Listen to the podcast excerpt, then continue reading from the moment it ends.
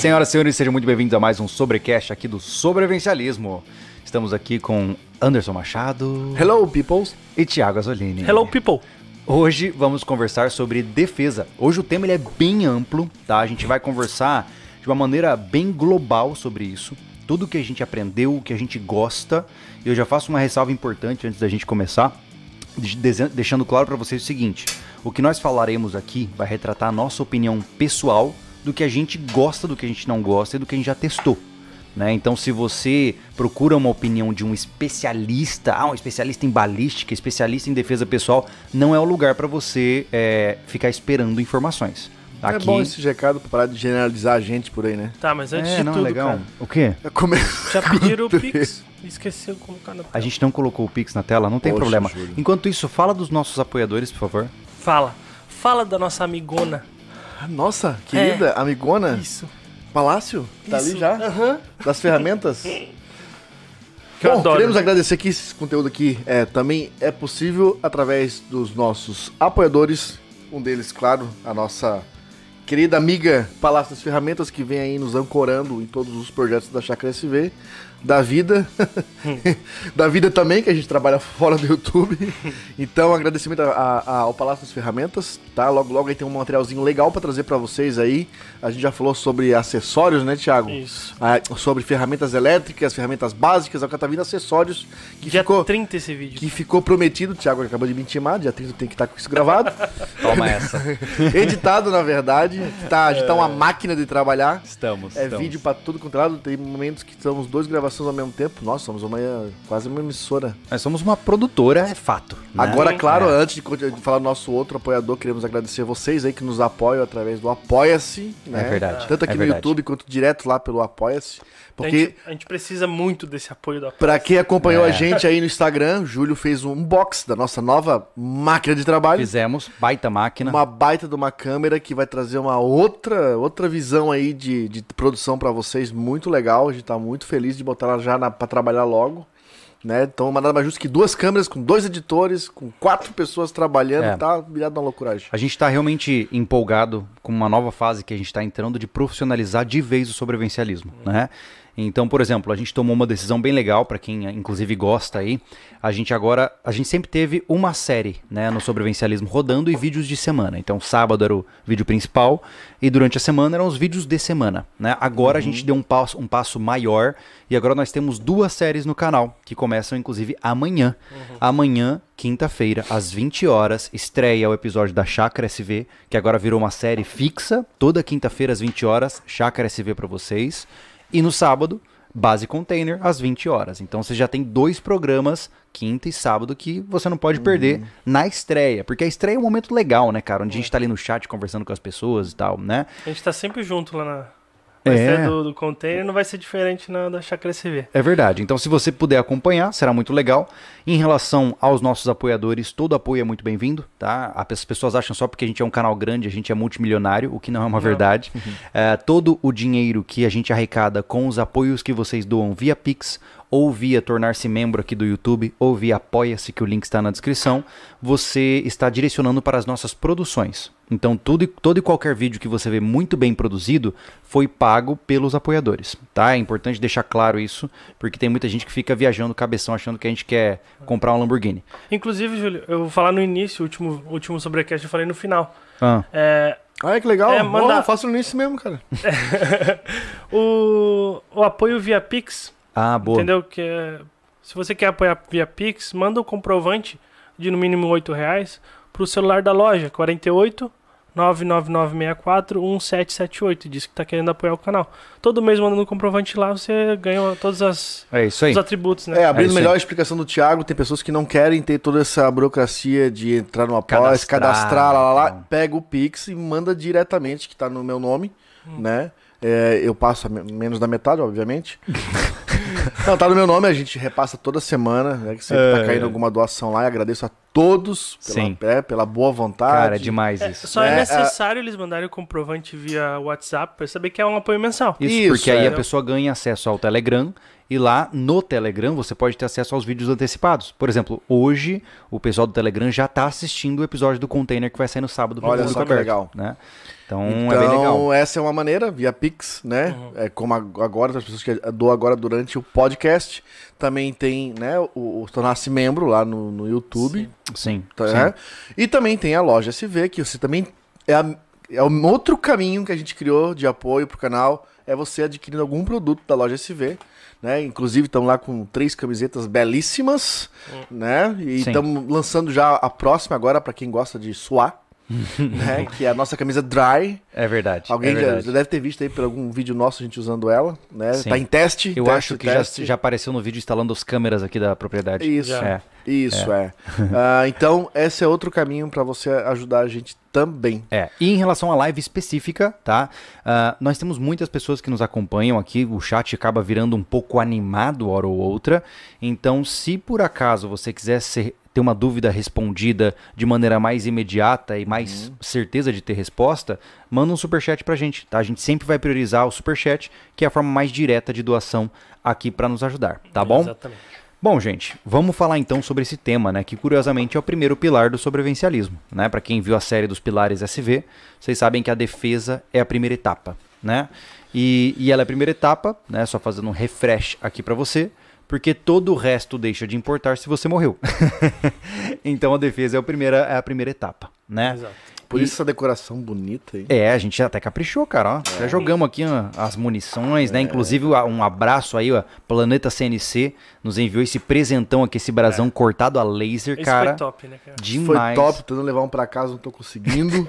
Esse aqui. Pra pendurar na vai- parede. Esse aqui provavelmente vai ir no nosso container, tá? A gente tá definindo lá onde vai ir. Mas obrigado pelo presente, cara. Obrigado, Muito pessoal. legal. Legal. demais mesmo. Ah, É. Só antes que eu perca, o chat aqui é complicado. Ah, O apoio via Pix tem que ser mensal ou pode se fazer o apoio anual? Pode fazer apoio anual. Aí você Só pode- vem e fala comigo ali, eu que vou atender no WhatsApp. Isso, tem Depois pessoas, do podcast. né? já tem pessoas fazendo anual pra pagar numa vez só. Acho isso. Isso. é, Ah, fico muito muito, agradecido por isso, né? Pro cara desembolsar o dinheiro de um ano. Mas é só É colocar uma mensagem. Ah, o Nubank, que é o banco que eu uso, tem ali um campo de escrever mensagem. Você escreve, olha, esse é o apoio anual, esse é o apoio mensal. Claro que Isso. se for apoio anual dizendo que é mensal, é mais legal ainda, mas tudo bem, não tem problema. Tô brincando, gente. Mas, gente, olha só. Falar sobre defesa é um negócio complicado, né? Porque hoje. é, E essa live aqui, gente, in- inclusive, é, me dou a permissão de dizer que a gente tá entrando numa, numa vibe meio de saco cheio, sejamos honestos, né? Uhum. É, a gente tá cansado dessa loucuragem que rola por aí, né? Então eu queria trazer essa conversa da forma mais honesta possível, doa a quem doer, tá? Eu tô dando um bandeira verde para os senhores emitirem as opiniões que vocês quiserem acerca desse mundo, certo? Por quê? Porque tem muita baboseira rodando por aí, muito pseudo especialista, muita técnica que não tem base nem fundamento de nada e engana pessoas. Quando a gente tá falando de defesa, na hora que você pretende é, explorar pessoas para ganhar dinheiro em cima delas, com técnicas que não foram testadas e não são ensinadas apropriadamente, você pode estar matando essa pessoa, né? Literalmente. É, então se você fica ensinando, ah, eu vou, vou te ensinar como sair de um ataque de faca, você pode estar matando uma pessoa. Porque ninguém aprende a escapar de faca no YouTube, né? Exato. Então, é, o nosso posicionamento aqui vai ser um pouco rígido em alguns momentos, tá? E doa quem doer, gente. É, os fatos são como são, né? E se você não gosta dos fatos, é uma pena. Mas vamos lá. Primeiro passo pra gente falar de defesa. Fala de treta, fica até assim. Não, não, não- é treta. Isso aqui é posicionamento. Não é, cara, que Entendeu? assim, tá num momento que as pessoas se sentem muito, né? E tudo que se fala é, é, volta contra a gente. É, é incrível isso, né? Mas enfim, também não somos especialistas, a gente é uma pessoa, são pessoas que a gente vive filtrando o tempo inteiro, Sim, né? sim. né? E a gente nunca se colocou como especialista. Mas, Mas são Anderson, as pessoas que estão sempre tentando. eu vejo gente- assim, ó. A gente pode estar errado, mas a gente não pode cercear o nosso discurso com medo. Ah, não. Entendeu? certeza. Eu posso falar uma grande baboseira aqui, mas eu tenho que falar, porque é o que eu penso, pô. É. Né? E, e, cara, vai incomodar? Que incomode. Né? Pode ser contra a minha opinião, tu não vai poder impedir eu de ter ela. É, eu acho É legal já, isso. É. já somos assim. é. Mas não, eu tô falando, deixando claro, é isso que eu tô falando nessa parte, né? Eu É verdade. agora, cara. Mas olha só, eu queria puxar o gancho da nossa conversa para começar com uma pergunta que a gente respondeu lá no SV Responde. que foi todo sobrevivencialista precisa ser armamentista, né? E eu vi que teve um monte de gente no chat degladiando, alguns de forma educada, outros, obviamente, de forma mais selvagem, Sim. né? Mas eu queria falar sobre isso, né? Eu queria primeiramente ouvir a opinião de vocês. Armas e sobrevivencialismo andam juntas? O que vocês pensam sobre isso? Mas eu- sou, eu sou de acordo com a, com a resposta que tu deu, cara. Total, Entendi. porque eu não sou o, o cara que fica divulgando é, pessoalmente, né? Ah, em, em me envolvendo politicamente em relação à arma. Só que ela é primordial, pô. É tecnologia. Tu tem que estar. o, que o, melhor, o que melhor te atende, tu tem que estar contigo. Senão tu realmente vai estar falhando nessa parte. É, eu vejo assim, no- no- na ideia do sobrevivencialismo que a gente entrega, né, que está entregando aí os, os últimos, com mais força nos últimos anos, eu vejo que é, a defesa com armas de fogo, ela tá no cardápio. Não necessariamente o cara precisa ser um armamentista, porque... Mas é, a resposta que o Júlio deu, ela, ela, ela, ela, ela- conduz isso de uma forma muito, muito, muito clara e tranquila, Uhum. né? É, tu não precisa ser um armamentista, mas o cara que não tem arma, uma arma pra defender tudo aquilo que ele se prepara, na visão sobrevivência, ele vai estar falha de alguma coisa. Sabe o que eu percebo? Que eu acho que há uma, uma confusão com o termo. Porque ser armamentista não é o mesmo que estar armado. Sabe que a gente podia criar um É. termo novo? Ser Ah. um sobrevivencialista é ser um defensor. Não ser um armamentista. Porque armamentista é o viés político, né? Então, é isso que eu queria deixar claro. Gente, você pode ter armas sem ser armamentista. Entendeu? Aham. Armamentista, por definição, é aquele que se engaja politicamente em causas sociais que promovem o armamento Sim. civil. Certo? Sim. Ah, porém, existem inúmeros amigos próximos, caras que a gente conhece, que gostam de armas, têm armas, praticam, atiram super bem e são atiradores, são colecionadores. Eles não são armamentistas. Por quê? Porque não se engajam politicamente na luta por direitos de armas. Então, um sobrevivencialista precisa ser armamentista? Eu digo que não. Não. Ele, ele precisa ter armas. É. É, é por, porque senão você está desobedecendo. Mas ele não precisa ser ativo politicamente é, no mundo das armas de fogo. Então eu acho que é a confusão do termo, tá, gente? Ser armamentista é diferente de ter armas. São coisas que, obviamente, estão correlacionadas, mas uma tem atividade política e a outra é só o fato de ter. Não, mas foi né? legal ter essa visão agora, pra gente começar até a trabalhar do jeito certo. E é assim É. que o sobrevivencialismo se cria Sim. dentro da, ah, dessa cultura de sobrevivencialismo. Tá? Sim, e é importante deixar claro que nós somos armamentistas. Porque no momento que eu faço um tutorial de como fazer recarga de 12 é, e coloco na internet para qualquer pessoa ver, o que, que eu estou fazendo? Compartilhando conhecimento sobre armas para que eu possa inspirar pessoas a tê-las. Logo, eu estou me posicionando politicamente para tem uma arma você também. Eu estou fazendo propaganda de arma de fogo, né? E é por isso que eu sou armamentista, né? Agora, tem caras, por exemplo, o Thiago. Thiago, você, você se considera armamentista? Cara, é, eu não divulgo tanto assim. Cara, eu não me considero. É. Teria assim, esse, Uhum. claro que na minha vida íntima eu posso até falar do que eu, do que eu acho pra um amigo ou pra Sim. um parente, Mas você não se engaja. mas eu não me engajo. Como assim eu Uhum. não me considero um instrutor de tiro, por exemplo? Eu fiz o curso, mas fiz por conhecimento, É. Pra Sim. ter, Até pra, sabe, para auxiliar dentro do meu trabalho que é o sobrevivencialismo. Mas eu não me considero um instrutor, porque eu, eu não eu não exerço aquilo. E eu não, né? Então, enfim. É que assim, ó, o Júlio, o Júlio é armamentista porque realmente ele ensina e tenta incentivar o pessoal. Tenta Sim. incentivou muita gente, Não, né? O Júlio, é que assim, às vezes a gente acha que. E tu que tá chegando agora na, na equipe, Thiago, e tá se incluindo nos projetos frente câmera, por trás, Sim. já tá há muito tempo com a gente, oficial agora há alguns meses. É, o, o, o, o Júlio, às vezes a opinião do Júlio precisa, é, generaliza para o nosso clã SV, né? Sim. E não é assim, somos pessoas diferentes com opiniões Não. diferentes. Somos, dif- somos pessoas diferentes. Muitos. É que as pessoas acham Olha, que nós... você é feio sobre. Vamos lá, continuar a conversa. Mas assim, ó. Não, mas o que eu, o que eu quero dizer é Mas assim, aí que tá, tu- eu tô querendo explicar. O Hum. Júlio é um armamentista. Sim. Nós dividimos a opinião, nós auxiliamos ele, Sim. mas nós não fazemos igual a Sim. ele. uhum. Eu sou? Pessoalmente, É aquela né? coisa, eu sou É. o cara que carrega a bandeira da bagaça. Pronto. É isso, entendeu? Não, mas E- é que, por exemplo, tu fala ali, ah, quando tem uma conversa sobre isso, eu me engajo. Sim. Eu não me engajo publicamente. Cara, e assim- Em rede Não, social. não é que a gente não é engajado, É, isso aí, né? a é. gente não é público com é, o engajamento. Eu acho que o Atividade engajamento é atividade. Atividade é tá política, realmente. sim. Atividade política pode ser você chamar amigos em casa pra falar sobre isso. Uhum. Entendeu? Isso é uma atividade política. Sim. Né? Ah, mas é importante dizer que eu não estou dizendo aqui é, que esse é o certo ou esse é o errado. Whatever. Eu tô dizendo os fatos como são. Eu conheço sobrevivencialistas que possuem armas e são desarmamentistas. Por quê? Porque eles não querem ninguém com armas, só eles. Ah, Então, assim, é, é uma visão política boa? Eu acho que não. Eu acho que ela é insustentável.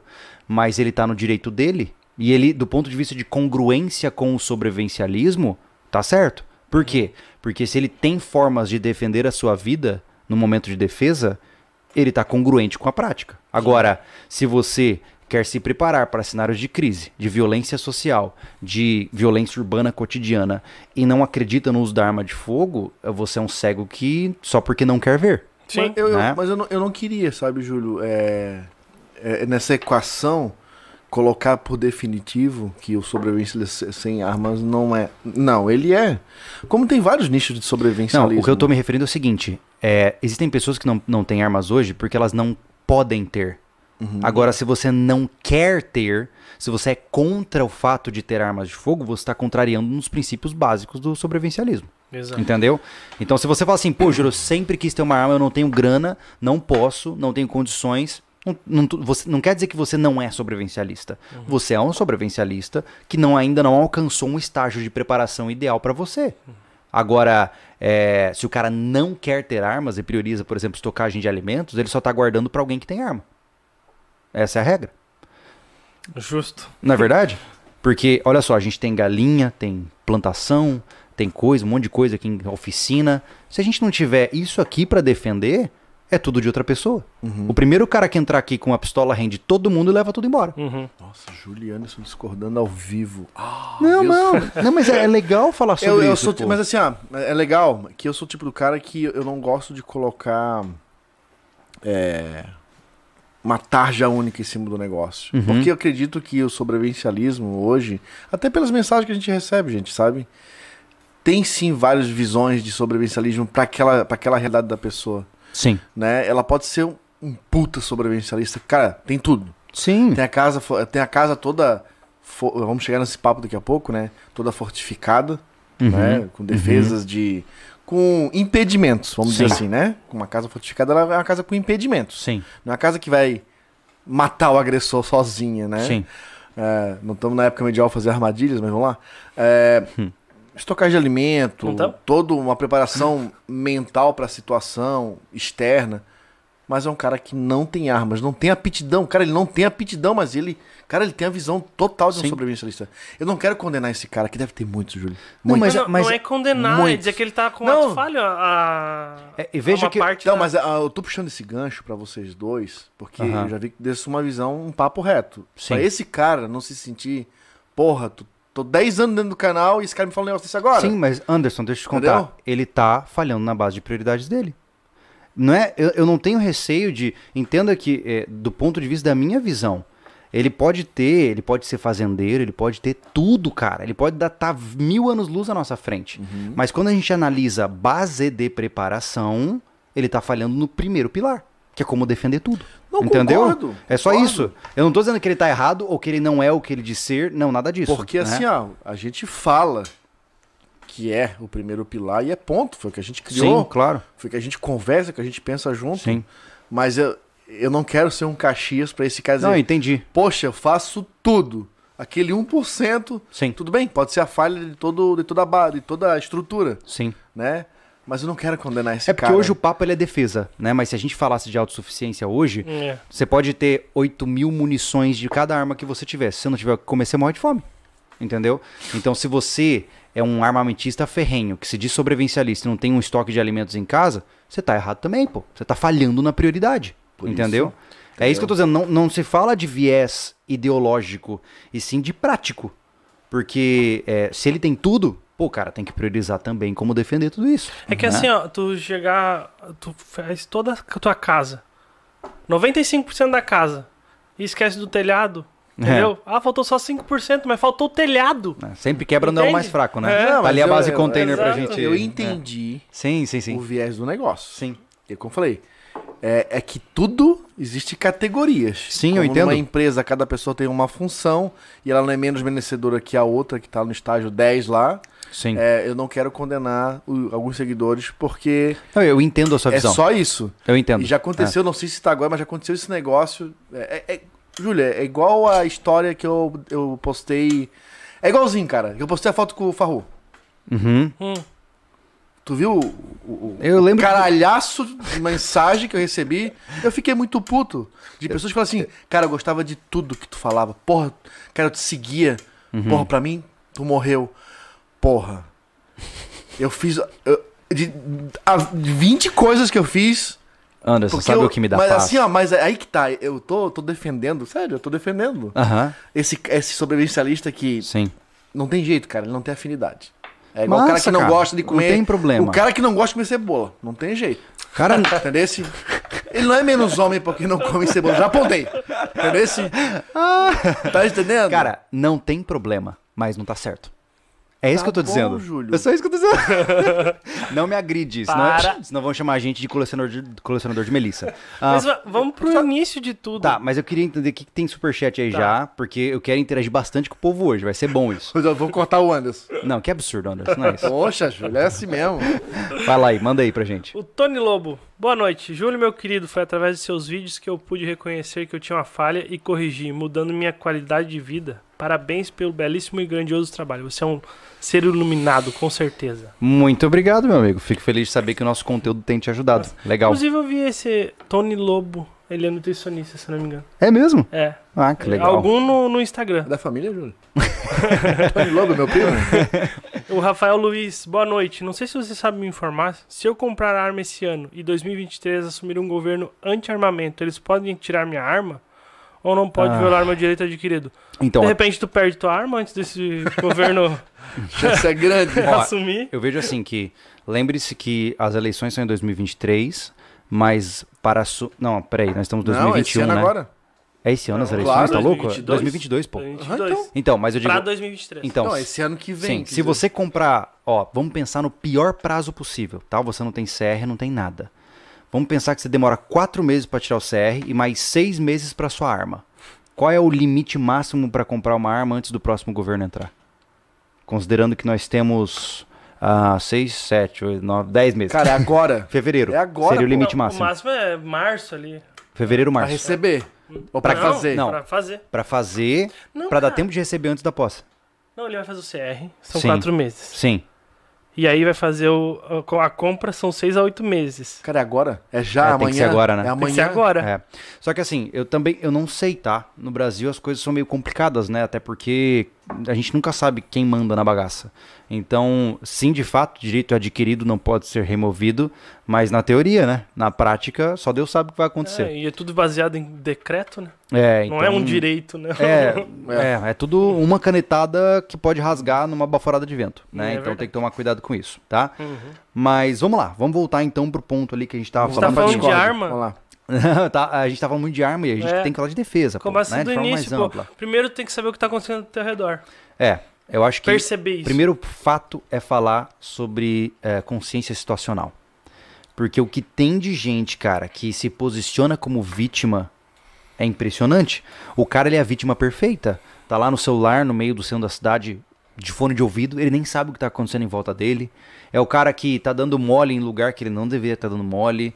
É, é falta de atenção situacional. É. Né? Pô, quantas vezes. Eu não sei se vocês sentem isso, mas de vez em quando bate nas vísceras aquela sensação de. Eu não devia estar aqui. É. Sabe? Esse lugar aqui é meio estranho. Sabe? Eu senti o lugar pesado, né? É, pô. Qu- Quantas vezes você vai pegar, sei lá, você pega um. Vai pra um lugar, aí o Maps te passa pra um lugar e uma quebrada estranha. Você fica tipo. Esse lugar não é bom. Uh-uh. Eu não queria estar aqui. Isso é uma sensação visceral que a gente Engraçado, sente. né? né? Ainda antes de, de, de, de, de ter essa visão sobrevivencialista, né? É, que pra mim ainda é pouco tempo, né? Uhum. Cinco anos eu tô envolvido com sobrevivencialismo e eu sei, desde o começo, é, não, não acha que eu, tô, eu tava aqui numa discussão com o Júlio que sobrevivencialismo é isso, cara. É, né? com certeza. Com certeza. É, mas eu sentia que isso era pra mim. Sempre foi, já te falei isso várias vezes, né, Júlio? Uhum. Quando a gente começou a falar do- dos sonhos, dos planos, do lugar onde queria morar, como queria fazer, eu falei, cara, isso é pra mim. Sim. E eu posso contribuir dentro e fora do que a gente faz. Sim. É, então, armas de fogo pra mim, por exemplo, é novo, cara. Eu era. Não é que eu era contra, não tinha cabeça pra. Cara, eu tinha. Sim, você nunca se familiarizou com o assunto. Eu tinha meu, pavor o cara pegando uma arma na minha frente, assim. Que isso também, né, há seis anos atrás, era muito. Não era assim. Tu via facilmente, né? Entendi. Era uma coisa muito.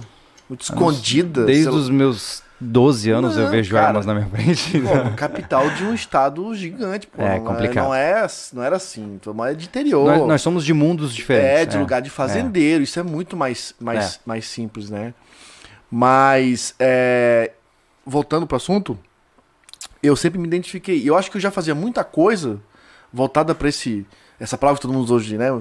Tá vulgarizada, esse mindset, de não estar num lugar que esse, esse lugar não é pra mim. Uhum. E aconteceu, e sempre aconteceu, eu sempre me tentei sair daque- dessa situação, tipo um lugar onde tu vê que não é seguro, ou pra você, ou pro que você tem em mão, né? Tipo, um- o veículo tá num lugar, pô, esse lugar não é seguro pro meu veículo. Sim, Seja pra violência, seja até pra, um, pra uma depreciação. sim. Ah, se eu deixar aqui vai bater no carro. Que também é uma Também. Um, um pensamento, né, de segurança que tu tem.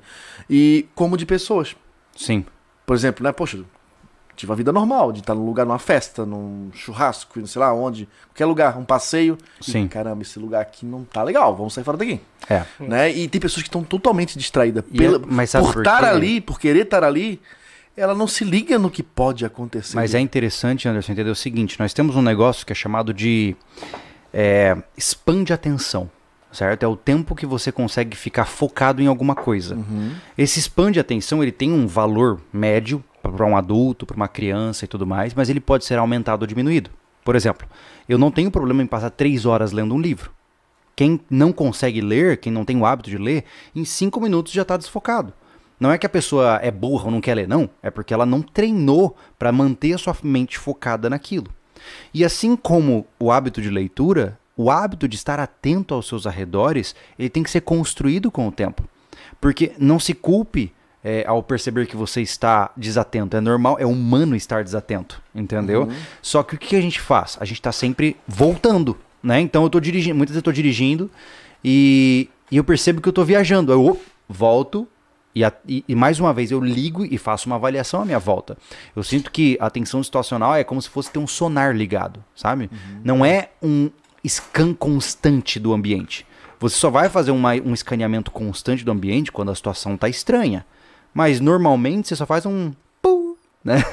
Lança uma sonda para ver se está tudo bem, tá tudo bem. Você volta às suas atividades, né? Aquele o General Lewis, ele fala daquilo que a gente já fez até um vídeo sobre isso, dos códigos de, de cores de atenção, né? Uhum. Então eu acho bem legal isso, porque pô, o branco é inconsciente. Tá dormindo, ou tá caindo de bêbado, ou sei lá, você não é incapaz de prestar atenção. Né?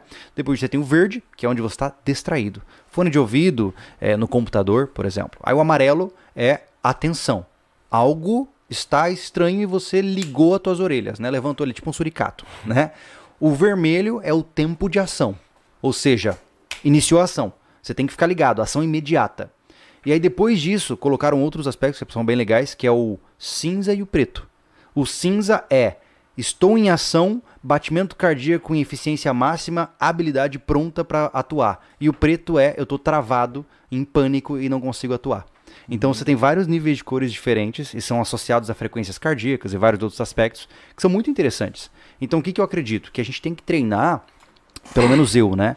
Quando eu tô andando na cidade, num lugar que não é naturalmente seguro, né? Por exemplo, se eu tô dentro de um shopping, é, eu tô ali do verde flutuando sempre pro amarelo, né? Ou seja, eu tô distraidão, mas eu tô sempre de olho, né? Agora, se eu tô no meu carro, no centro da cidade, cheio de motociclistas passando em volta, gente, estranho, pedinte, cara, eu tô sempre do amarelinho ali já ligado, né? O tempo todo. E, e isso é um treino, né? E isso também é abdicação. Porque não dá pra ficar vendo WhatsApp, não dá pra ficar vendo, ouvindo música. Pô, eu, eu acho, eu fico invejando, cara. Aquela molecada, o cara bota o gorro assim, ele bota um fone de ouvido com música alta e ele fica só assim, ó. Cara, eu sempre quis fazer isso, mas eu não consigo, me dá medo. Porque eu não sei o que tá acontecendo à minha volta. Cara, num lugar público, ficar assim, cara, Mas- num outro mundo é. Uh, Mas ó, contando um Loucura. pouco da, da minha parte da história, a questão de atenção situacional, eu acredito muito que é, todo ser humano aprende somente com erros, né? O teu é do outro, né? Ou é por amor ou é por dor. Isso, É. mas, cara, é, o que acontece? Eu sou atento hoje, eu realmente sou meio até pilhado, né? Uhum. A gente se considera. Mas, pô, com 16 anos eu fui assaltado no meio da Praça 15 de Novembro aqui em Florianópolis. Uhum. Entendeu? E foi por inocência, por estar desatento. E o que acontece? Eu tava cansado, sentei. Só que eu esqueci que eu sentei. Eu não percebi que eu sentei no lugar Ruim. ruim, a ponto de ninguém tá em volta me vendo. Lugar ermo. Chegou três caras e me calçaram, entendeu? É, é com os erros também, entendeu? Sim. Eu comecei a ficar mais atento por causa disso. Até porque eu falo muito, até falei pra ti, né? Quem nunca foi assaltado ou nunca viu um roubo em Florianópolis fala que é uma cidade segura. Entendeu? E eu não acho. Mas, cara, a a frase máxima, é, eu acho incrível essa frase, eu nunca vou esquecer ela, que é tudo é diversão, tudo é lindo, até que tem sangue no chão. É. Ninguém espera que algo ruim vai acontecer. Nunca. Né? O nosso amigo que veio aí, prefiro não identificá-lo, contou a história lá do tio dele, que, pô, o cara tinha tudo na vida, né? Pô, os caras renderam o cara na chácara, estupraram a esposa dele. Nossa. Pô, cara, que história terrível. Terrível. História de assim, de para destruir a vida de um homem, sabe? E obviamente da mulher. Mas é, é é uma coisa que assim, eu sempre fico em mente. Sabe? Porque, especialmente eu aqui, eu tô numa situação complicada, se você for parar pra pensar. Uhum. Então, é, é, eu sempre ando armado o tempo todo dentro dessa chácara, porque primeiro que tem muita gente que sabe onde a gente mora, tem muita gente que não gosta de mim. É, é um lugar que naturalmente as pessoas vão achar que só porque a gente tem muitos inscritos a gente é rico, né? E o cara quer vir aqui ver se tem dinheiro, vai se frustrar, mas vai, vai, vai vir, entendeu? É, é um lugar potencialmente isolado, né? Querendo ou não, tem um ou outro vizinho, mas E é um. vulnerável. E é vulnerável. Super. Então, assim, É, entendam, a gente já falou isso algumas vezes, né? Sim. O prédio rural, a gente vai passar por isso. Vai, Porque a gente quer ir para um lugar ruralizado, mas também não queremos levar a cidade para lá. Então, não vão para lá fazer uma caixa de concreto no Não, meio do não. rural, porque a gente também está buscando qualidade de vida. Só que tem Sim. que ter consciência disso. É como o começo da conversa. Estocar um galpão de comida e não ter Sim. como defender. Né? Ou tu faz um, um- um forte blindado, né? Sim. Ou tu faz algo mais simples e defende com unhas e dentes e balas, É. né? Então a gente não quer levar o, eh, a gente vai trocar. Eu já falei, isso, eu adorei esse termo que eu, que eu criei. A gente vai, Uhum. vai trocar muro por chumbo. Sim. Entendeu? sim. Então, entendam que não, não adianta você se iludir que você vai lá pra lá e vai fazer um- um- uma mega fortaleza, Não. porque ele sempre vai ser um lugar que vai ser acessível, não intransponível. É. Tá? O intransponível vai depender muito de você e dessas habilidades que você vai adquirir de se defender. Né? Nisso a gente concorda, por isso. Uhum. Sim. É, eu e o Júlio não discordando com a conversa, porque eu só queria defender aqueles que não Ah, têm entendo como, perfeitamente. não, não gostam, e eu não quero des- desmerecer os como, desmerecer como sobrevivencialista. Então, eu também acredito nisso, Sim. entendeu? É, que tu ter os meios pra se defender, né? Sim. É, tem que ter consciência. Muita consciência do teu redor, né? E falando de... Tu falou, tu falou tu, tu falou... Eu falei... é, recentemente eu passei por isso de, de estar num lugar é, que é inseguro e ficar ligado no que está acontecendo. Por conta de burocracia, burocracias, a gente não Sim. tá apto o tempo inteiro. É verdade. Não dá. Não dá. O Júlio não na chácara armado, Sim, porque eu full. tô no meu direito. mas do botão quando pra eu- fora Sim. são situações muito delicadas que não vem nem convém a gente falar, Não. né? Mas foi aquele passeio que eu fui com amigos para aqui para pé da serra e eu era o único, era no segundo dia eu tava bem de boa. Eu era o único que não tinha bebido. Uhum. E eu fui escolhido para ir buscar uma bebida numa conveniência. Sim. Pra pegar o carro. Eu fui, beleza. Cara, é, fazia tempo, desde a minha juventude, que eu não passava por uma situação que eu ficava extremamente incomodado. Porque era o único lugar que eu podia buscar essa bebida, porque cidades de interior não funcionam depois das seis. Uhum. Então é uma cidade que já tá meio que tomando forma, então começa as bodeguinhas a abrir até as quatro da manhã, Sim, assim, uma sim. conveniênciazinha. Fui lá, resumindo a, da- resumo da ópera. Aí tinha uma patotazinha ali, sabe? Cara, assim aí, o guri. É. Tem. Como é que é que ele falou? Eu não tenho porte, mas eu tô com a minha arma aqui. É. E o nego que olhar pra mim, não sei o que lá. E ele tava. Ele, ele, ele mais um carinho, mais umas três, quatro meninas. Sabe? E ele cantando galo. Aí eu falei assim, poxa, olha É. a situação. Mas é, O que é- acontece num lugar desse? Resumindo da, da postura. Cara, eu encostei na parede. Uhum. Assim, e não fiquei mais de costa pra ninguém. Sim, E fiquei ligado o tempo inteiro. Naquele momento, obviamente, eu tava só com um canivete no bolso. sim. E eu já fiquei pensando, o carro tava na esquina, não tava num lugar muito trancafiado. Já foi pensando nas Entendeu? coisas. Se, se- tá, não vou conseguir até o carro a tempo, porque. Mas eu vou. Poder que eu vou correr. Sim. Tipo, eu fiquei ligado o tempo inteiro. Eu só virei pra pegar a bebida na, na, na caixa, assim, É. que era pra enfiar a mão, porque o lugar era fechado, eu tava na rua. Uhum. Entendeu? Então, assim, ó, é... hoje, pra um cara que nem a gente tá num lugar com pessoas assim. Eu- aí que tá, é isso que eu falo. Coça, cara. Eu, É. eu sou o cara que fica sem a cerveja, mas não vou. Entendeu? Porque não vale o risco, pô. Não vale o risco. Aham. Então, uma vez que você entende, e ainda mais quando você conhece sobre armas de fogo e entra nesse mundo, a sua vida ela, é- ela envolve muita abdicação. Porque, por exemplo, como é que eu vou numa balada, cara? Não, Eu não, eu, não, eu não posso ir numa balada. Primeiro, porque eu não posso ir com a minha arma. Segundo, porque é o lugar propício para as coisas desandarem e você levar um- uma tijolada na cabeça. É facinho, né? Eu É já trabalhei fácil. em balada, é complicado, cara. Sabe? Então são coisas complicadas. Quer falar dos superchats? Quero. Tem uns superchats legais ali, vai lá. Exato. Eu vou puxar pra cima aqui. Aqui. Planeta CNC. Boa noite, SV. Uma pequena correção. Esse brasão foi cortado com corte a plasma CNC. Ah, olha aí. Caramba, hein? Nossa, você me lembrou caça-fantasma agora. Então esse daqui não é Plasma. fita, é- Pois é, é derretido, né? Ah, Que pega massa. um pedaço ali, Thiago, pra O mostrar pro stencil? pessoal. Tá ali, ó. tá ali Tá aí atrás de outro você aí. Olha isso aí, pessoal. pra Ah, o que ele falou, Anderson Machado, meu xará. Vou enviar uns mini brasões. Isso é legal. Ó, que legal, Aceitamos. cara. Olha aí, ó. É, é porque assim, ó, eu queria botar na minha sala esse grandão, eles não querem deixar eu levar. Pessoal, olha que legal. Como é que Fica- fica atrás, ele ó. tirou é. do. É, fica, uma borda, isso aqui daqui de dentro, tá? É, muito legal, olha que cara. coisa animal. Planeta Que mais, CNC, Anderson? obrigado pelo presente, hein? Muito legal, cara. Obrigado, Anderson. Vamos lá. O Geraldo, minha opinião, primeiro pilar é comunidade sobrevivencialista. Não adianta 15 armas para filho, pai, mãe, sendo que tem um grupo ou multidão para invadir. É, é, como é o nome? É Geraldo? Geraldo. Geraldo, eu entendo a sua visão, mas é a preparação começa a nível individual, né? Exato, Primeiro você se exato. torna capaz para depois se agrupar com outras pessoas capazes. As coisas têm que ser feitas em conjunto, não existe uma regra escrita em pedra, É. mas eu penso assim, antes de eu pensar em buscar amigos sobrevivencialistas, etc, eu e minha esposa vamos saber atirar. E na hora certa minha filha vai saber atirar. Por quê? Porque começa, a preparação começa no indivíduo, expande-se para a família e depois avança para o seu círculo social. Ah, Porque senão Né? vai vir um fardo, poxa. É, Aí tu, exatamente. ah, tem uma comunidade sobrevivencialista, tu é a favor de ter uma arma e o cara não é. Tu vai ter que defender ele, poxa. É, exatamente. É, tu vai falhar em defender teu filho. A matemática não bate daí. É, É, na bate, nossa é. visão, hoje nós estamos encaminhando. É, até, até então, se a gente não se matar no processo, a gente vai morar todo mundo junto. Isso aí tá tudo, né, Eventualmente. é, eventualmente, né? É, mas eu quero garantir, o que a gente vê aqui hoje, é que existe um alinhamento nesse quesito de, de defender o, o clã. Eu, eu quero que, se eu estiver num momento distraído, um dos dois possa me defender Mas esse de onde eles estão. Exato. Né? É, é a concepção de, de efeito auréola. O que, que é o efeito auréola?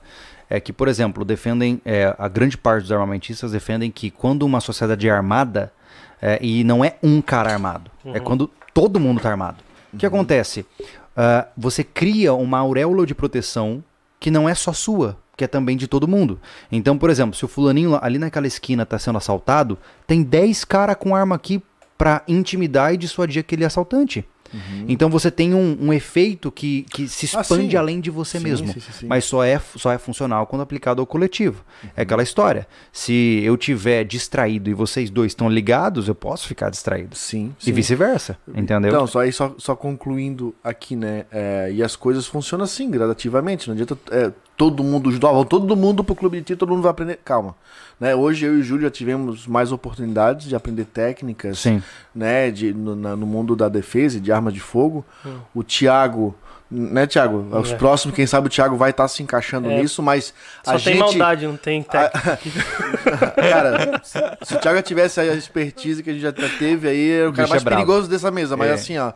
É, porque uma coisa também é saber, outra coisa também é ter ímpeto, né? Eu acho Sim. que posso É. na- achar o elemento mais perigoso. É. Isso é bem interessante, O né? Thiago seria um cara muito perigoso, com Não. muita técnica na mão. Nada a ver. É, Tem- mas, mas é, cara. esse conceito de, de efeito auréola foi utilizado lá em Brasília, por exemplo. Né? É. Em Brasília, quando eu saí pra conhecer pessoas, o- eu falei pro Thiago, Thiago, eu vou estar focado em conhecer gente, conversar com o pessoal, tirar foto, bater um papo. Você pode ficar ligado? Ele falou, tô, tô ligado. Aí ele, ele tava sempre pilhado em volta de mim, parecia o guarda-costas. É, e eu tive a, a oportunidade de não olhar para isso. Então essa é a vantagem de você estar com pessoas que são competentes, né? É. Então, só pra, que- só pra concluir minha, minha, minha, minha- meu raciocínio, o Thiago hoje é um cara que aos poucos, com a gente aqui, tá aprendendo uma técnica, uma Bastante, coisa né? nova, uma, né? e aí assim ele vai se aprimorando e um dia ele tá se encaixando em vários cursos com a gente, Sim. né? Tá apto pra isso e é assim que não dá pra botar- incluir todo mundo de uma vez só É verdade. nesse é verdade. aprendizado. É um né? processo. E até assim porque... como ele passa os conhecimentos dele de artes marciais pra gente. E essa é a troca saudável dentro de um conjunto de sobrevivencialistas. né? Sempre é uma troca, É. né, cara? Ah, que mais? Temos aí o Aqui, Dalton. Dalton Dutra, sou policial sobrevivencialista e não acredito no discurso armamentista. Você ter discernimento e responsabilidade não faz com que outros tenham. Assim como ter CNH, 70 mil mortos por ano no trânsito. Dalton, eu entendo da onde a sua visão vem, eu respeito ela e você tem total direito de tê-la. Mas ela não faz sentido. Porque se eu aplicar essa lógica, eu sequer vou deixar pessoas atravessarem a rua porque elas serão atropeladas. Eu não vou deixar elas se alimentarem com comidas sólidas porque elas podem engasgar. E assim a gente vai justificando o cerceamento de liberdades. É, ele vai É. dizer ne- nesse discurso, e realmente é é essa linha que tu vai seguir. Não pode casar, não pode ter faca em casa, Não pode que ter é um filho, dos, né? maiores problemas, né? Porque se você quer proibir alguma coisa, em vez de proibir arma, proíbe o povo de ter filho, que é o que faz mais estrago na Uhum. humanidade, né? Então eu entendo, é como eu tô dizendo, cara, você não tá errado em pensar isso, você tá super certo, pô, é o teu direito de pensar assim. Exato. Mas não faz sentido do ponto de vista de sustentabilidade do sistema. Porque no momento que você considera o ser humano é, incompetente por definição, você está dando espaço para que o governo, o Estado em geral, atribua todas as sanções que ele quiser. Porque se as pessoas sequer sabem cuidar de si mesmas, o Estado tem que prover tudo. E isso não é lá muito saudável. É só a gente ver a história que sempre que o Estado cresceu para prover tudo, deu errado. Mas sabe, Né? eu- Então- eu- Júlio, eu vejo que tem pessoas que pensam assim, ó, é que o cara não ser, na visão geral, um indivíduo, sei lá, correto, ele não é apto para aquilo, né? Uhum. Como um maluco um dia falou aí, que pobre não devia ter arma, Aham. né? É, É. a gente sabe Ah, que o maluco é. é. Hum, Entendesse? ele É, eu acho é o seguinte, também. cara, eu na época da loja, eu acho que conheci muito, eu, eu que tava muito na linha de frente de atendimento, Sim. eu conheci muitas pessoas, cara, e vou dizer pra ti, tudo é questão de oportunidade, pra mim. Às vezes um cara pode ser um maluco brigão. Meu Deus, esse cara com arma de fogo vai matar geral. Não, cara, eu conheci uma, uma- engraçado, né, cara? É aquela coisa que o teu pai te ensinou, né? Pode ser um mendigo, converse com ele. Exato, Mas respeite, ouve ele e tire alguma coisa de proveito. sempre. E eu conheci um policial civil que tava numa situação já de trabalhar em, em presídio e tal. Ele assim, Ander- é, ele assim, Anderson, foi um alto papo com aquele cara. Sabia que depois que eu comecei a me envolver com a polícia e eu aprendi a lidar, eu, ando armado o tempo inteiro. Ele falou, tô armado aqui em cima. Sabia que antes disso eu era um cara extremamente agressivo? Uhum. Eu brigava, cara, ninguém podia olhar pra mim. E hoje eu sou um cara muito controlado. Mas é porque Então, é sabe como o- o cara é um cara né? ativo, às vezes é impulsivo e entra pro mundo. É, é, a história do Disseu, lembra do cara lá do jiu-jitsu, que, né, que também Sim. é difícil. que Era brigão, mesmo com a mão só, era Sim. brigão. E hoje ele é um cara calmo. Como um cara que é agressivo entra pro mundo das artes marciais e consegue controlar a sua agressividade, o cara que entra pro mundo da, da- da arma de fogo, por exemplo, da defesa, que, cara, ele vai, ele Mas vai o, sossegar. o Anderson, é só a gente levar pra nossa realidade, cara. A gente, eu fui ameaçado é, por um cara numa propriedade, Uhum. no nosso projeto passado, Hum. e eu sabia que se eu escalonar eu ia matar ele, pô. Hum. Eu sabia. Eu tinha completo potencial pra matar ele. E o que, que eu ia ganhar com isso, pô? Então o que, que eu fiz? Eu abaixei o rabo, pedi desculpa e fui embora. E o cara ainda deu tiro pra cima.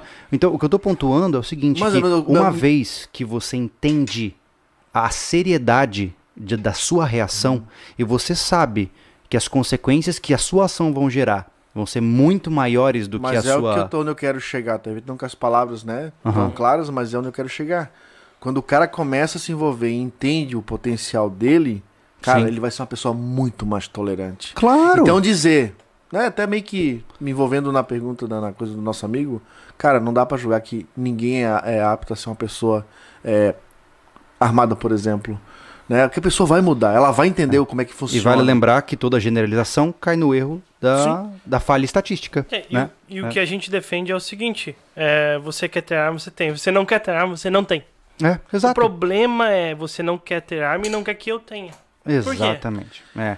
Mas enfim, a gente, o foco também não é nesse, nem é. esse É. foco, né? Eu entendo que naturalmente quando a gente fala desse assunto, as pessoas é, ficam incomodadas com isso. Uhum. Mas vamos, eu vou Mas- puxar, eu vou puxar um outro gancho pra gente mudar um pouco o foco da, da arma de fogo, enfim. né? É, que a gente tava indo já pro caminho e acabamos desviando de novo. Uhum. Que era da, da, da, da consciência situacional é, do indivíduo. Vamos botar isso pra residência. Tá? Uhum. Tu falou que tem cara que dá nervoso, porque tá ali tão distraído que, né? É a mesma coisa que o cara que da casa. O cuidado que ele tem com a casa é quase o mesmo. Com o seu É. patrimônio, que é o quê? Cara, é expor muito as coisas internas que tem. É, não ter cuidado com, com o que deixa na rua. De ter uma janela é, aberta ou fechada ou com reforço, que eu sei que a gente vai desmembrar isso depois. Uhum. Né? Esquecer, sei lá, a porta aberta. É engraçado você a casa falar isso. toda. Porque é- a gente achou a- o único sítio sobrevivencialista da região.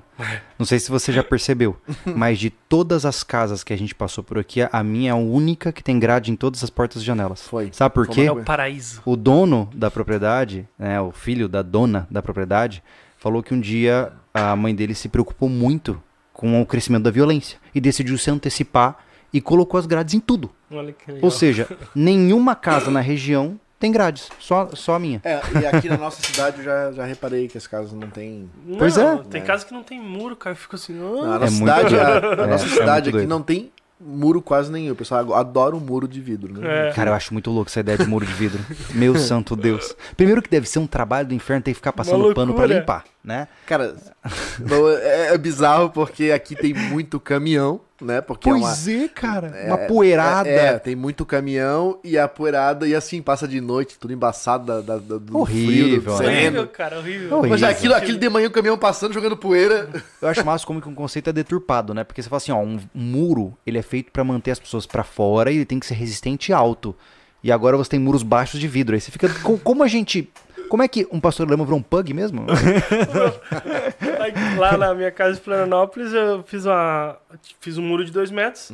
E aí um cara se perdeu na curva, deu no meu muro, derrubou meu muro, quase derrubou eu junto, né? Tava atrás espalhando brita no terreno.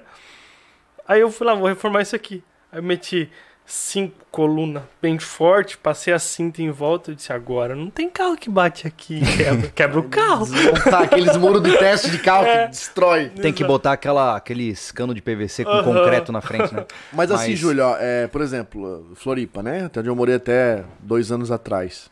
A minha cabeça sempre foi condicionada a não deixar nenhum chinelo na porta.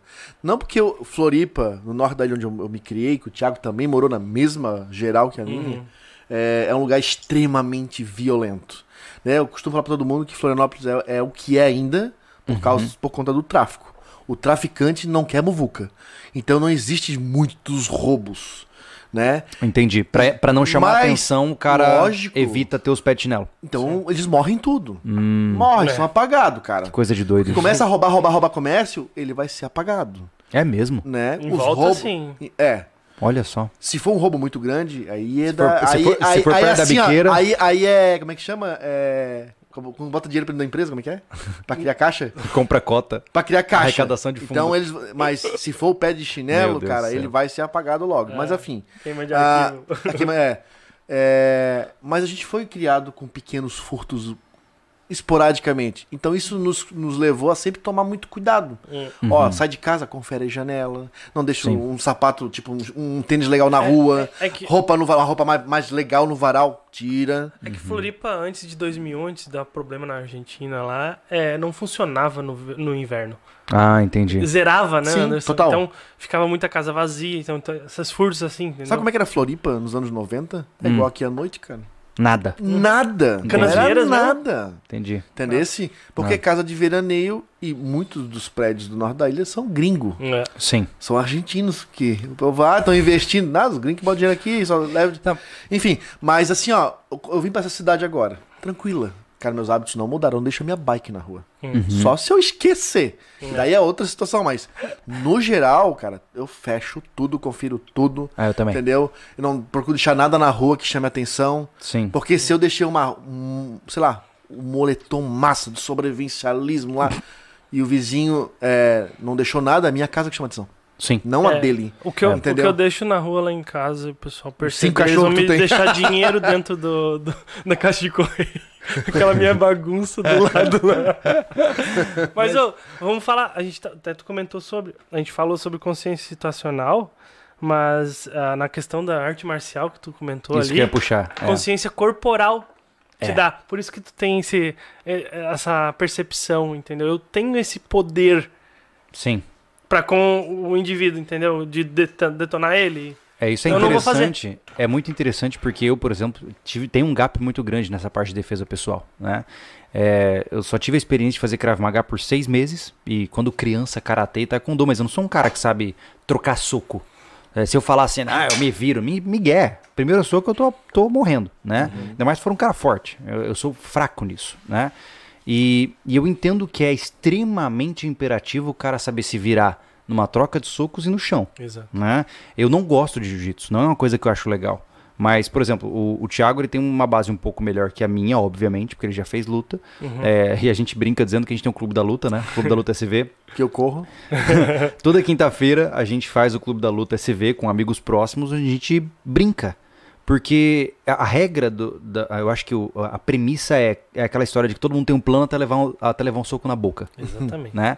Porque Tyson. é, é, porque você tá ali preparadinho, de repente, puf, você onde eu estou, o que aconteceu e pra onde eu vou, né?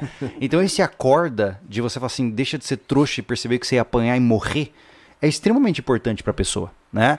E hoje a minha tentativa é mesmo que de maneira não organizada, porque eu não tenho tempo pra ir pra uma boa academia e treinar e tal, é ganhar consciência corporal. Uhum. É entender quando ele tá marcando Me senti tão malandro agora, comecei a academia ontem. não tenho tempo. Não, eu digo pra você treinar um Muay Thai, entendeu? Tipo, ah, eu vou numa academia conceituada com um professor massa. Eu não, não tenho tempo, mano. Não vou conseguir fazer isso. Ainda mais na nossa cidade que É, não tem essas coisas. Eu já não entendeu? tenho saco. tá? Mas- Então, por exemplo, o que, que eu percebo? Pô, cara, tem cara que não consegue saber como posicionar uma guarda, ele não sabe como colocar um direto. Tem gente que bate assim, tem gente que arremessa a mão. E, e tudo isso demonstra mais do que falta de técnica, falta de consciência corporal. Né? E principalmente no que tange a defesa. Pô, se o cara não conseguir fechar o corpo dele, travar uma guarda eficiente, é, ele não sabe nem como se proteger. de- é, porque antes de bater, você tem que saber apanhar, é isso. Exato. É, o, prim- o tranco, né? é, o primeiro passo é aguentar tranco de chuva É. de soco e você se segurando, né, cara? E, e a consciência corporal é extremamente importante pra isso, Exatamente. né? Porque é, é, eu acho ela primordial não só pra defesa pessoal, porque o movimento que você faz pra você montar uma guarda é o mesmo movimento que você faz pra sacar uma arma. É base, né? Eu- É uma base de luta, né? Então, quando a gente pula esse gap, ele fica é, É, deficiente, eu, né, cara? eu tenho uma. Uma. Como é que chama? Uma coisa em mim, por que, que, é, por que, que a gente desiste tantas coisas na vida da gente, né? E uma coisa que eu fico muito puto na minha vida é ter corrido do jiu-jitsu, né? Que hoje eu seria um faixa preta, né? É. E isso ia ser muito bom pra mim, como pessoa, Pra como pro que a nós. gente faz hoje. né? E, e todos os, os, os, os, brother que começaram comigo estão lá com a faixinha preta deles, feliz da vida. Hoje, Uns hoje dando aula, outros não, mas. Ah, cara, porque. E naquela época, onde eu quero chegar não é isso, mas o que eu quero chegar é que naquela época, eu fiz um ano e meio consecutivo. Consecutivo, eu, eu, eu, me- eu, me, eu dediquei. Naquela época, é, é, porque o cara tem que estar. o cara se sentir apto. Eu nunca fui um cara que gostei de trocar soco, não gosto de impacto. Né? O, o clube da luta aí, o rapaz fico pegando no meu pé.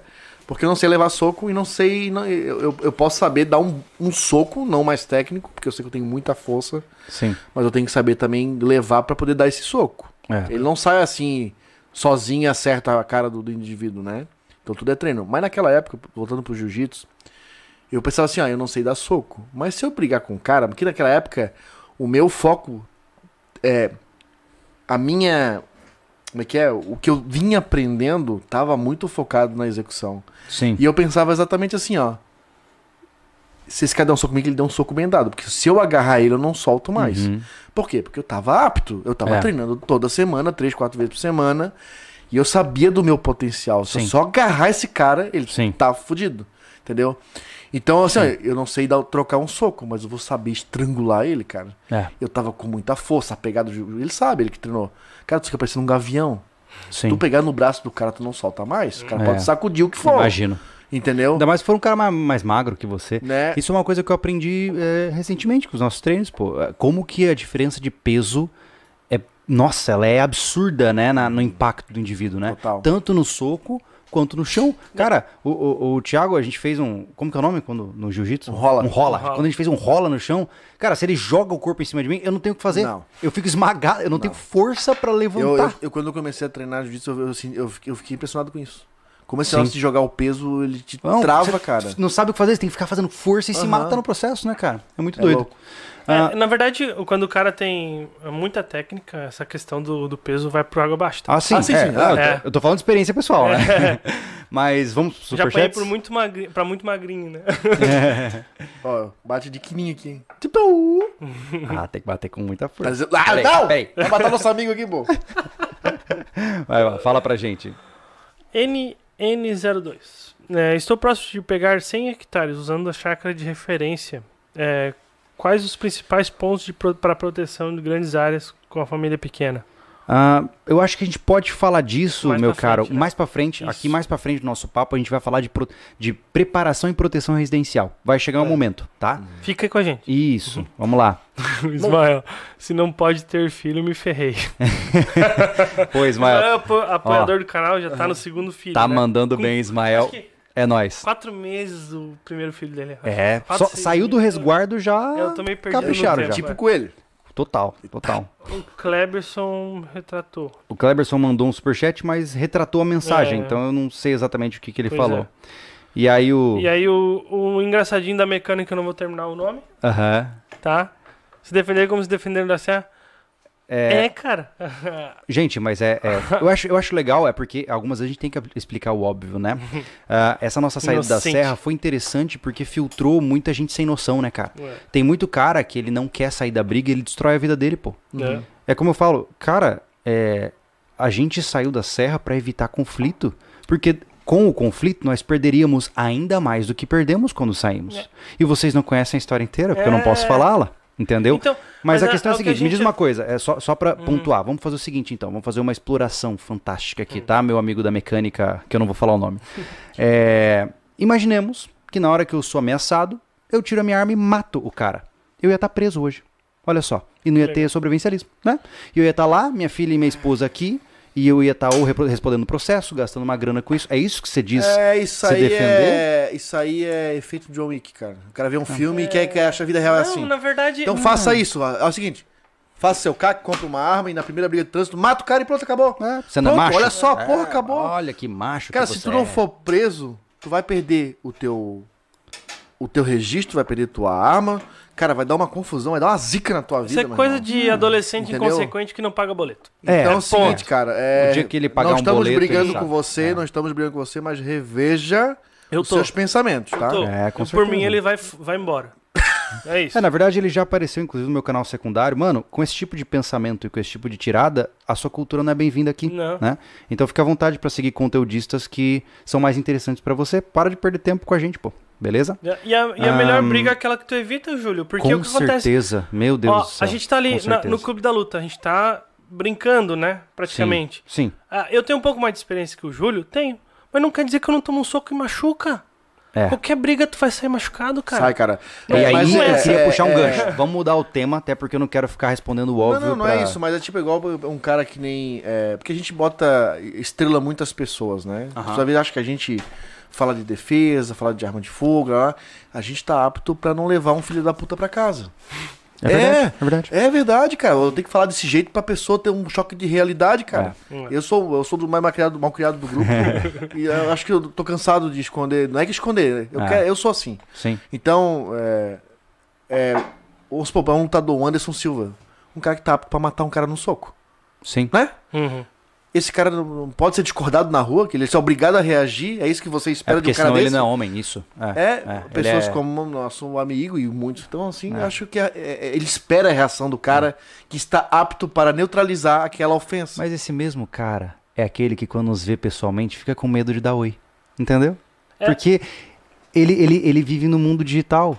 É o mesmo- é o lugar é. onde é fácil discordar de você, Anderson. Agora, chegar aqui pra você e tirar sarro de algo que pra você foi ruim, É. o cara tem que ser macho pra fazer isso na tua frente. É. Não é porque você é violento, mas porque exige peito você confrontar alguém pessoalmente. Agora, no conforto da sua casa, é fácil. Esse cara aí é o mesmo que só, o pessoal só que tá acompanhando ao vivo aqui vai, vai entender. Ao vivo não, em vídeo, né?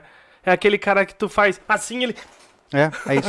tipo Sabia? aquele Mas outro. é, tipo mas a gente tá falando aqui, não é pra ti, é pros outros Não, que estão não, ouvindo. é. Vamos isolar o negócio. Não, Não, isso é pra não é mostrar só- que nós Não. somos os fodões, cara. Porque a gente nunca, Nunca no canal som- incentivou violência. Ô, Anderson, Tá? isso aí é uma classe de pessoas. Esse cara não é diferente do outro bonitão lá que fica dando direta pra gente.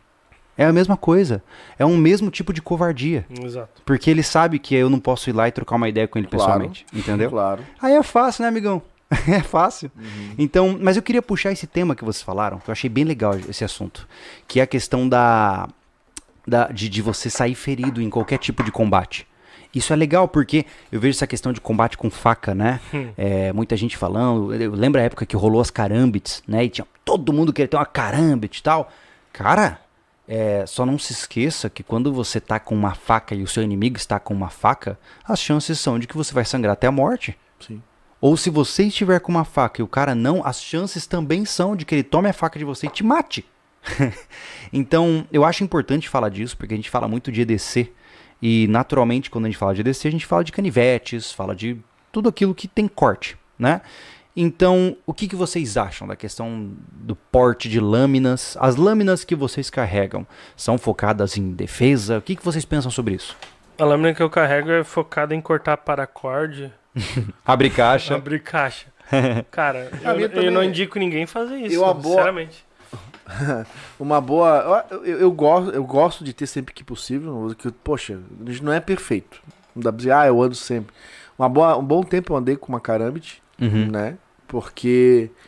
Porque ela é, É ótima, ela é ótima pra limpar a unha, cara. Impressionante, é porque ela tem uma pontinha assim, Porque fica é assim uma lâmina muito agressiva, né? Por mais que o cara não Ela é saiba. bonita, pô. Ela é bonita. Por mais que o cara não saiba legal. nem, nem é, técnicas de defesa com, com lâmina, cara, se tu for. Aquela coisa. Quando não se tem nada, qualquer coisa tá valendo. Se tu É. partir pra cima de qualquer jeito, vai machucar. Uhum. Sim, Com muito mais agressividade com uma lâmina reta. Entendeu? sim, Tinha. Tá ali. Sim. Era pra tirar o, o, cisco da unha, era pra abrir a caixa. Mas se eu É. tiver que enfiar na cara de alguém, eu enfio. Pronto. Entendi, Entendeu? entendi. É melhor do que só sair correndo sem É, nada na sabe, mão. sabe qual que é o meu receio, cara? É porque é a mesma coisa de com arma de fogo, é que a lâmina é muito mais acessível, né? Uhum. Meu receio é a pessoa não ter o discernimento de quando ela tem que escalonar o conflito pra isso. Então, por exemplo, porque o que acontece? Imaginemos um garoto de 16 anos, colégio, tá? Aí um, um bullying qualquer, um grandãozão, fala que vai bater nele. Ele vai dar uma facada no bucho do cara. Cara, ele vai acabar com a vida dele, pô. Verdade. Entendeu? Uhum. Então, existem outras alternativas de evitação de conflito. Ou até digo que levar um soco na cara e ir chorando pra casa é melhor do que enfiar a faca no bucho do cara. Porque as consequências são muito maiores. E aí você tá falando, ah, Júlio, então você é covarde? Não, você tá sendo inteligente. Porque se hoje você usa uma lâmina contra alguém, ou é tentativa de homicídio ou é lesão corporal. Pra começar o jogo. Exato. E se o cara morrer, pior ainda. É culposo o homicídio. Então, Exato. é, todas essas questões a gente tem que levar. Mas porque... a gente passou muito isso, Júlio, Hum. de ter esse pensamento a, a- ali na época a gente teve mais contato com o público direto, é, ali na, na 2017 a 18, essa ideia era muito. Sabe, É. ter uma faca defesa, faca defesa, faca É. defesa, faca defesa. Cara, pra tu empunhar uma faca em direção na cara de alguém, bicho, olha, tem que estar muito macho, bicho. É, mas assim, ó. Pega, ah, pega uma carne dura, Sim. tá? Uma carne dura, compra com uma carne dura com gordura, um sebo. Hum. E pega a faquinha que tu acha que tu vai enfiar em alguém vivo e enfia. A gente fez teste, Thiago. É. É. Não, mas um é, teste é isso, de facão. é isso que vocês fizeram. Amolado. eu quero ver, eu quero ver o que, que ele, o que, que ele vai sentir na hora. É, não, mas é difícil. É difícil. Até porque uma luta com lâmina ela é muito visceral, né? Ela tem É. formigas no seu copo. É... ela tá dentro do seu É copo. proteína. Isso. Ahn, isso que eu acho interessante. É, a luta com lâminas, ela exige um conceito que você trouxe um pouco mais cedo, ah, que os SEALs dizem como intent to kill. Ou seja, para você entrar num combate com lâminas, você tem que estar com intenção de matar. E é muito louco falar isso, porque eu, eu tô falando aqui em nível teórico, tá, gente? Para não infringir nenhuma possível lei absurda que exista sobre o assunto. Ah, quando você engaja num conflito, Você não tem que estar com a mente. Olha que loucura isso. Isso é o que os SEALs dizem, não é o que o Júlio tá falando, tá? Você não tem que estar com um conflito de eu vou atirar para me defender, eu vou atirar para matar. Por isso que eu não gosto desses termos que muitas vezes tentam diminuir o impacto da agressão. Porque se um criminoso pula na minha casa para fazer um mal a mim, ar, com, em mão armada e disparando na minha direção, eu vou matar ele e se pá vira comida Não, de não, cachorro. Vai dar um tiro no pé. Mas o que eu tô dizendo é que é, você tem que cultivar um conceito de crueldade dentro de você que é muito doido. Total? Porque, olha que interessante, cara. É, marque isso que eu tô te dizendo. Quem se defende para se salvar, geralmente morre. Quem se defende para neutralizar o agressor, ou seja, tirando a palavra bonita, para matar ou incapacitar o agressor, geralmente sobrevive. E tem uma diferença muito grande aí. Porque uma coisa é você entrar num confronto, um cara tá atirando na minha direção, eu miro na direção e começo a atirar e sair correndo. Outra coisa é eu ir para cima e acabar com o cara. São duas concepções diferentes que vão mostrar diretamente o impacto de eficiência no combate. E esse intent to kill, essa intenção de matar, é uma coisa que eles treinam avidamente. Como? Com treinamento force on force. Ou seja, é, com, com treinamento, ah, lá eles usam a tal da pain bullets, que eles chamam, né? Que é, é basicamente um airsoft, só que com um propelente de pólvora. É, é, na verdade, é um- uma bolinha de tinta, como se fosse um paintball, só que ela é uma munição mesmo. né, Dói. que a- só que é a, a- a parte de cima, é, o projétil, É, é- é borracha. é, não é, é uma bolinha de tinta. Isso, Só que, tipo, dói muito. E o Force on Force, que hoje é praticado, por exemplo, pelo pessoal do Airsoft e tudo mais, te treina a ter essa mentalidade de ir em cima mesmo quando você tem potencial de sentir dor. Olha que interessante isso. Né? O risco do Airsoft, que eu achei interessante, e eu vi algumas pessoas falando sobre isso, é que no Airsoft você condiciona. Olha que loucura, isso não é lógico, não é consciente, é inconsciente. Você levou um disparo, op, você para de lutar. E aí o que acontece? Você está condicionando o seu corpo ao primeiro sinal de dor, você para de lutar. É, E, e no Force on Force, quando você fala assim, eu vou treinar Force on Force, é regaço.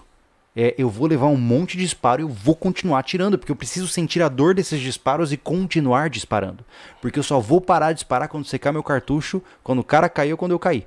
E, e é muito louco isso, né, cara? Vol- Volta lá na arte marcial, que lembra que a gente tava falando no último treino, Ah. de tu consegue reagir bem quando tu tá cansado. Tu tem que treinar o teu corpo de tanto tomar É verdade. porrada e tu mesmo assim ter o discernimento da situação. Entendeu? É verdade. basicamente isso. É verdade. É, isso eu acho fascinante, esse- essa concepção psicológica do assunto. Porque é, a maioria de nós. É, o, eu tô lendo. tô terminando o livro agora On Combat, do Dave Grossman.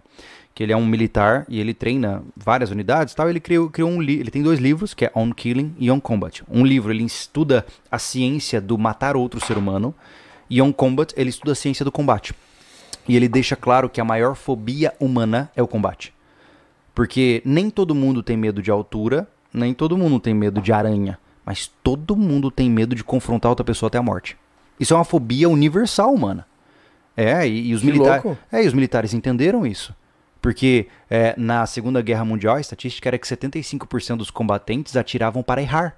Porque eles não queriam acertar o outro. Eles não querem ver uma pessoa morrer por culpa deles. Não é natural, entendeu? Então, superar essa fobia do combate, de você falar assim, aquele cara quer me matar, mas eu vou matar ele primeiro, cara, são pouquíssimas pessoas que conseguem criar esse mindset. E é essa, isso eu acho isso fascinante é, do ponto de vista É bem psicológico. que na Segunda né? Guerra, hoje, hoje uma guerra seria uma coisa fora do comum, né, cara? Jamais É. vista. Porque o cara, Segunda Guerra, Primeira e Segunda Guerra, o cara só aprendia a botar o cartucho e apertar o gatilho, não tinha treinamento nenhum, vai para campo de batalha, né? Cara, É. guerra mundial eu acho difícil, mas guerra civil é comum. Não, É, digo, vamos é, criar esse é. cenário, né? Que a gente fala em guerra, a gente sempre pensa nas, nas principais que são as Sim. mundiais, mas é, né, não era uma época que não tinha. Hoje Sim. em dia, cara, o conhecimento que se tem, o acesso que se tem a tudo, É. seria uma coisa. É, é muito louco. É porque, na verdade, o que acontece hoje é que há uma despersonalização, né? Ah, o conceito é o seguinte: é muito mais fácil você matar. Na verdade, assim, ó, em termos de intensidade, o mais difícil é matar alguém no soco. Por quê? Porque você está usando sua própria mão em contato direto com o seu inimigo. Em segundo lugar, o mais difícil é matar com uma lâmina. Depois disso, com uma arma. E quanto mais você se afasta da pessoa, do ponto de vista físico mesmo, Uhum. mais fácil é.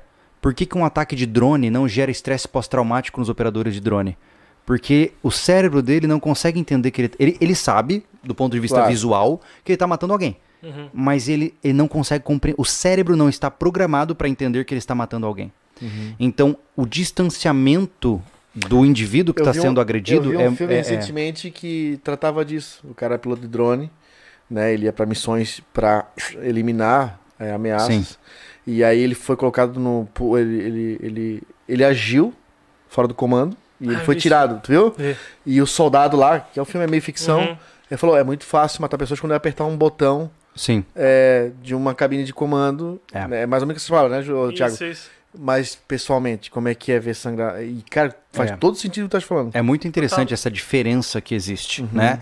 E, e é por isso que. Mas o que tá falando, tipo, de interromper de novo, é o cara que pensa que é muito fácil pegar uma arma e apertar e matar alguém. Ele é inocente. Outra coisa é um dia que ele agir, matar alguém, ver alguém sangrando por alguns furos Uhum. e traumatizar pro resto Olha, da vida. An- Anderson, a gente conhece muitos caras que já tiveram nativa. A gente teve a oportunidade de conhecer caras que têm muitas almas nas costas, né? É, e todos que já entraram em combate fazem o possível para não entrar em combate. Aí você vê o cara que nunca brigou na vida, ou que só teve, trocou soquinho no colégio, ele é o que canta de galo. Que é o que? É, se falar comigo, leva na cara. Ele é inocente, pô. Ele é ingênuo. Porque qualquer combatente com potencial letal verdadeiro não quer engajar em combate. Então, quem canta de galo tá criando uma fantasia perigosa pra ele. E outra coisa, Ah. né? sempre tem um cara melhor que tu. Sim, sempre. Sempre. Sempre, pô. E aí, eu queria responder um comentário que eu bati o olho sem querer ali. O cara Hum. falou ali, eu não vou lembrar o usuário dele, desculpa. Ele falou assim: ah, nem todo mundo tem esse mindset, mas todo mundo tem que ter armas. Buguei, né? Sim, porque é, existe uma concepção que, infelizmente, está sendo perdida ao longo do tempo, que é a concepção de criar homens. Eu, e eu, eu, tô, eu sempre falo isso né, lá no meu canal pessoal: criar homens, e quando eu digo homem é porque eu penso como homem. Eu não sei como é ser mulher, então eu não vou falar para Justo. mulheres, tá? Eu não sei como uma mulher pensa. Então, todo homem tem que se forjar como um guerreiro. Ou seja, você tem que sim ter potencial lesivo, você tem que sim é, desenvolver uma concepção de proteger aqueles que você ama, porque isso está incutido em você. Né? Você tem a força física necessária, a agilidade, a competência necessária, só precisa desenvolvê-la. Então, se hoje você não tem este mindset, você pode treinar muito para tentar alcançá-lo. E você faz isso com cursos, com treinamento e com aquisição de equipamentos, né? Hein, Júlio? Então- É aquele. Seja um bom homem violento. É, exatamente. é, é o, é o Violent Gentleman. Isso, né? Violent É o cavaleiro violento. Uhum. É, seja é, ou a política do Big Stick, né? Que o pessoal fala que é, É, é o converse problema, calmamente Júlio, com um é, belo o- porrete o às costas. né? O Exato. pensamento contra isso aí é, é o reflexo de não ser criado numa cultura armamentista, cara. É. Porque quando tu fala que o cara tem esse mindset de potencial lesivo, Uhum. é, todo mundo se assusta porque já remete. Ou é arma de fogo. Sim. Uma coisa, o cara assim, ó, não tem um potencial de sobrevivência normal, de vida normal. Sim, eu não vou trabalhar. Sim. Então eu não Sim. vou comer. Então eu não vou. eu não vou, vou morrer. Tipo, o cara ab- abdicar É porque de algo que ele precisa. é que são Eu tantos não sei se faz pilares, sentido o que eu tô falando. Se a gente for parar pra pensar, Anderson, é, a gente negligencia muitas coisas na nossa vida. Tem gente que sequer se hidrata, cara. Tem cara que passa a vida cronicamente desidratado, porque ele sequer lembra de beber água. Se ele esquece de beber água, como é que ele vai? Precisa Ele de vai pra aplicativo pra Sabe lembrar qual é o hábito que eu tô adquirindo, cara? Falando em água. Uhum. Acordo de manhã, a primeira coisa que eu faço quando desço a escada dos quartos, cara, é direto Copão pra pia. Melhor E coisa. o meu copo, cara, acho que tem uns 400 ml. Eu bebo dois. Numa porrada só. Dá uma iniciada no sistema. E aí eu já deixo a minha, a minha calor, cápsula de A a Z em cima da pia, porque se eu deixar em qualquer outro lugar eu esqueço daquela porcaria. É. E aí eu no segundo copo eu tô, ingiro uma cápsula, ingiro uma cápsula daquela, porque senão eu, eu, eu, eu, eu- eu não tomo água. E tu falou uma Sim. coisa que me le- lembrou de falar isso pra vocês. Então eu garanto um litro d'água praticamente todo dia de manhã. Mas é por isso que eu falo que o sobrevivencialismo ele é muito complexo, por definição. Porque, cara, você pode estar discutindo ogival ponta plana, mas se suas artérias coronárias interrom forem entupidas porque você não se exercita e come mal, de que adiantou você Adianta escolher a melhor munição? Entendeu? É, então é muito conveniente. O mal da. Eu vejo que hoje o sobrevivencialismo tem muito do que algumas religiões fazem com a Bíblia, né? Que é pegar a é, escolha por, bi- por buffet. Justo. Pega o que é interessante para defender suas crenças. E o resto a gente convenientemente ignora. Né? E é verdade, tem muitas vezes, tem muitas religiões que fazem isso. E desculpa, é verdade. E, Todas. Só que o, Tá. é, mas eu não queria chegar nesse ponto. Mas vamos lá, voltando. Volta, volta. No sobrevivencialismo- trecho que eu dei uma viajada agora. Eu fui pensar algo pra falar e. Não, é que olha só, no sobrevivencialismo tem muita gente que só pega aquilo que o convém. Ah, um Entendeu? monte, pô. Então, Um assim, monte. ah, não, eu vou comprar arma porque eu sou sobrevivencialista. Aí você vai ver o cara tá acima do peso, não se exercita, não tem interesse de se exercitar, Uhum. não se hidrata, não come bem, não, dá- não trata bem a família. Pessoal, isso que o Júlio tá falando, e é o que o Júlio fala, já fala muitas vezes, não é, ah, olha lá, o Anderson é gordinho? Cara, não é que a gente é os cara que tá sempre cuidado, sarado.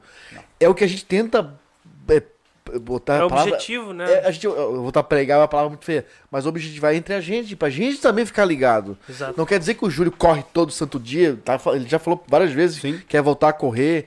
é Sim, tô difícil fora de quando a forma, gente é. para. Eu também, ó, ontem eu, eu, eu, eu quero voltar a correr, ontem tentei, fui pra academia. Sim. Tô tentando, é sempre isso, de dar uma... Porque o dia a dia é corrido, né, enfim. Mas, mas não tem mas o, problema. o negócio é tu ter consciência do que, tipo assim, ó, ah, Isso. larga de mão, tá ligado? Faz ou, todo é sentido. como eu falei, ou ignorar e ser tomado pelo ego.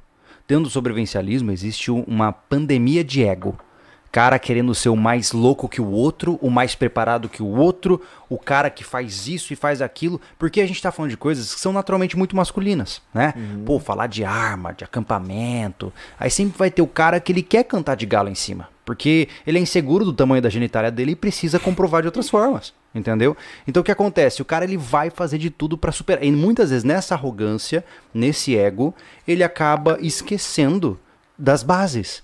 E eu não digo isso por mal. Eu não tenho nada contra você que gosta do ponto de vista narcísico de ter uma faca massa e tal. Não tem problema disso, cara, nenhum.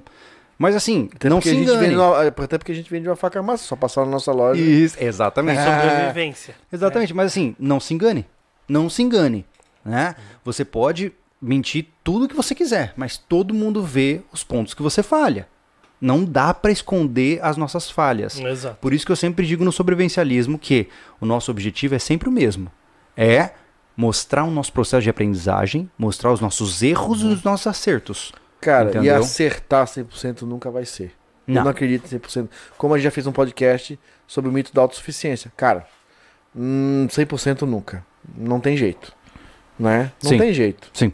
É utópico, por definição. Total, pô. É. Total. Ser, É. ser 100% um cara que vai garantir é, é, a defesa ou por arma de fogo, ou por arte marcial, ou por segurança na sua casa, Sim. sempre haverá um jeito daquilo ser rompido, Sim. mas o importante é você se sentir apto para agir. É, eu, eu, eu deixei claro recentemente, falei que acho que talvez uma das características importantes de um sobrevivencialista é ser pragmático. É. Ele tem que observar os problemas e oferecer soluções para. Ponto. Então ele não pode viver na fantasia. Ele tem que ver os fatos como são. É o que nós estávamos conversando no começo do nosso papo.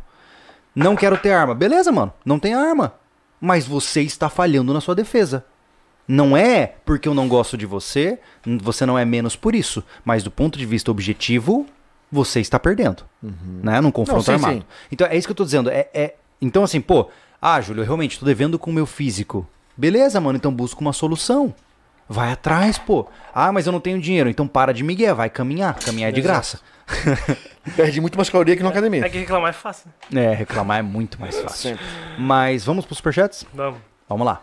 O Ismael falou que o Arthur tem seis meses e a Atena de quatro meses na barriga. Ô, coisa linda, Cara, cara. você é muito ligeiro, cara. Ô, vocês têm que vir pra cá, cara. A gente tem que fazer um churrasco juntos. Exatamente. É Venham. verdade. O Carlos Miné.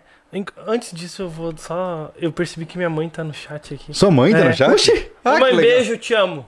A que gente ama você. Olha só.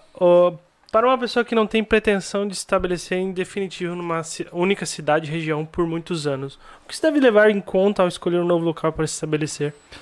Eu acho que antes de mais nada, a versatilidade de sair dele na hora que você quiser, né, pelos meios que forem necessários, seja ter um bom veículo ou ter meios e contatos para te tirar do país o mais rápido que você puder. É, a mobilidade é um fator extremamente importante para um sobrevivencialista, ainda mais com essa perspectiva mais nômade, né, de não se estabelecer. Então, tenha flexibilidade, carregue consigo uma boa mochila, muito bem equipada, com tudo o que você precisa. E por fim, é, tenha meios para você se deslocar ainda mais rápido se alguma situação acontecer. Né? Carregue consigo talvez algum tipo de item de escambo, metais preciosos, alguma coisa do gênero, que comprem a sua passagem. Eu sei que parece completamente fantasioso a gente falar nos dias de hoje isso, mas foi usado a rodo na história. Né? Eu não tô inventando a pedra, não tô dizendo aqui de RPG e de filme. Não. Pô, lá na, na Guerra dos Balcãs, na década de 90, por exemplo, é, da Sérvia, perdão, ah, quem saiu do país foi quem deu as alianças, entendeu? O cara, ele deu o ouro que ele tinha e passou na barreira, ele comprou os soldados e, sum- e saiu. Exato. E escapou de uma guerra atroz que matou milhares de pessoas. Então, tenha meios para você conseguir ganhar a sua passagem para se afastar de uma zona de risco, né? É. O Octávio Rossi, nosso apoiador, Boa, Otávio, grande. parceirão. Penso que devemos estar preparados sempre, mas calcular muito bem as consequências dos atos. Exatamente. É, tem muito cara que acha que ele vive num- no mundo do Eu Sou a Lenda, né? Sim. tá É verdade, sozinho. É verdade.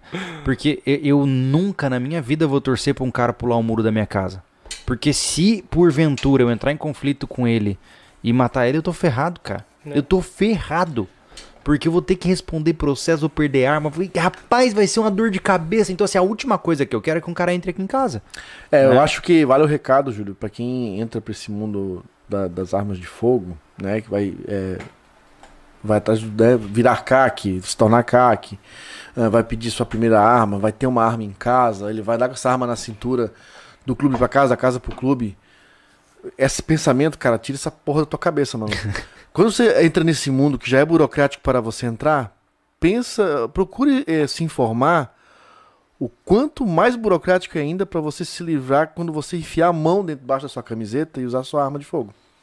Cara, é uma zica gigantesca. Então você tenha consciência dos teus atos. Então tu vai parar com essa palhaçada de ficar mata mesmo, age mesmo, quando tu souber o que vai enfrentar. É. Você já se imaginou dentro de uma cadeia? Sim. Então assim, ó, se você não se imaginou, pronto, começa a mudar o pensamento a partir daí. É. Entendeu? É, porque na, na, na ideia é, pô, sou macho, tô defendendo e tal, mas cuidado. Cuidado com as consequências. Algumas Então, vezes as é- consequências são inevitáveis, mas tenha elas em mente. Mas assim, ó, o pessoal às vezes tem, tem arma, Júlio. É, Eu vejo por alguns comentários que às vezes chegam, não é agora o caso, que o cara acha que fica arma de fogo dentro de casa. Ele pode sentar um pipoco, o cara primeiro vai botar o pé ali depois do muro, porra. E não é Complicado. assim. Tipo assim, ó, claro que tu vai agir, como falou, o cara tá, tá vendo que tá uma arma, ele já tá disparando contra ti. Tem que ver o cenário e o contexto, Sim. tá? Porque Sim. não é assim, ah, entrou na minha casa, vai dar zica. Tenha consciência pra responder o ato. É isso que a gente sempre falou aqui. Justo. Entendeu? Tu Justo. pode agir. Tá- Sim. tá- mas saiba a sarna que você tá arranjando pra Pronto. se coçar. É isso. Ah, temos mais superchats? Eu, eu vi que tem um bot. é, Tem, cara, tá é in- difícil. é porque eu tô como- ocultando, mas tá difícil. É, né? é que eh, tem um bot falando de webcam mais 18, aquelas pegadas pornográficas. Uhum. E a gente vai ocultando, mas tem muitos usuários, que são como É. se fossem ataques automatizados, né? É. Então peço desculpas aos amigos se o chat por acaso parecer um pouco bagunçado. Eu tô tá? ocultando, mas não tem jeito, É. entendi. Efésios, ah, sim, e na verdade pra fazer um, um- dois casais tá faltando você na mesa, bebê. Ah, faz tempo que tá falando que agora são três, É, não é mais chato. Brookback Mountain, então vem pra cá, bebê. A gente tá querendo trocar uns Cara, beijos. Essa piadinha tá fora de moda, meu amigo? Não tem lugar pra mais ninguém, Tá não, tá? chato. Eu acho o cara Esses fica, dois são meus. ele fica É massa que o cara fica no Ctrl C, Ctrl V. Que saco. Faz cara. 15 minutos que ele tá mandando o mesmo comentário. Cara, quando alguém ouviu a sua piada e não deu risada, é porque você pode trocar a piada, entendeu? Para de gritar! É, para de gritar. Caps Lock é quando você tá gritando na É. internet. Temos Mas mais assim, ó, superchats aí, cara? Não, só voltando Ah, tá. no Otávio. Hoje. É verdade, cara? O cara usar Caps Lock é porque tá gritando, Tá né? gritando. O, o Otávio hoje, eu falei com ele no Telegram. Ele é apoiador do canal, né? Ele tá no grupo lá do Telegram. Então ele veio no, no chat privado e falou comigo sobre o assunto. E coincidentemente é, vinha calhar o assunto, né? Ele mandou um vídeo de um cara, ó, esse aqui podia ter reagido de repente, né? Ele mandou o vídeo de um cara sendo assaltado na loja.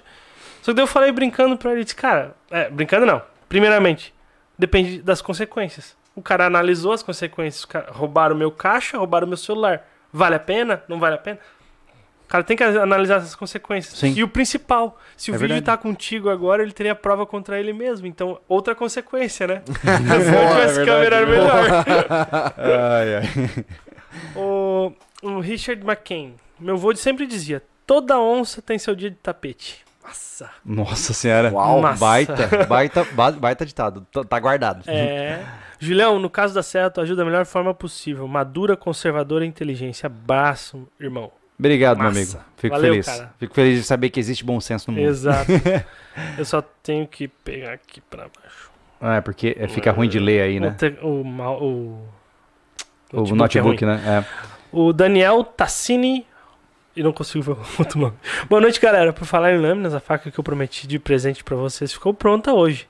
Só vou fazer a bainha e enviar. Muito massa. Baita, Daniel. Ele, Envie ele pra entrou nós. em contato via Instagram. Legal. pra é, e vai fazer uma faca com nós. Legal Que pra legal. caramba. Que legal. Baita. Valeu, Daniel. É isso aí. Ah, É, que mais? Caramba. S. Lima, o mindset da, da pessoa para conseguir ceifar a vida de outra da sua mesma espécie está ficando cada vez mais próximo do nosso comportamento cotidiano, visto a perda do valor da vida. Eu discordo, eh, se me permite. Eh, está havendo eh, uma, um descolamento da realidade. Porque o ódio e o hate que você vê, ele é online. Né? E o que, que acontece? Eh, a maioria das pessoas que hoje estão em um patamar potencialmente homicida por raiva de um grupo específico, seja de caráter político, ideológico, etc., essa pessoa, quando cometer a atrocidade que ela quer cometer em nome da crença dela, vai se traumatizar, vai se traumatizar e vai se destruir. Vai. A grande diferença de um guerreiro construído é que quando você tem um mindset sólido, você vai neutralizar o agressor e sua vida segue. Você não vai é, degringolar em depressão e estresse pós-traumático. Você vai fazer o que tem que ser feito.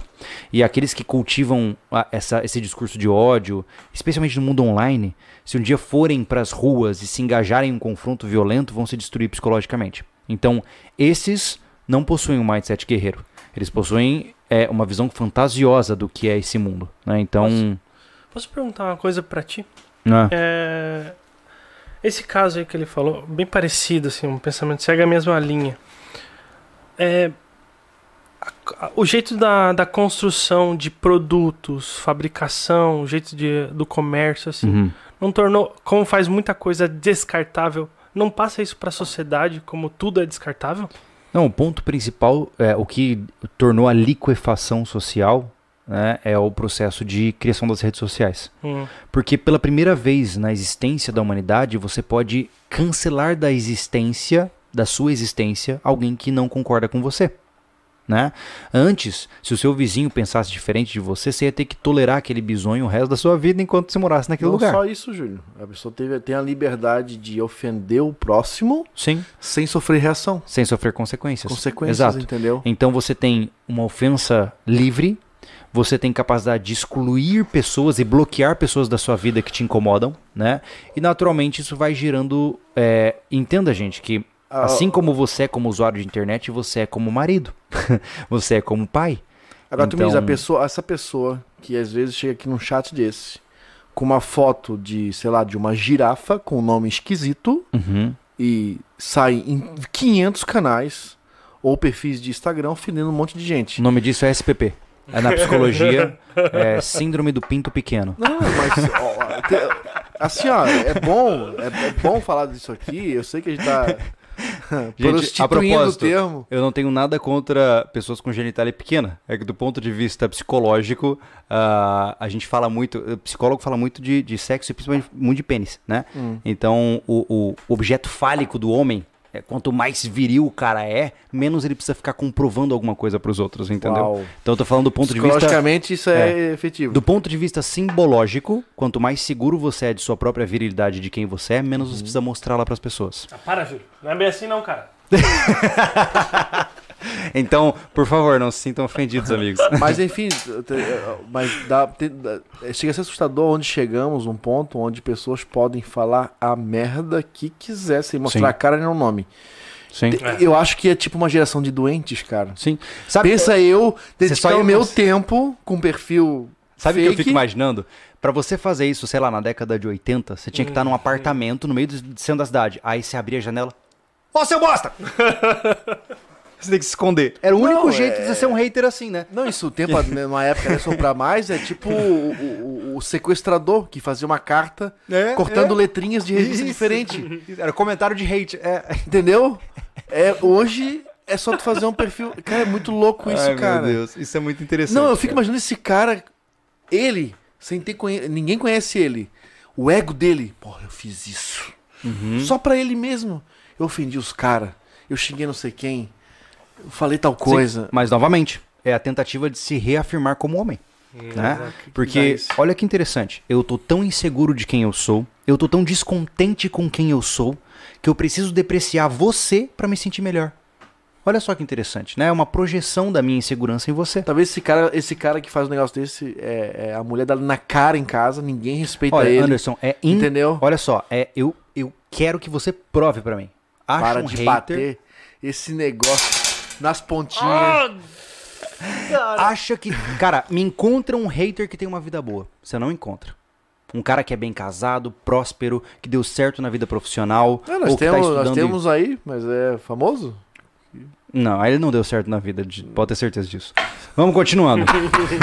Vamos pros nossos próximos superchats. Ai, peraí.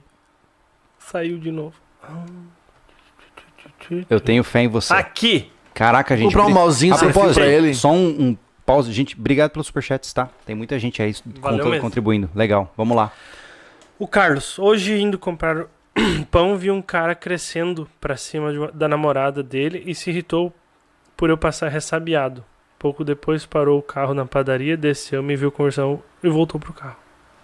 É, eu já passei por uma situação semelhante, cara, que foi muito interessante. Eu tinha os meus 19 anos e eu vi um cara bombadão ameaçando uma guria na rua.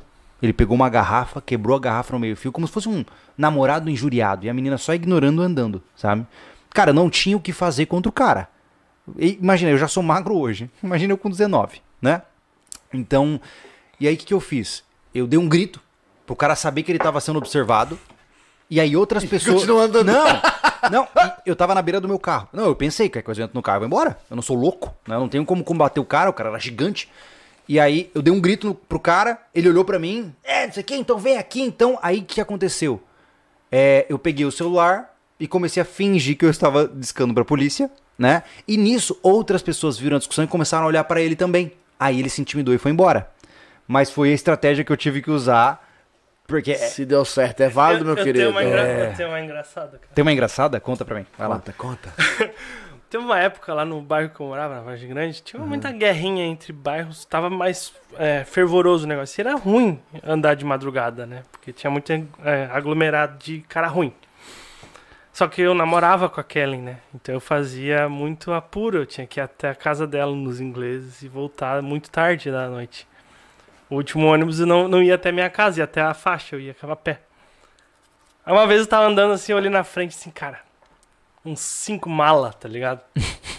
Brin é, falando, fazendo zoeira e tal. E uma guria, uns 10 metros da minha frente. Eu disse, eu pensei assim, eu vou apressar o passo, vou ficar do lado da guria, pra o pessoal achar que estamos junto e, e seguir em frente. De repente, em dois eles não vão atrás. eu fiz isso, eu andei do lado da guria. E a guria do meu lado, nenhum se olhou. Passou, eu acho que ela entrou, chegou perto da casa dela. Ela entrou na casa dela e gritou: Obrigado, moço! Não sabe ela que eu tava me cagando.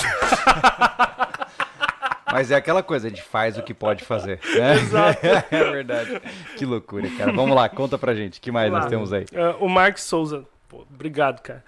Sou o CAC, me mudei. CR está no endereço antigo. O processo de atualização de endereço está em análise faz oito meses. O que vocês fariam? Já moram no endereço novo, tenham arma, vocês são fera. Cara, é, se você. É aquela coisa, você tá com um processo em andamento, você não tem o que fazer, é isso aí. É. Vai fazer o quê? É tipo pagar documento do carro. Enquanto não sai documento novo, você continua andando com o carro, mas tem processo. Não tem o que fazer. Você não vai deixar tua arma É. lá no endereço antigo com, inquilino com alguém. Só o que faltava, né? É, não tem, é, é- é aquele limbo jurídico que você não tem muito o que fazer, né? Então é uma pena. Mas é. Cara, eu não, não tenho como te recomendar nada. Infelizmente eu não sou qualificado pra isso, tá? O Patrick Saad, é, sobre esse mindset de combate, existe um vídeo que deixa muito claro isso. O momento real do campeão Israel Adesanya, Adesanya mostrando como funciona a cabeça de um campeão de combate. I'm prepared to die. Memento Mori. Ah, Patrick, eu vou dar uma olhada depois. I'm Prepared to Die, Uhum. do Asani. Como é o nome dele? Ades, Adesanya. Adesanya. Israel- Adesanya, I'm Prepared Ades- to Die. é. Tá bom, beleza. Obrigado, Patrick. Vou dar uma conferida depois. Legal. Filha do PP, Sempre. sempre. É a filha dele, não é ele. Ou Claro. de repente é outras são outras pessoas. Tem uma, uma história toda em volta Filho do disso. PP. É, no grupo do- é- do- dos apoiadores. É, é. incrível. eu não- É, nem já- eu o sei grupo quem dos é mais. apoiadores já criou um enredo histórico, multiversos, é um negócio meio louco. É, conta pra Exatamente. gente. Senhores, na próxima semana tem a live de 10 anos. Você me permite entrar no grupo oficialmente se eu pedir um, um bom dinheiro dos apoiadores e membros? PS, como se manter seguro em viagens internacionais? Tudo bem, filho do PP. Pode ficar à vontade, você vai se aceita no grupo do, do Telegram. Com tá? certeza. Ah, e como se manter seguro em viagens internacionais? Ixi, eu não tenho muita experiência com isso, não. Ixi, tenho nada de experiência com Nada, isso. não sei nem o que falar. Paraguai? Antes de mais nada, eu já penso, tenha dinheiro. Uhum. E não em cartão, tenha dinheiro. E- E, e também metais preciosos, né? Tem, muito, tem amigos nossos próximos que usam dessa estratégia. No Paraguai, Mas, a única então- experiência que eu tenho de segurança internacional é no Paraguai, porque a gente andava com uma R15 dentro da caminhonete e duas Glock enfiadas no painel. o tempo inteiro. Não, mas olha só. é- Ai, meu Deus, mas olha só. É... a- a- o- eu tenho amigos hoje que falam a mesma coisa. O cara, ele anda. Ele não tem canivete, não tem nada dessas paradas, porque ele tá pegando avião, viagem internacional e tal. Mas ele tem uma corrente que vale 50 mil reais. Entendeu? Ou ele tem um anel que vale 20 mil reais. Então é o jeito que ele tem. Como ele não pode ter preparações efetivas do ponto de vista de equipamentos, ele tem liquidez financeira para sair das situações, né? Então é a alternativa. Eu sei que não é uma alternativa muito favorável, porque não é tipo assim, ah, eu vou comprar amanhã então uma corrente de 50 mil reais, mas é o que eu sei que fazem. Como não faz parte da minha realidade, eu não tenho como te informar sobre o assunto, né? Diga. Fabiano Batista doou pra gente, muito obrigado. Obrigado, não falou Fabiano. nada. Obrigado, Fabiano. O Dalton Dutra. Essas pessoas que estão citando devem ter o acesso a arma facilitado, assim como nem todos deveriam ter CNH, nem todos deveriam ter armas.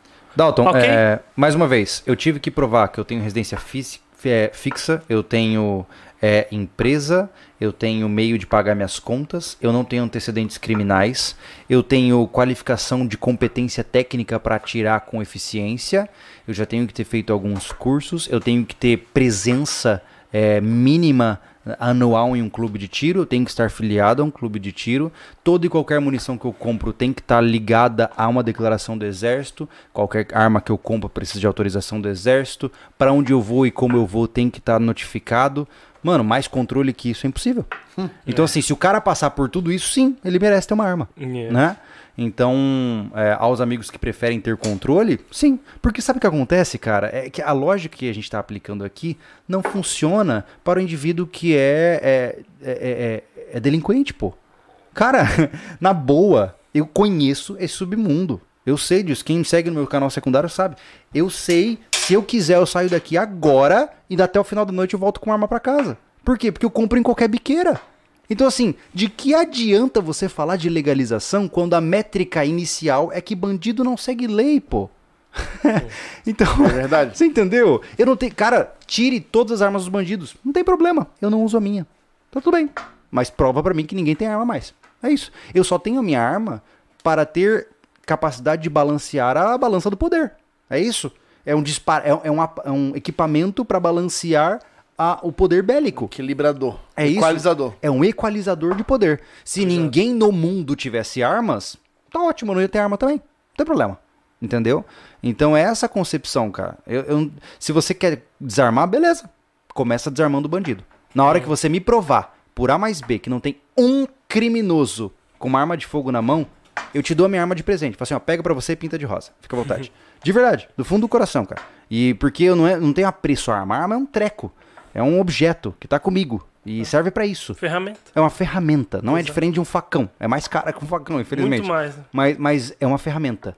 Eu não tenho amor, eu não vejo. não- não- eu vejo que tem gente que tem uma- um apego erótico com armas de fogo. Para com essa loucuragem. É só um treco.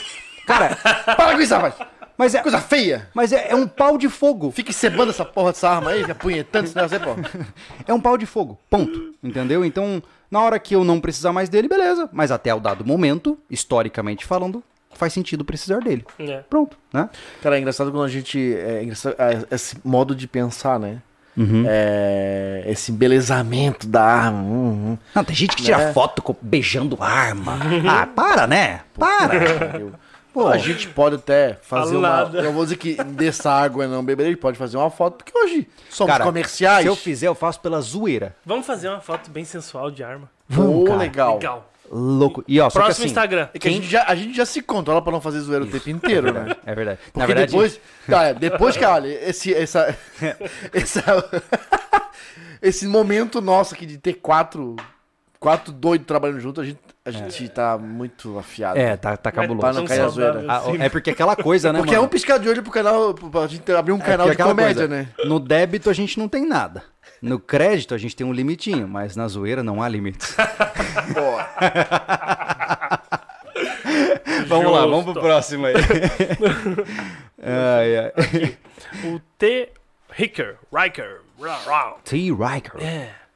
Acha que na falta de armas melhores que um rifle 22 pode ser usado na defesa residencial em áreas rurais?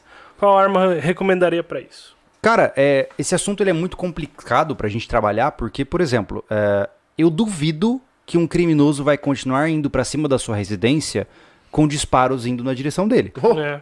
É muito improvável que isso aconteça.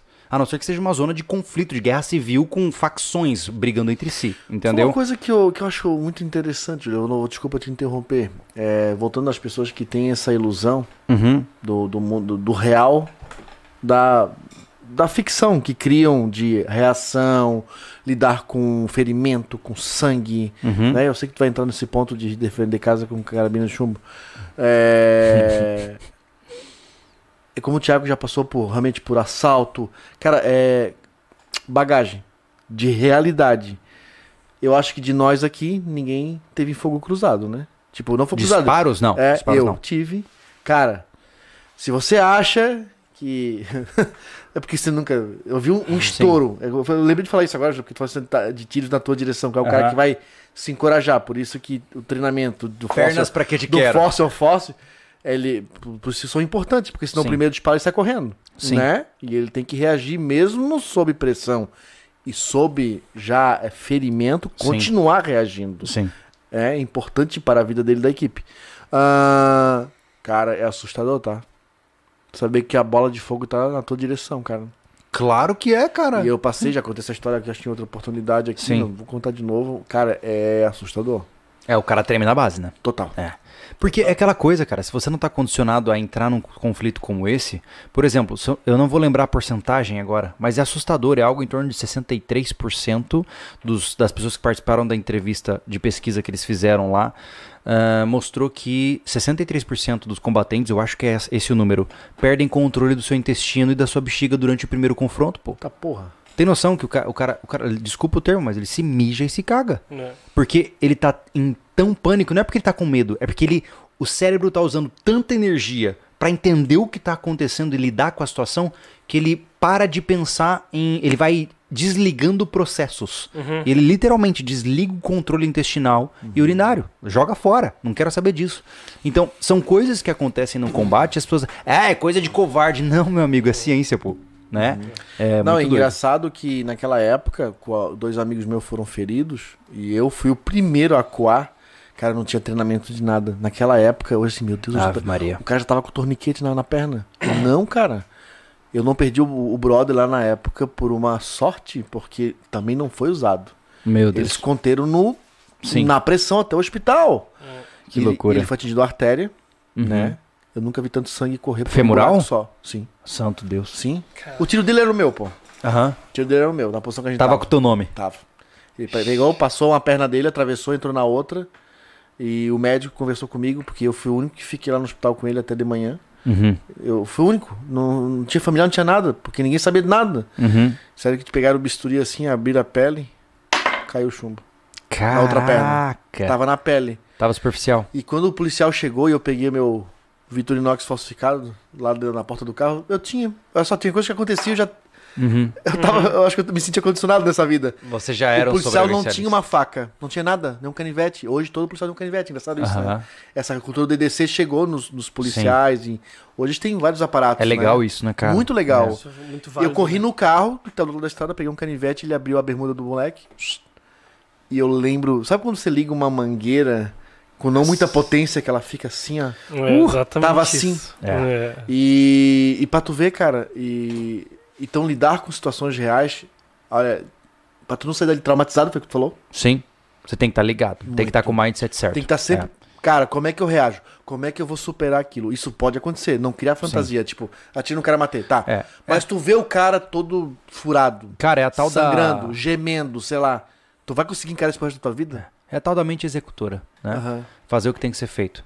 Eu acho muito curioso ver pessoas comentando com tanta certeza que abateriam os outros porque elas não sabem do que estão falando. Não sabe. O cara nunca matou, sei lá, um, um bicho, né? Mata uma O galinha. cara nunca matou um Vai lá. coelho, nunca matou uma galinha. Cara, vou te dar, assim, ó. Eu, eu, eu, eu- Isso é legal. Sai A matando animais pra tu é que ver. na verdade a gente não podia. na- a gente queria colocar isso no DR, né? A gente só não podia filmar porque o YouTube é hipócrita nesse sentido. Aham. Mas a gente queria dar um coelhinho pra cada um, pra cada um comer o coelhinho, né? Ou seja, tudo fofinho, dar nome pra ele e agora mata ele. Ai, não consigo. Então você não conseguiria matar um ser humano. É a mesma coisa. E o conflito que isso leva, pô, a gente desviou a conversa, mas é muito importante porque estão falando com. Tem muitos sobrevivencialistas que levam isso a sério. É. A gente passou isso no nosso curso de sobrevivência, onde o apego, o despreparo É para a sobrevivência É leva à dúvida e leva a, a não de, é, Ao fracasso. ao fracasso. É. Tu não consegue resolver o conflito. É. Onde nós chegamos num momento onde a gente estava com fome e a comida disponível era aquela galinha que todo mundo carregou no braço por horas. É. Pessoas que fraca, né, mentalmente, não tô dizendo isso de uma forma depreciativa, mas isso vai levar a pessoa à morte. Uhum. Cara- não queria matar a galinha porque se apegaram e deram o nome pra galinha. É. E ficamos vou- numa discussão. Eu me arrependo até hoje de não ter pegado a do giro na minha mão, cara, que ela tava no meu lado assim, ó. Aprendizagem. Aprendizagem. Porque Mas o ponto principal levamos aqui- meia hora pra resolver aquele problema. A gente deu um balão manezinho grande agora. Pô, Mas o que eu ia falar é o seguinte, cara. A melhor arma é aquela que você tem. Se você não pode comprar uma arma melhor, mais potente, bababá, compra o que você pode, né? Eu conheço muitos caras que, por exemplo, compram, compram uma pistola. Isso acontece muito com a Glock, né? O cara compra a pistola, por exemplo, uma- uma G19, uma G25 e tal, e aí ele compra a Glock 40 alguma coisa, não vou lembrar agora. Acho que é, que é 22LR. Por quê? Porque é barato pra treinar, pô. Entendeu? O 22 é barato pra treinar. Sabe quanto tá saindo cada munição NTA da CBC? R$ 5,20. E essa aqui é importada. Hum, É, essa aqui é muito mais cara, entendeu? Então esse é o problema, pô, sai caro. Então sim, tem uma 22. Se você tiver condições, né, não vou dizer que é a sua prioridade, se você puder pegar algo com maior energia, melhor, né? E eu não tô falando de poder de parada, só tô dizendo por poder de transfixação. Quanto mais newtons de, de força aquele projétil imprimir contra uma superfície, melhor, né, por definição, tá? A 12, meu amigo, ó. 12 é tiro e queda. Atira desde purpurina até bala é, de cara, canhão. hoje eu acho que o cara fica preocupado com a defesa residencial. Claro, que casa, mas a 12, cara, é a melhor aquisição de primeira. É.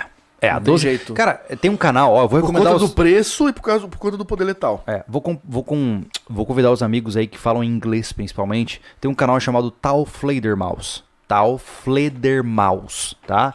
Esse canal, ele é basicamente especializado em construir munições diferentes para calibre 12 e filmar em super slow motion. Ai, muito legal. Cara, você não tem noção. O cara Muito já legal. tirou de tudo que você imaginar. De prego até. Ele já tirou gelatina balística em gelatina balística. É esse o nível de, de variação que ele tem. Atirar Ele- uma pessoa numa pessoa. né? Isso, tudo, é. Não, ele, assim, e a 12 ela engole tudo, cara. A 12 é um, é um, é um, como que é? Um mosquetão das antigas atualizado, entendeu? O que você colocar ali no copinho vai sair, né? Então a versatilidade de um calibre 12 é absurdo. É, é- de fato, assim, ó, se você hoje tá pensando defesa residencial, não pensa em pistola, pô. Pensa numa 12. É o primeiro passo. É a mais É. barata, mais versátil. Você tem desde chumbinho pra sa- salpicar o lombo do cara até chumbo pra explodir a cabeça dele. Você tem, você tem os dois meios de, de- trabalho, entendeu? É. Você escolhe. Vai lá, diga aí pra Antes gente. de ler o superchat, eu vou responder o Carlos. Krug. Hum, Carlos Krug. É, Ah. não, só pra dizer pra ele que eu tô lendo sim. Ah, tá. Então tá. É, o Marx. Oh, ele se empolgou aqui. Marx Souza. É, pessoal, cri- pessoal criticando o Júlio aqui no chat porque evitou o conflito aquela vez com o senhor. Só quem tem família, filhos, entende que não valia a pena aquela situação. É, Verdade. Isso aí é Uhum. chovendo molhado, né, cara? É. É, mas tá certo. É isso aí. Obrigado pela força. Segunda parte mais legal de ter arma é ficar limpando depois que chega do clube.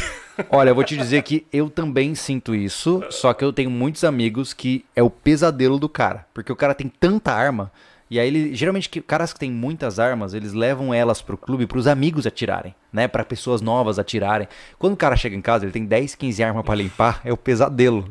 é tipo lavar carro, entendeu? O seu primeiro carro. Né, que você comprou logo depois de tirar a CNH, pô, você quer dar um mimo nele, né? Aí depois de um tempo já tá lá todo troncho. Eu vou, ler- eu vou ler dois seguidos dele mesmo, tá? Marcos Souza. Sou CAC e já precisei usar pra me defender. Três horas da manhã em casa, quando disparei, fugiram. Caramba. Minha sorte que eu tinha feito. Outro superchat.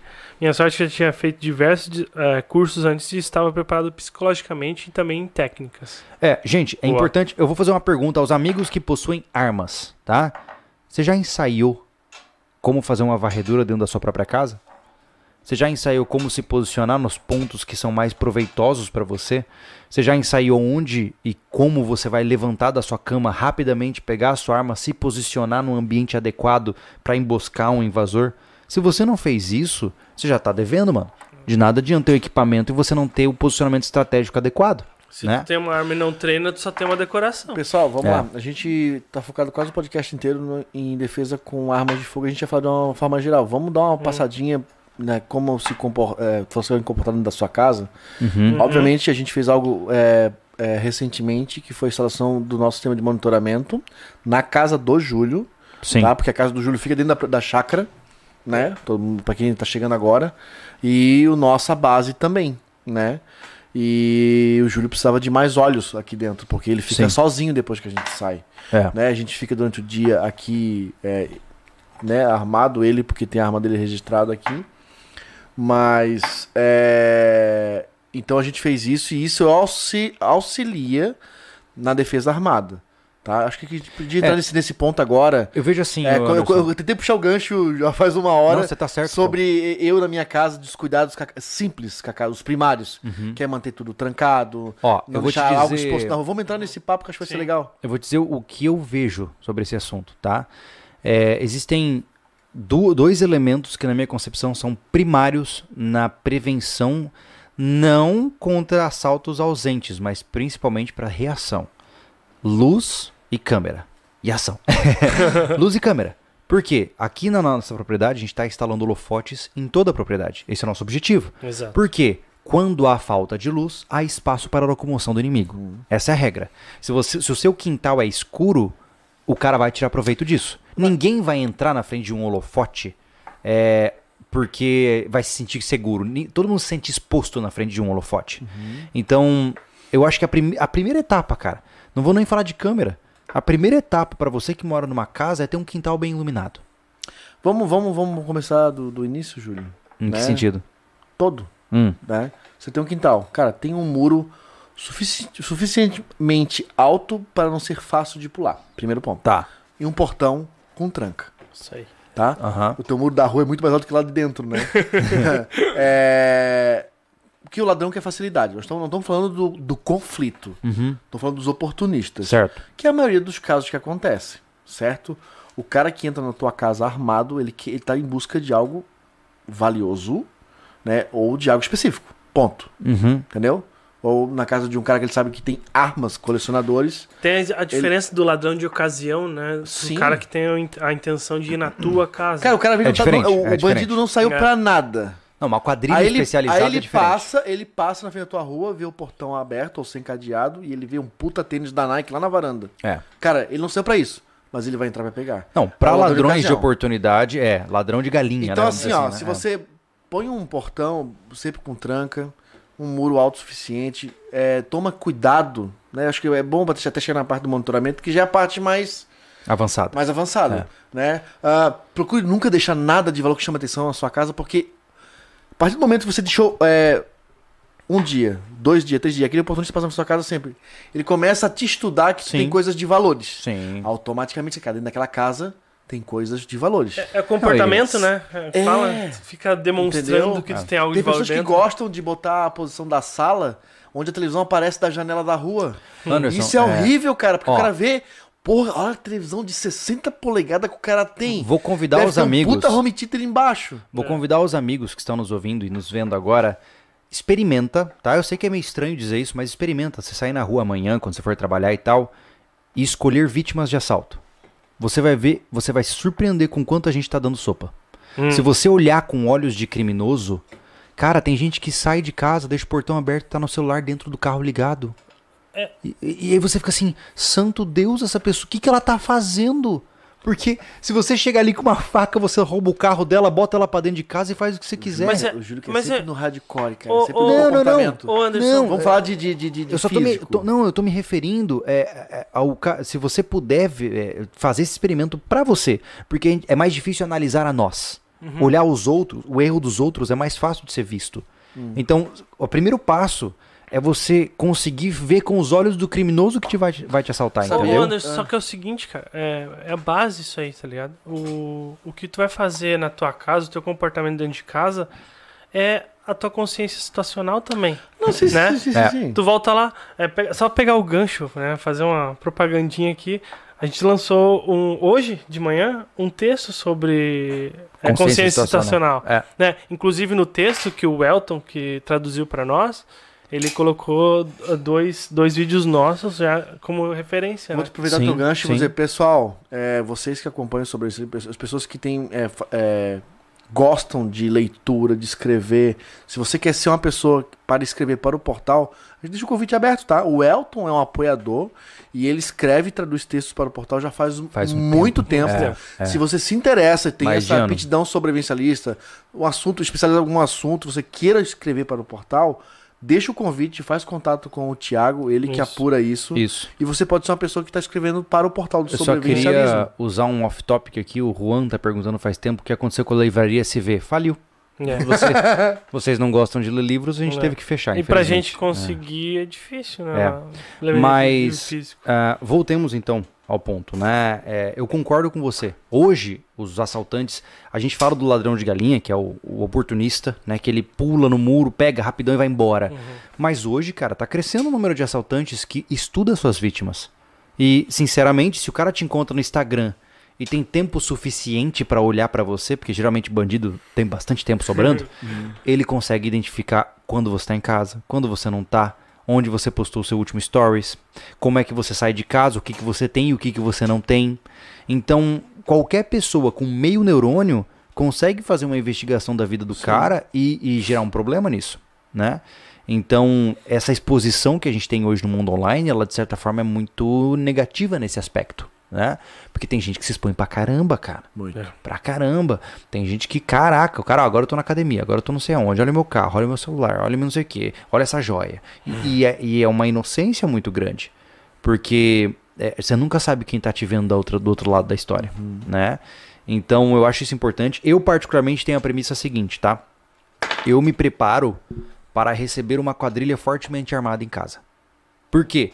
Porque se eu tiver relativamente pronto para uma quadrilha fortemente armada, eu vou estar pronto pro la- ladrão de galinha. Sim, né? Essa é, a- é a lógica, né? Então eu concordo com você que o primeiro passo é conduta, né? O segundo passo é um bom muro, né? Que é o cara tem que ter uma boa defesa da casa dele, estrutural, né? Ao menos que o cara faça, puta, vai dar trabalho, não vou conseguir, Sabe né? que da, da época que eu saía à noite, né? Quando eu era jovem, cara, era o momento mais tenso da minha vida era chegar em casa. Ah, era sempre uma muito neura, né? cabreiro, cara. É. Porque, porra, a minha rua, a minha casa ela faz o contorno na virada da rua, casa da minha mãe. Uhum. Quando é uma rua reta, tu vai ver até onde a vista dá. E eu sempre ficava muito. Eu vinha devagarzinho, sempre devagarzinho, sabe? Bem de boa, até. Não Uhum. tinha pressa de chegar em casa. Sim.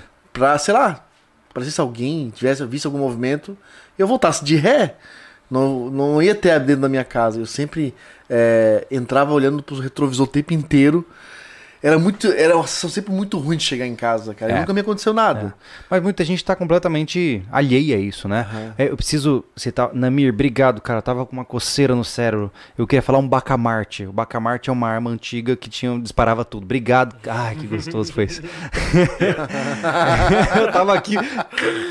Aquele bocudo. Isso, Socava e. bam! que eu conheço como Flaubert. Ah, mas enfim, ah, eu acho que isso é interessante. Agora, vamos, vamos, eu gostaria de entrar no- na parte de proteção residencial mesmo, né? Vocês falaram de muros, né? Eu acho que o muro é uma coisa Eu importante. quero delongar nisso aí, porque. Lembra da- da- das antigas, quando a gente não tinha todo esse. Porque hoje tá fácil de adquirir as coisas, né? Não pode não tá barato, porque tudo tá muito caro. Sim. Hum, Mas é fácil comprar, é difícil pagar. Mas que, que era É. a defesa que nós tínhamos é, pra quem não tinha dinheiro? Cara, era um muro muito alto com portão. Caco de vidro Caco em de vidro, prego. Era né? um caco de É. vidro e prego. Né? Ou arame farpado. Agora é Lá em proibido, casa, né? É proibido agora, né? Ah, Me Lá em casa, meu é, pai. É proibido, sim. Eu fico imaginando. O caco de vidro? É, eu fico imaginando assim. tempo que é proibido. Pera aí, o cara. Eu botei caco de vidro no meu muro, tá? Aí o cara pula e se corta e a culpa é minha. Porque não tem propriedade privada. E é outro assunto. Esse é outro assunto. É, enfim, continuamos. Ah, lá em Volta casa lá o pro pai, Peter. o pai colocou arame farpado em cima do muro, porque o muro nosso não era tão alto, Uhum. né? Mas a, a molecada gostava de ficar subindo pra pular pra pegar uma coisa, ou ficar sentado, cara. Ah, é? Cara, ele botou um monte de arame farpado corrido por cima do muro. E acabou-se, cara. Então, assim, já é uma coisa que dificulta o cara pular, né? Sim. Então, são coisas, são pequenas que dá pra fazer. Hoje já É. não pode mais, né? Nada que não seja legalizado. Olha que legal, né? Você tem que comprar um negócio legalizado. É, na regra, é, a gente tem que sempre lembrar do seguinte: a sua casa tem que estar me- melhor protegida que a do seu vizinho. Eu sei que sua babaca dizer isso, mas é verdade. Se o seu vizinho tem um muro de blindex de vidro e você tem um muro de 3 metros de altura com concertina, cara, Ô, Júnior, desculpa, eu, pô, para de falar de blindex, não vou vender mais blindex. Não, mas de verdade, é, é- é- eu sei que é, é bizonho dizer isso, mas é verdade, pô. O bandido ele sempre vai no mais fácil. Toda a vida. Entendeu? Só que se for difícil demais e descontextualizado, chama atenção. E chama atenção de um inimigo ainda maior. Que é a situação de quando você tem uma mansão altamente fortificada, que aí uma quadrilha altamente fortificada vai invadir naquele lugar. Então existe esse outro lado da moeda também, né? Mas eh, uma vez que a gente fala de muros, né, a gente também tem que falar, como eu falei pra você, eh, cara, muitas vezes luzes já ajudam, pô. né? Se sua casa é escura, eu- isso é uma coisa, ainda mais com lâmpadas LED de hoje em dia, pô. Essa é uma conta de luz que eu faço questão de pagar. Eu não tenho problema de ter holofote em toda a propriedade. Nem que isso me custe, que seja 100 reais por mês a mais de luz.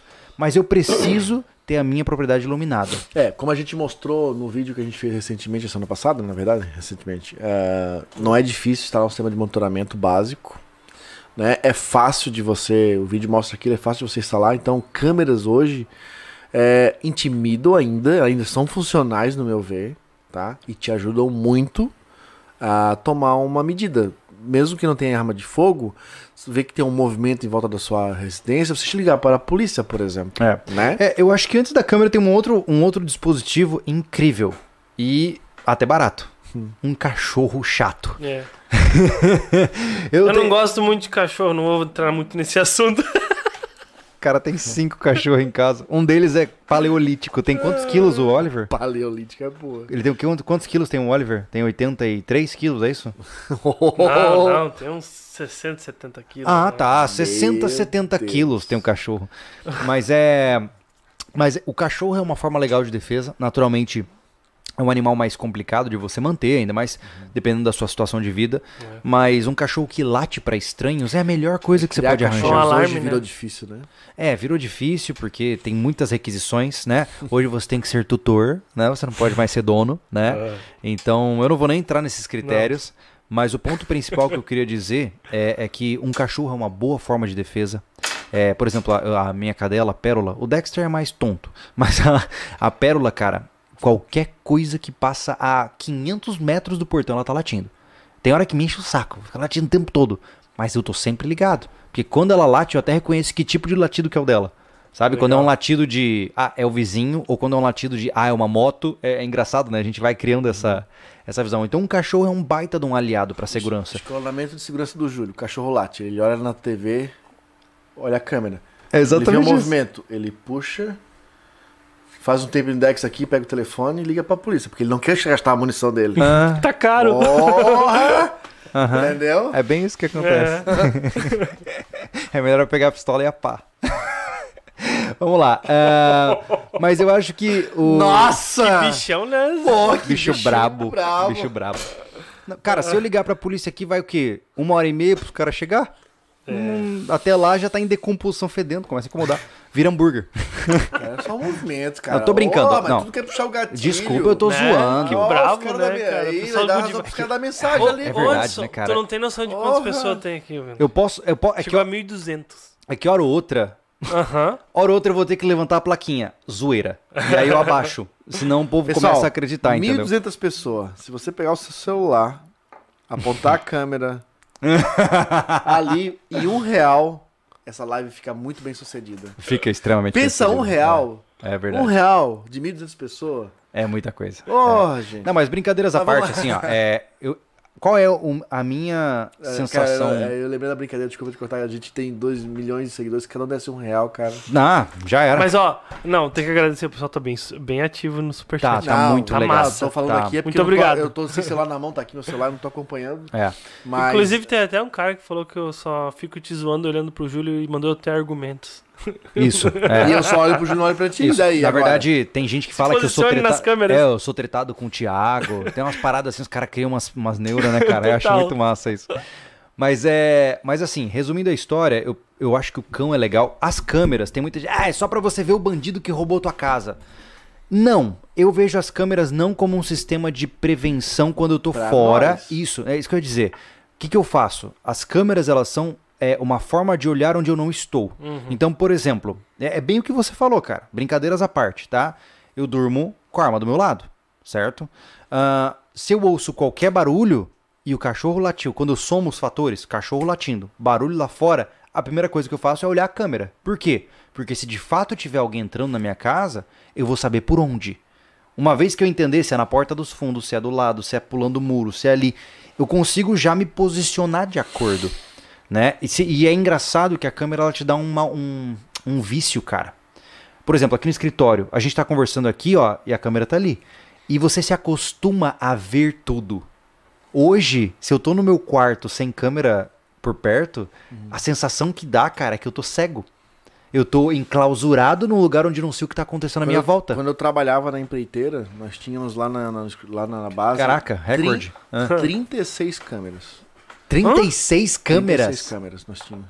Aí também já é quase voyeurismo. Já. Não, não tínhamos tem tra- ponto cego, né? Não. Não. Sabe onde é que não. botamos câmera? Ah, Meu. Se você quer estiver assistindo, esse que era bom nisso, cara. Nós botamos câmera do outro lado da rua, no poste. Meu Deus. Porque era um bairro perigoso. Entendi. Era esse nosso escritório lá que nós trabalhávamos, nosso dele, né? Era, chamava muita atenção, Hum. porque era alto padrão. Então eu me acostumei a ficar de olho na câmera. Eu, eu, eu- eu tinha instalado o aplicativo na, no meu computador e, Sim. aí eu- o escritório não tinha. A minha sala, por exemplo, não tinha janela. Sim. Né? E eu me acostumei o tempo todo estar olhando. Às vezes eu via um barulho de portão ou uma buzinada de carro, eu já pra Na tela hora. do monitoramento. Porque É. eu ajudava e, nós, e todos lá dentro se acostumaram, se condicionaram a sempre estar acompanhando as câmeras. Porque é aquela coisa de um cobrir o outro. Sim. Falou, ô fulano, tá vendo que tem um, um carro parado lá na frente? Eu já Sim. ficava cuidando se tivesse um carro lá diferente. É, e é né? importante. é, E eu lembro que. Deixa eu te contar uma, um, é, quando mataram uma menina lá na frente uma vez. Caraca. Cara, eu vi a agressividade do cara esfaqueando a menina, cara. Você viu a parada? Sim. Ave Maria. É, eu não vi a menina no chão. Aham. Era, a, a imagem era das. Então eu vi o cara. Hum, Ele pulava com a faca. Meu Deus. Então, assim, ó. É, é de novo entrou naquele assunto de. Entre a intenção Aham. e tá na ação. Sim. A Mas enfim, isso, né? Então, a- as câmeras, elas. Elas te dão esse vício de tu tá toda hora tá Sim. acompanhando Ligado. qualquer movimento. É, é eu, eu acho interessante. Tem um rapaz que falou: ah, que câmera dá a impressão de que você tem algo de valor em casa. E, e eu acho que é importante a gente sempre lembrar uma coisa, pessoal. Quando a gente fala de defesa residencial, você tem que pensar em contexto. Né? Se você está numa vizinhança de casas, todas as casas, por exemplo, são de muro baixo, muro de vidro, né? Casões tal. E a sua é a única casa que parece uma citadela com muros e concertina. Vai chamar atenção.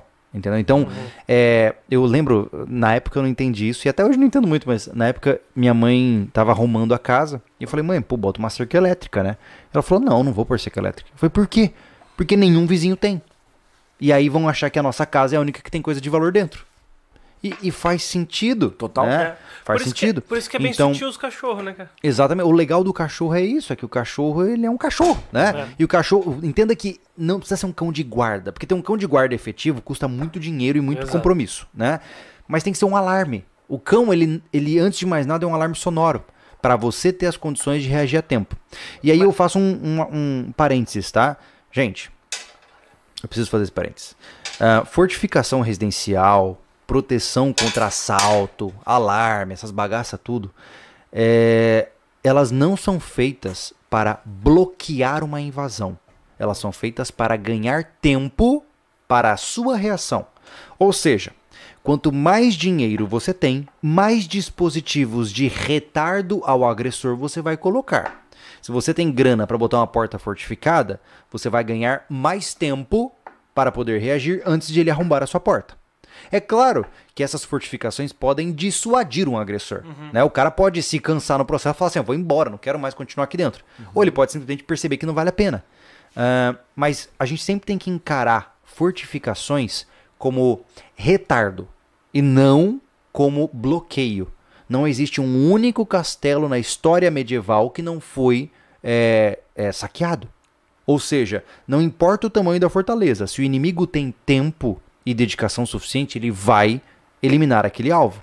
Então a gente sempre tem que pensar ah, vou fazer uma porta fortificada, vou fazer um, um abrigo de metal, cara, massa. Mas a questão é, isso aí não vai impedir o acesso das pessoas. Então o que, que você, como um bom defensor, por que, que a gente fala da mentalidade de guerreiro? Porque só se defender e se esconder não adianta. Porque se você se trancar dentro do seu abrigo e eu tiver todo o tempo do mundo lá fora, você vai morrer, meu irmão. Entendeu? Eu tenho o mundo à minha disposição e você tem o seu abrigo. Então, é, se houver ímpeto de, de- de- do indivíduo invadir e realmente chegar até o núcleo da residência, etc. né? Eu estou colocando um cenário bem extremo aqui. Então, sempre encare da seguinte forma: as suas defesas elas têm que ganhar tempo suficiente para você poder efetuar a sua defesa ativa e não passiva.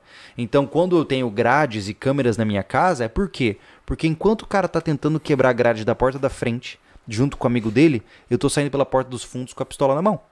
Entendeu? Então eu tenho condições de flanqueá-lo. Por quê? Porque eu tô vendo ele pelas câmeras, eu tô retardando ele com a, com a grade, então eu tô sempre segurando o cara na medida que eu posso para poder ganhar tempo.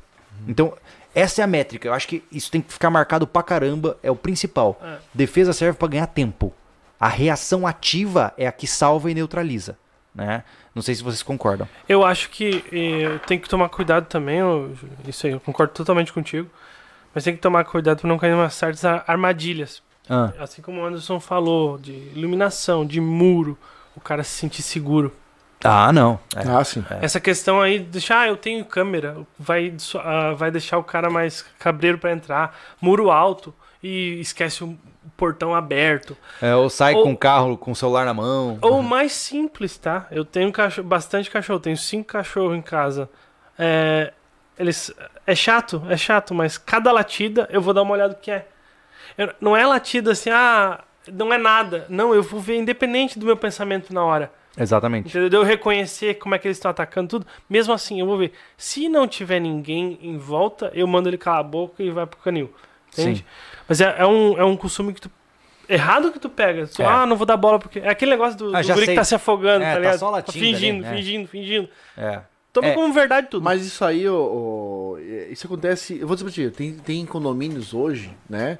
Que investe uma fortuna, por exemplo, Uhum. de sistema de segurança. Né? Tem condomínio que não tem nem mais porteiro, pô. É tudo automático. É tudo automatizado. O cara tem que liberar a visita, tem que usar um, um PIN lá, enfim.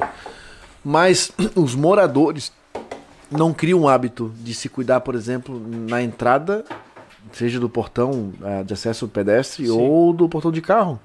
O cara se acostuma. É. Se acostuma, ele vai entrar e sair de boa. Ele entra e naquele espacinho antes de tomar a rua, ele dá mais uma olhada no WhatsApp. Isso. Tá ligado? Fica, fica esperando abrir o portão com o celular, assim. Entendeu? Então, assim, ó, é, de que, de que adiantou. Ô, Júlio, põe um pouco de café pra mim. Esse café aí. Esse café maneiro aí. Ah, Caneca bonita. cara. é a caneca aqui, ó, pessoal. Ó. Pra quem ainda não conhece aí, temos Ó. um canal das meninas agora. Faz Temos, o não, as meninas têm, né, na verdade. É, mas merchan, a entra no, no, no Instagram da Kellen que ela tá vendendo, tá? Oh, que É, legal! aham. Hoje ela vendeu a primeira. povo tá muito adiantado, cara. é canal pra tudo quanto é lado, é produto. Todo mundo, ganha vida mesmo, hein, Oh, cara. inclusive, teve Ah. lá no início do chat, é, perguntaram se apoiar nós é a mesma coisa de apoiar mulheres SSV.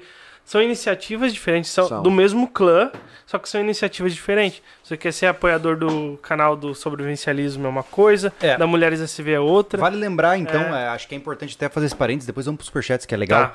Ah, olha só, gente, hoje o clã SV, né, ele tem o sobrevivencialismo como o seu foco principal.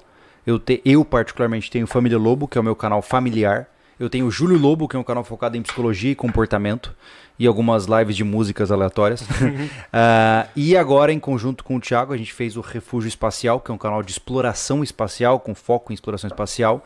E também tem, temos aí os, um, a Mulheres SV, que são compostos pelas esposas minha e do Thiago. Né? É. Então, se vocês quiserem conhecer, a gente tá tentando convencer o Anderson até hoje pro canal dele. É.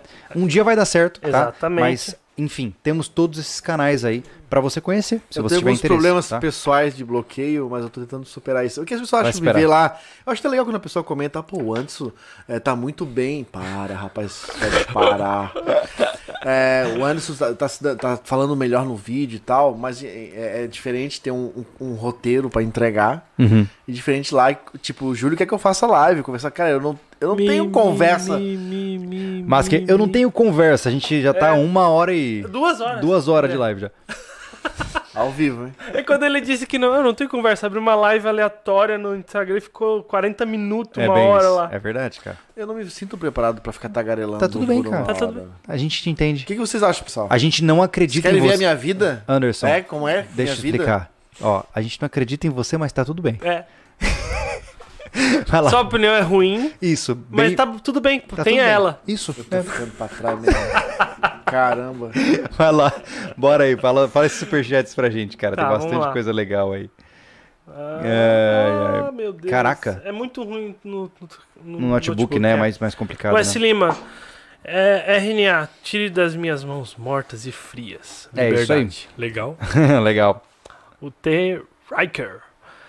É, para vocês, qual calibre causa lesões em termos de letabilidade, letalidade, perdão, é, comparáveis a uma flecha com ponto de caça tripla disparada de uma bala de 175 libras? Ah, Qualquer coisa? ponta de caça tripla? Caramba, é, é muito específico. É porque assim, existem. São comportamentos dinâmicos diferentes, T. Riker. Primeiro que, por exemplo, ah, um disparo de arma de fogo pela alta velocidade tem o conceito de cavidade temporária, rompimento de tecidos não elásticos durante a cavidade temporária.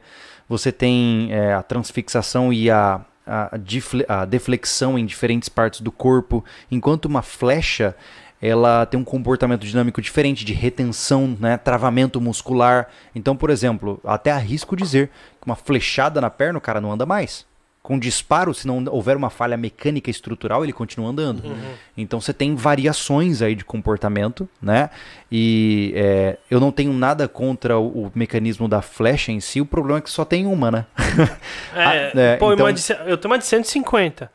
Eu gosto, mas não serve pra, pra defesa. Eu gosto porque é legal. Acho que tá? vale a pena lembrar isso, tá, É. gente? É, o problema, tem muita gente que fala, ah, mas tem carabina de chumbo que hoje derruba até boi. Gente, eu não tô preocupado com a situação do que derruba ou que não derruba com um disparo. O problema de, dessas armas improvisadas, que, que são inferiores a um dispositivo bélico né, com propelente de pólvora, etc., é, é a quantidade de disparos, pô. Exato. Cara, não sei se vocês viram, a gente fez um vídeo lá no Paraguai, lembra? Foram 50 disparos em 25 segundos, pô. Foi. Então, 50 disparos em 25 segundos. Quantos disparos de balestra você consegue dar Aí, o nesse estilingue período? Ali. Estilingue. Hã? As bolinhas estão onde? Nas bolinhas? Estão Tá por aí. Ó, isso É. aqui, ó, que é do amigo nosso que já teve aqui, o Jefferson, do canal é, Estilingue Amador, né? Isso. Isso aqui, ó, ele tem uma esfera De metal, né? É. assim, ó. Dói. cabe- Atravessa um tijolo. É, não, se acertar na cabeça de um homem, meu Entendeu Deus do céu. assim? É. Um tijolo. Mas vai fazer um combate com isso? O tempo de preparar isso, pegar a bola? Não, não, não. Não, não. mas Nesse- isso, é- isso é até rápido, né? Anderson? Agora, hã? Isso é até rápido. Ele fala numa balestra de 175, a minha é de 150. Cara, pra puxar tem que fazer força? Horrível, cara. é horrível. É. Não, é só pra dizer assim, ó. Beleza, um chumbinho vai, vai entrar na, na- É. na pele da pessoa, vai. A balestra vai, vai empalar, vai. Isso aqui vai furar o crânio do cara, vai quebrar, Sim. no mínimo. Mas é. O é pro- o tempo. Gente, olha só, só. se tu É acertar, né? a, é a quantidade de. Sabe qual é? É a variação, tipo, né? Sabe qual é uma das táticas mais importantes é, utilizadas em combate real de guerra? Saturação de disparo. Hum. O que acontece? Eu vou atirar tanto que o cara não vai nem botar a cabeça pra fora. Eu vou chegar do lado dele e ele não vai ter conseguido sair. Ou seja, capacidade de disparo. O cara apareceu com uma arma, não vou fazer pá e ficar olhando. Não, é pá, pá, pá, pá, pá, pá, pá, pá, pá, recarrega, pá, pá, pá, pá, e, e vou chegar nele. E ele não vai nem levantar a cabeça, eu já tô rendendo ele. A saturação de disparos é um dos conceitos mais importantes porque ninguém levanta a cabeça quando tá chovendo é, bala. É, é a situação da cobertura. O que, que é cobertura? Exatamente. É o cara saturar pro cara não sair da barricada e o outro avançar. Exatamente. Ou mudar de posição. Exatamente. Então, assim, lembre-se disso. Tá? Eu não estou questionando o potencial lesivo desses equipamentos, carabina de chumbo, balestra, Uhum. enfim, tudo isso, todas essas coisas. O que eu questiono é a velocidade de cadência de disparos. A sua cadência de disparos é horrível.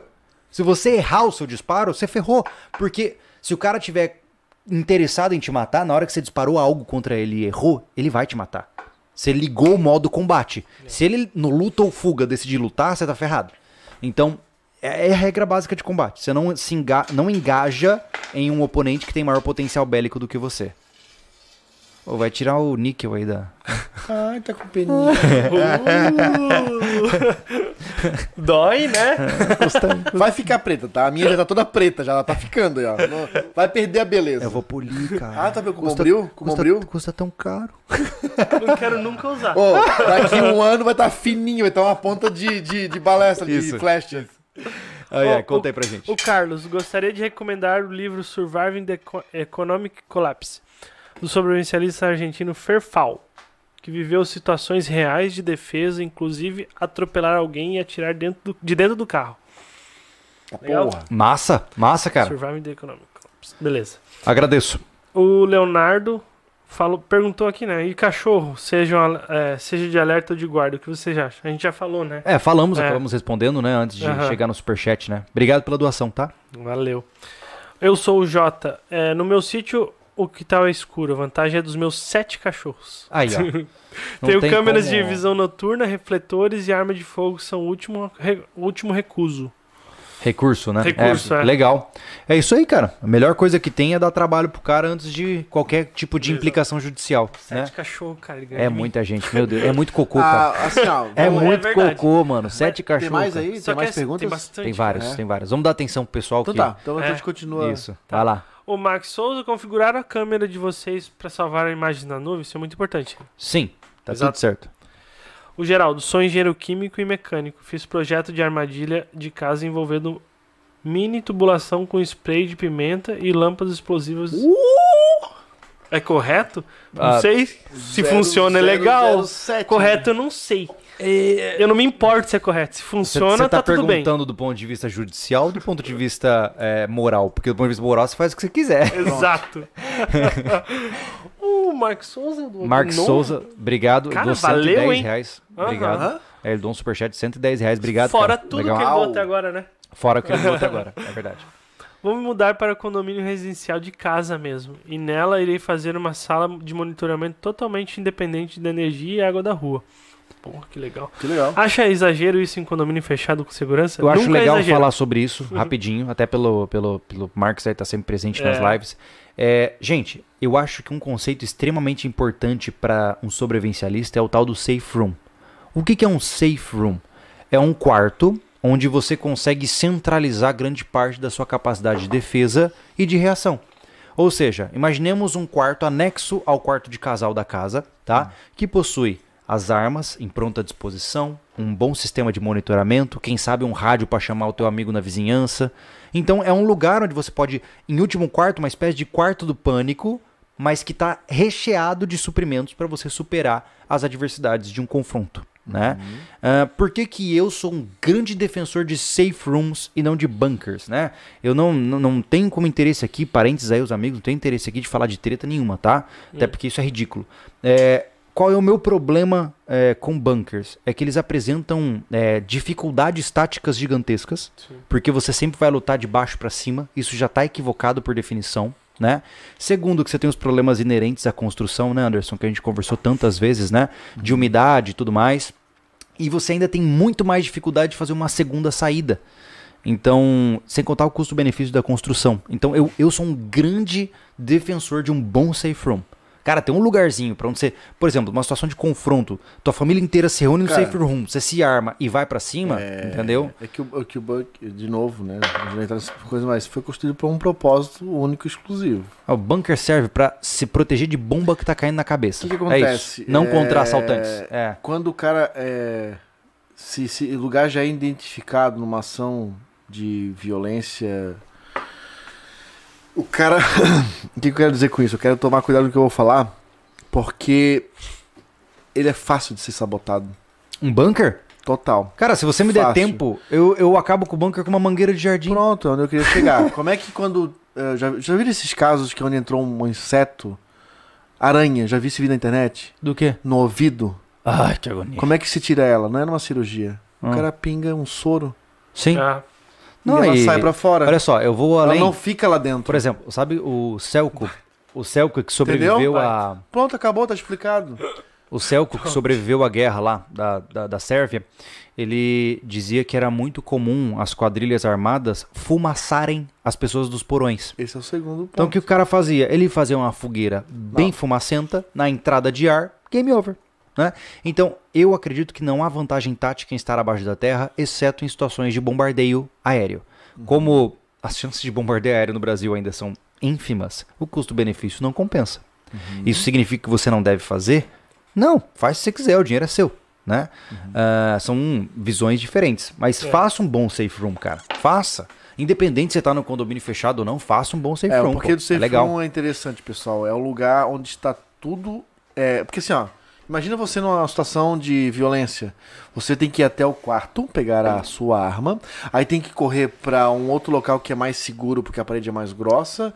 E aí você tem. é, mas não é o lugar do monitoramento, é outro local. Então, É. o safe room é a concentração de tudo que você precisa pra tomar uma iniciativa numa situação é, de violência. Sim. desculpa. O que, que foi, cara? É que eu tô rindo, cara, é que tem, a- tem seguidor que conhece tanta gente que ele sabe até as reações, daí eu ri do que o cara falou. Ah, tá, tá bom.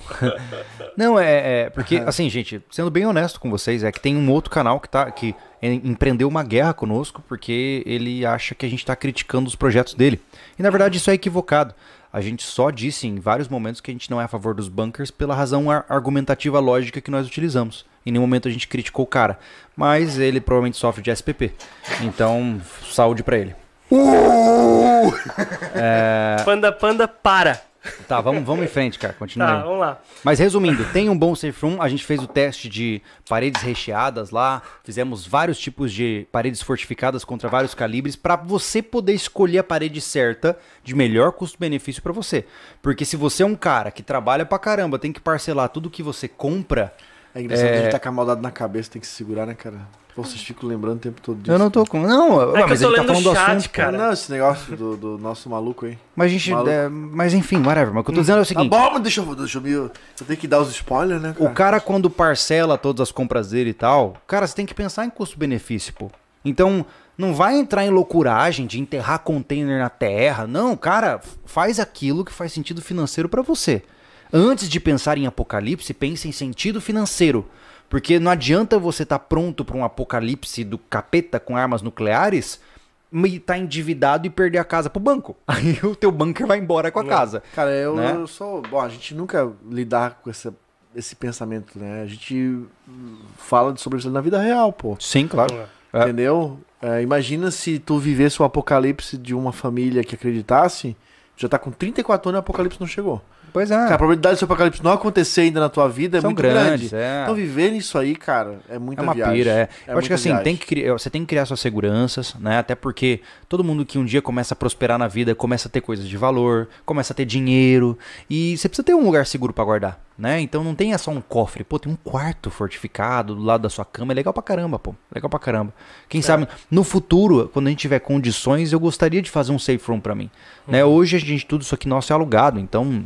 Não, não dá. whatever, Não né? Eu vou ter, não vou, né? Não sei se vocês vão ter, mas eu vou Hum, ter. gente. Um Eu não lugar sei, muito eu não vou, reforçado. não vou revelar. É. Ó, Vamos lá. Eu vou fazer, só não vou revelar.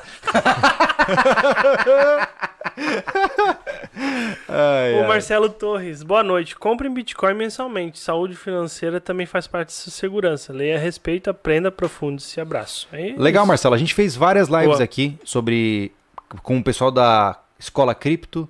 Fizemos lives com o Avelino Morgante sobre metais preciosos, com o Passerini sobre Economia. inteligência financeira. A gente fala bastante disso aqui, cara, porque é, um dos componentes que vai acelerar radicalmente a sua preparação é liquidez financeira, né? Então saber de dinheiro é importante, né?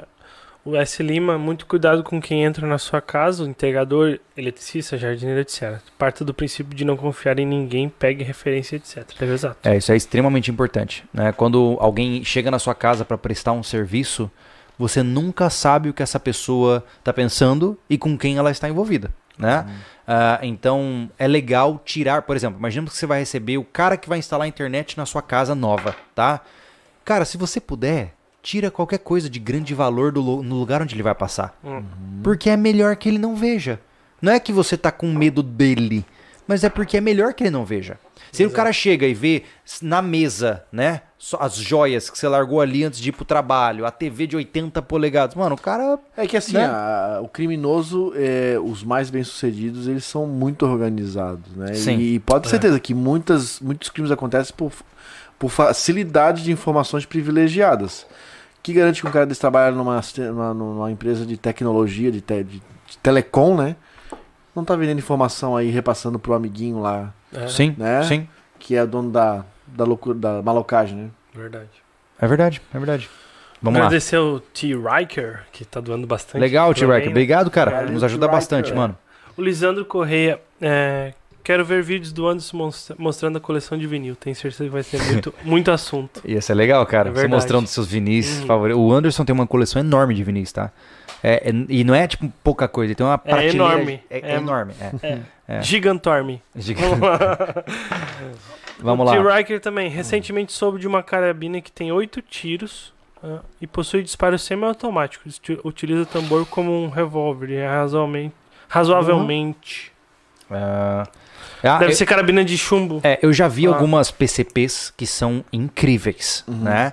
Ah, a gente até tá devendo um vídeo aqui pro pessoal do sobrevivencialismo. Tem um rapaz que a gente conheceu que tem umas PCPs assim altamente potentes que derrubam bicho É. a 100 metros. É, então, né? é o que- ele continua aqui, ó. Ah. Ela, ela chega a derrubar um javali a 50 metros.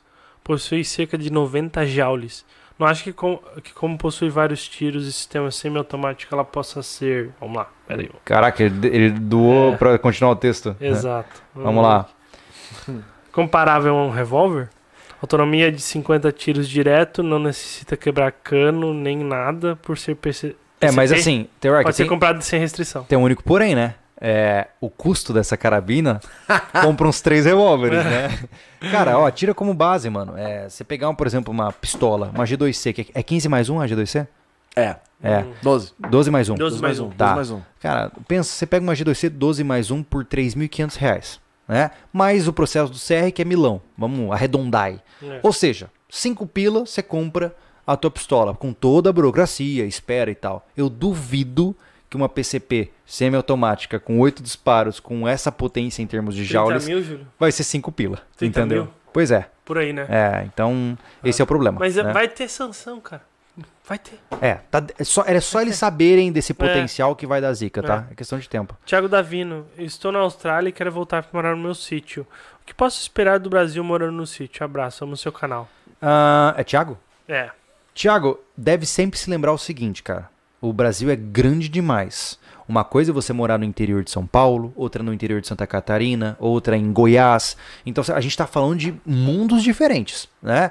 O interior de Santa Catarina é notadamente muito seguro, né? Existem pouquíssimos casos de assaltos a sítios, enquanto, por exemplo, o interior de São Paulo já é recheado de relatos, né?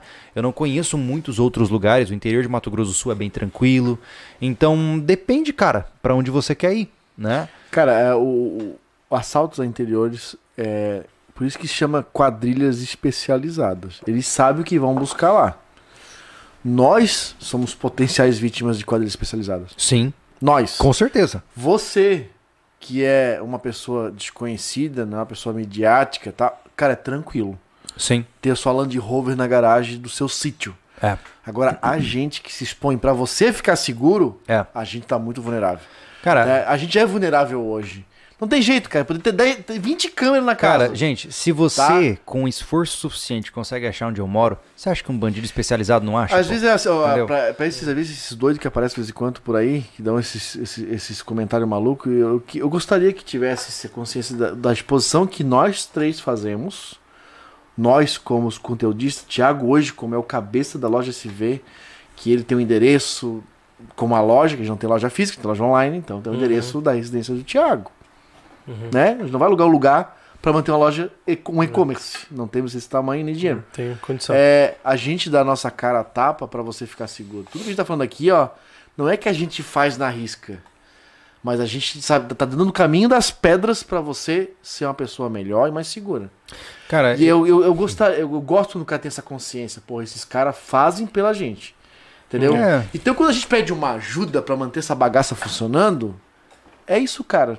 é, a gente abdicou não- nossas vidas. O Thiago recentemente abriu mão do trabalho dele pra estar aqui, trazendo conteúdo com a gente, sabe? Participando, administrando isso aqui.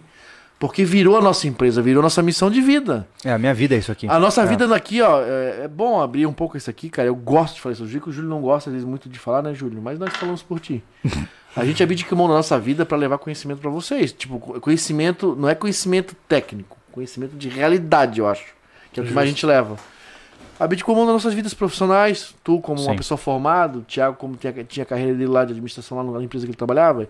Eu também na minha. Cara, pra Acho estar que aqui, mais ó. do que isso, né, Anderson? A gente abdicou da nossa privacidade. Total. É. Né? Entendeu? Assim, É. Então é legal quando a pessoa uma chega um comentário onde o cara entende Ah, legal. pô. como funciona, né? Com cara? certeza. Com certeza. E, e às vezes eu, eu só quero deixar isso claro porque é a fantasia que o pessoal às vezes cria com a, com a gente, cara. Se a gente. É como o cara falou, ah, porque é assim é, que você não reagir na serra, por exemplo.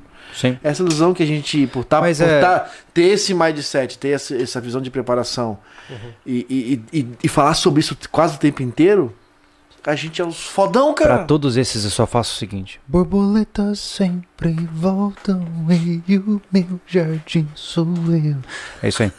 né? Então, assim. É Ele tirou isso, cara. Ele ouviu o Vitor e Léo pra gravar esse texto da Cara. música. Ó, É que assim, ó.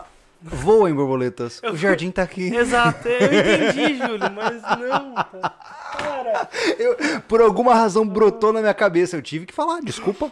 Desculpa. Eu peço desculpas públicas. Uma retratação pública. Ó, eu vou, eu vou ler alguns superchats que a gente tá já respondendo, mas só pra não deixar. Tá, vamos lá. É bem Toca, legal a toca. gente estar recebendo superchat. hoje, Demais, né, cara, demais. Obrigado, gente. Riker falou, óbvio que entre fuzil ou algo assim, fuzil é melhor. Porém, tente, é, tente ter um fuzil no Brasil. Tem muita burocracia, já coisa assim só precisa ser mais 18.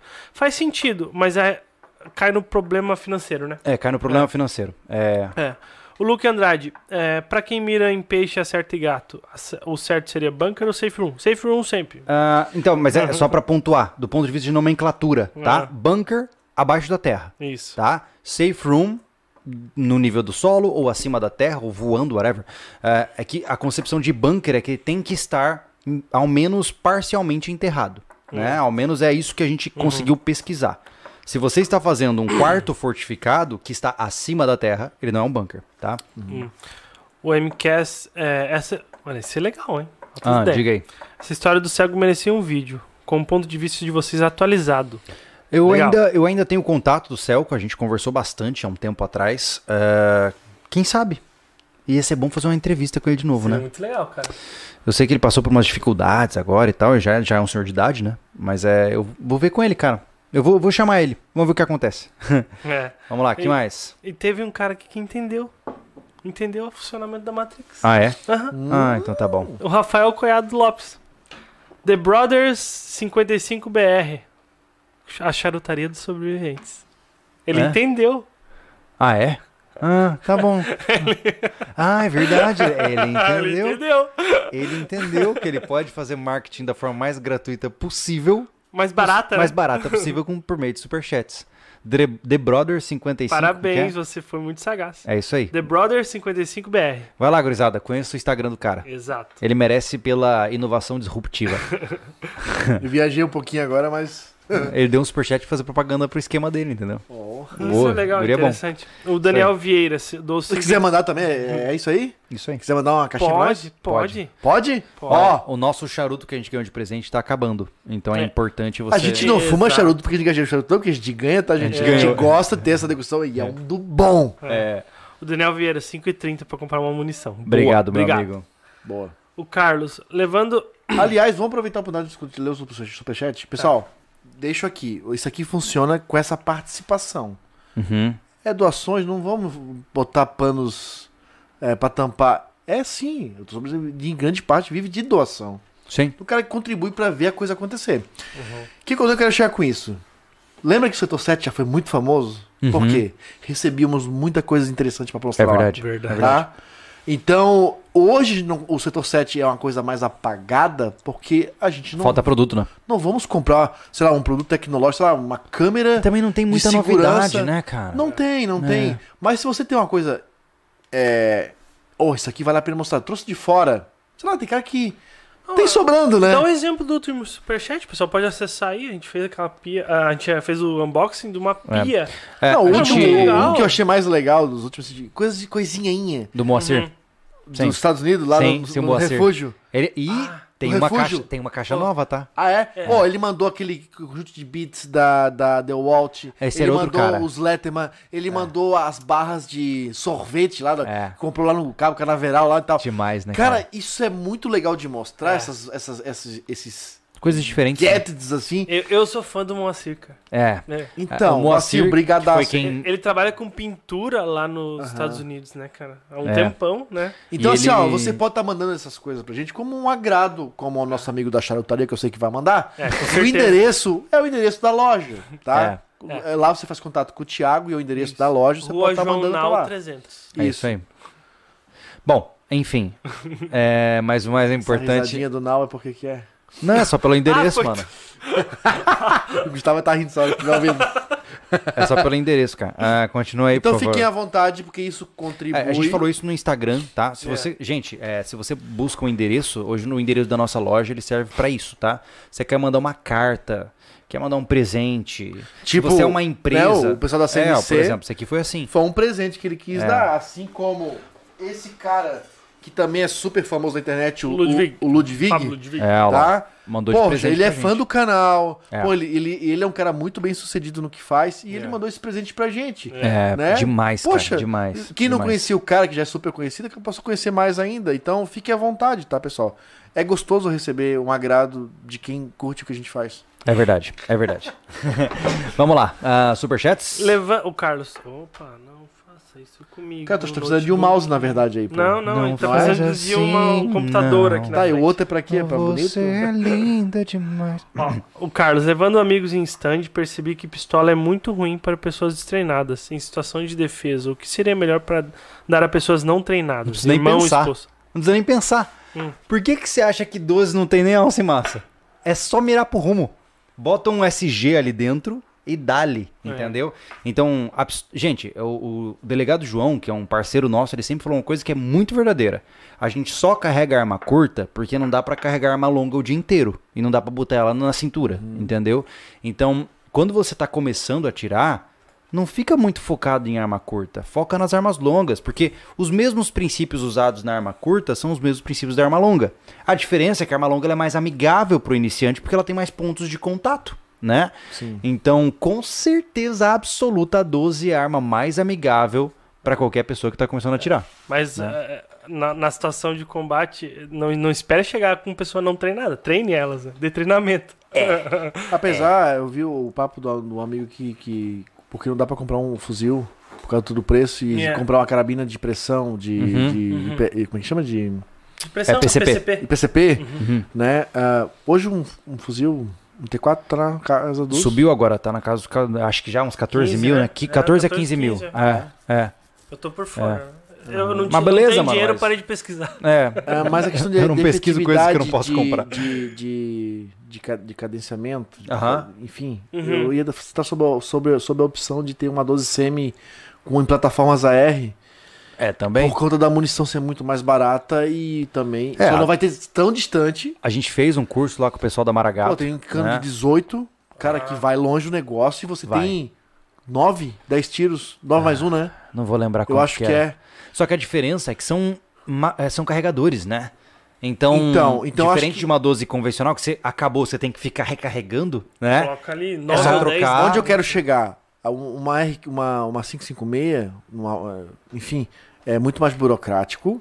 Você tem uma, hoje uma, uma arma dessa, semi, numa plataforma de Uhum. AR, são os Sim. carregadores. Não, cara, ó, É. até onde eu vi, muita gente que tem T4 não gostou. porque não é uma plataforma fam- familiar no Brasil. A munição é muito cara, tem poucas peças de substitui- substituição, o cara tem que fazer uma tonelada de upgrade porque o que é oferecido no mercado é fraco. Então, não entra na pira do fuzil. Eu É- também acho. É, é massa. É outro mundo. Não, tipo, é massa, mas assim, cara, não adianta você ter um, um- um fuzil, não vou nem dizer T4, whatever, um R15, qualquer coisa. Não adianta você ter um R15 e não conseguir treinar com ele, porque você não tem grana pra pagar munição. Que é caríssimo. Então, você pensa, se essa munição de revólver, essa não, né? As NTA, que são as mais porcaria aí que são vendidas hoje, é, custam 5,20 cada disparo. Até onde eu lembro, posso estar equivocado, a munição de 5,56 tava na casa dos 9 reais cada disparo. Então É, você e- imagina e- que precisa descarregar. É difícil Pô. pra gente. Os vídeos do sobrevivencialismo de arma, eles não são frequentes porque são vídeos de produção cara. Entenda que tudo São. é um investimento. É verdade. E eles só acontecem porque a gente é sempre ajudado no processo. O último vídeo que a gente fez, e foi muito legal se você não viu, que é dos testes balísticos em parede, foi porque o pessoal lá do Antônio Boig, do Combat, É, mandaram bem, né, cara? nos ajudaram com as munições daqueles vídeos, e são todas É. tá? Então eles acontecem porque há um interesse mútuo de Ah. quem tá no meio, né, de colaborar com isso. Sim. Então, até pra gente, pra fazer um mero vídeo, gastar lá, sei lá, 10 munições de 556 é um absurdo.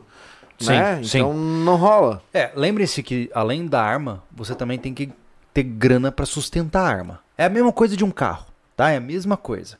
Se você quer uma arma com calibre exótico, é, quer dar uma olhada naquele PC ali que tá É. aberto até agora? Travou esse aqui. É, o computador consigo. travou e ele perdeu o histórico do superchat aqui.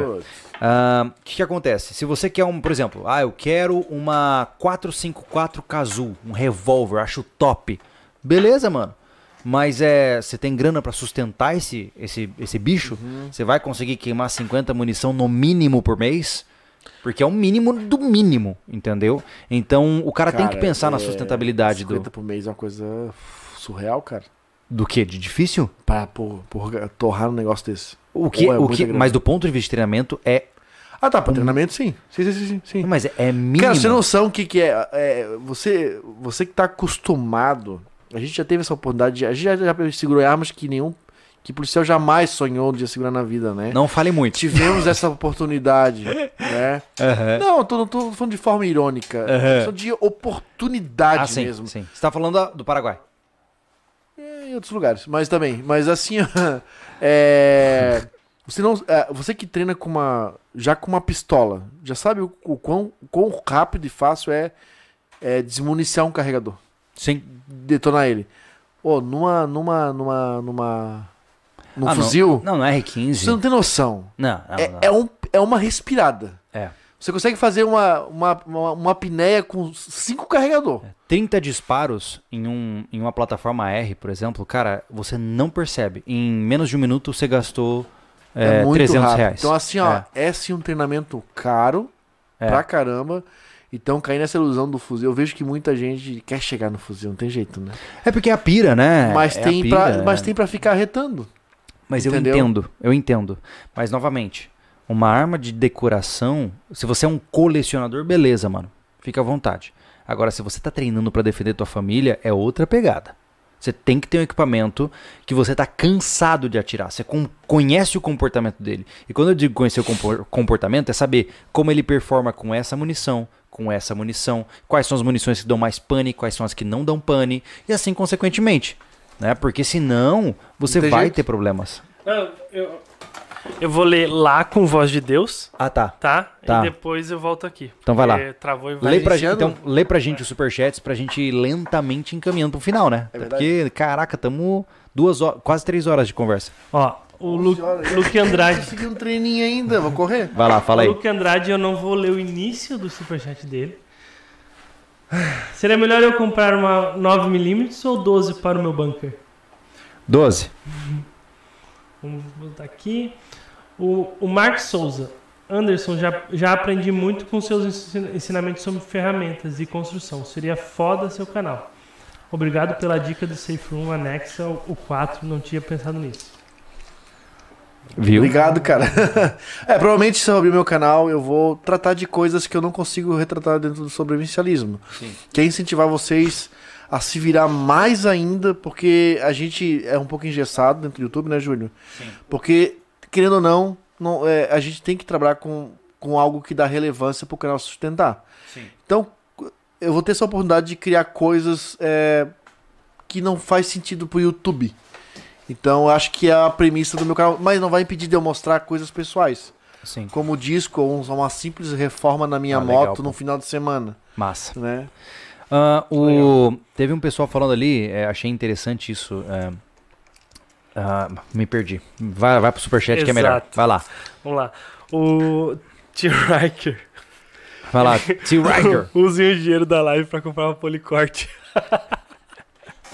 É porque a gente tá se ferrando sem ter uma policorte, né? Mas agora, agora é tarde. Tá tudo bem. É que o episódio. É. Então é o seguinte: o episódio da base container que vai ao ar agora neste sábado, nós já basicamente finalizamos a parte bruta de serralheria, né? Pessoal, eu vou te falar uma coisa pra vocês sobre a policorte, tá?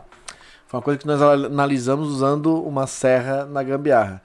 Ah, para com isso, Júlio, que você fica confuso. Ah, eu sei que eu, eu, eu defendo ferramentas e suas aplicações técnicas. Cara, eu não seria um sobrevivencialista se eu não gambiarrasse. se tu é um sobrevivencialista, que é onde você precisa. Tudo bem, eu, eu, eu poder ver e ser pat- é, patrocinado por uma loja de ferramenta, eu tenho que mostrar do jeito certo. Também. É um de, quase que um dever isso. Sim, Mas também não é regra. Justo. E eu não seria um sobrevivencialista nato. Não que nato seja uma coisa 100%, não. Se não gambiarrar. Cara, tem que, você tem que saber improvisar. Você não Tem. pode deixar de fazer uma coisa porque você não tem uma policorte. Então usa qualquer outra giratória pra cortar. Ponto. Isso é um assunto. Eu tô Tá. aprendido uma tonelada com o Anderson no que tange exatamente nisso. Que eu sempre fico pensando assim, quando eu vou comprar alguma coisa, eu penso assim, ó, qual é a eficiência deste equipamento com base nas ferramentas específicas que eu vou utilizar. Aí chega o Anderson, relaxa, mano, pega isso aqui, faz assim, pronto, tá tudo certo. Exatamente. Como eu tenho uma serra mármore que serra madeira para cacete. Não, pe- peraí, a sua serra mármore, ela serrou tudo, Tudo menos mármore. Menos mármore. Pra confessar a vocês, Último. Ah, não. ela cerrou Não, uma vez. Ela Mas cerrou apoiadores duas sabem, né? vezes. Eu tenho ela desde 2012. Não, Ah, desde 2012. uhum. E ela cerrou mármore duas vezes na vida. Só. Todo o resto foi madeira, ah, foi. vamos lá, pra- da Policorte. Pessoal, é, pra quem acompanha o container tá aqui. Pessoal, a Policorte é o seguinte: a Policorte, ela não vira meia esquadria. Tá? Ela, a base dela, tu vira 45 graus. Uhum. Como é que eu, vou- eu- nós estamos trabalhando dentro do container? A base é tudo dentro do container, por causa do dia de chuva, a gente tá lá dentro. Pra eu serrar um metalão de 6 metros, eu tenho que virar a base, ah, não, a, não a ferramenta, pra 45 graus, não vai caber dentro do container. A real, a real é que a gente é tão gambiarrento e mão de vaca que a, a próxima etapa, se não est- se estragar aquela máquina, a gente vai comprar um suporte pra esmerilhadeira. Virar uma policorte. Um é gabarito, isso. um É que gabarito. aquela máquina já virou nosso, nosso, nosso backup, porque nós temos uma bela máquina, que já falamos como é que nós funcionamos aqui, É, né? Uhum. A gente junto que tem, o Thiago tem uma, uma bela de uma telescópica de meia Isso. esquadria.